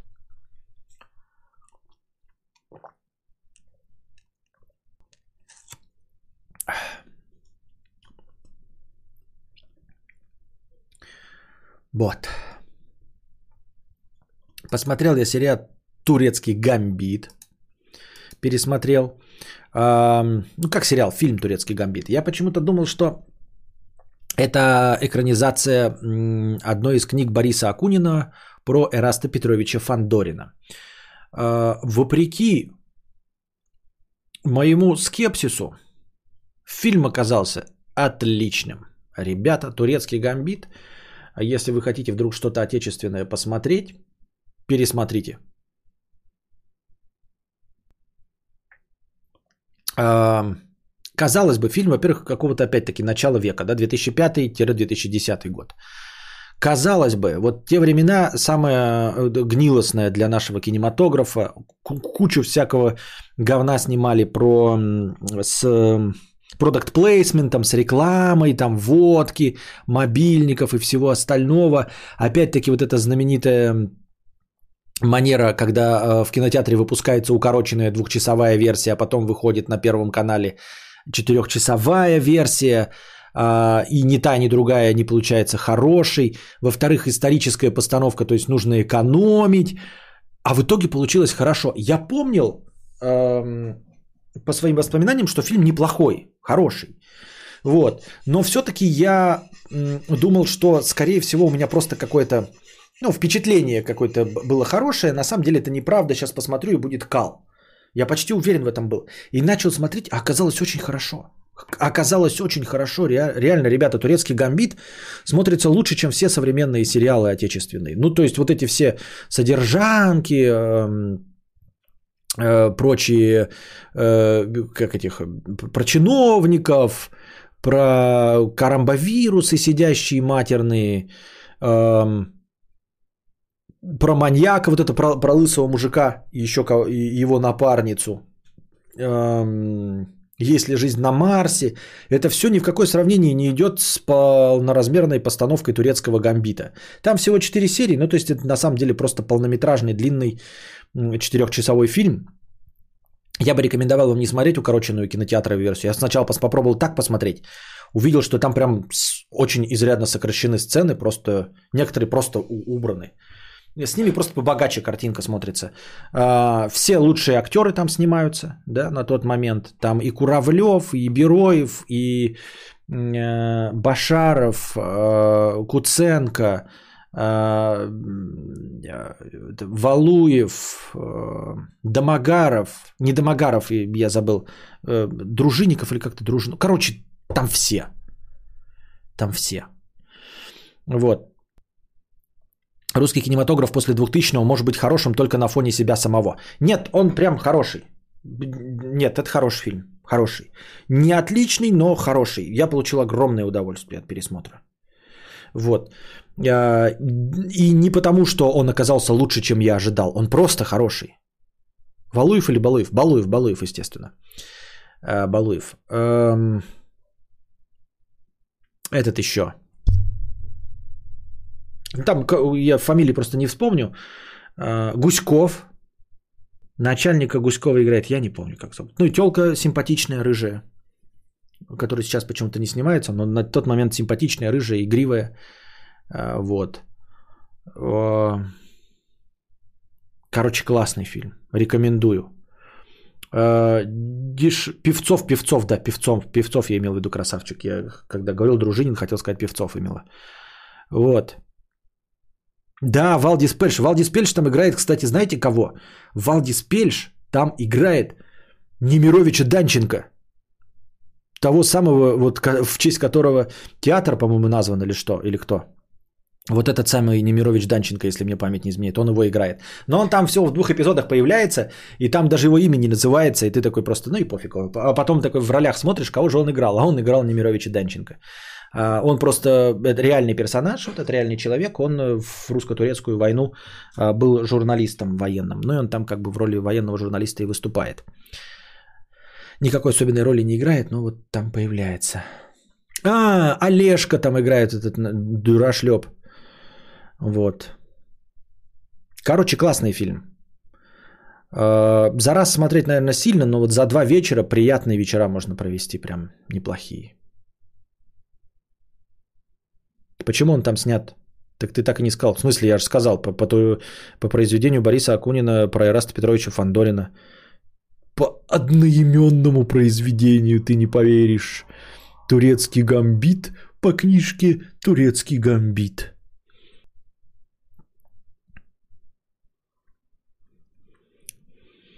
Моему роутеру 10 лет, как провели нет проводной, и я забыл, что он сбрасывает настройки. Александр пишет, Олежка дурашлеп. Олежка, Олежко, фамилия. Это не Олежка, Олег, а Олешко, фамилия.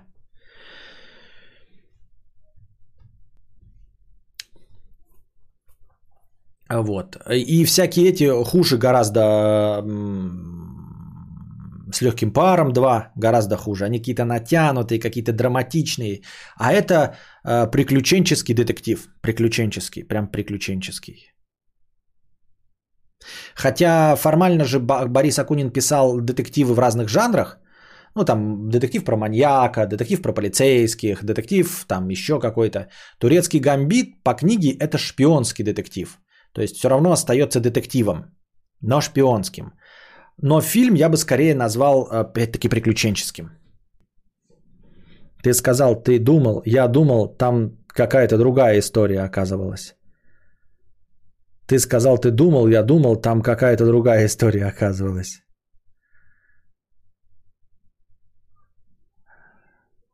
Ты сказал, ты думал, я думал, там какая-то другая история оказывалась.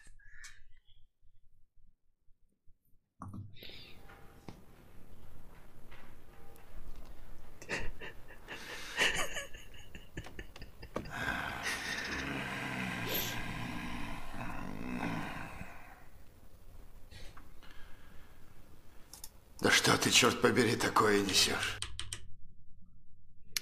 Ну и вот, дорогие друзья, Олежка Дурашлеп, Александр Олежка, да, но он там играет Дурашлепа, вот. А, Олежку, Дурашлеп.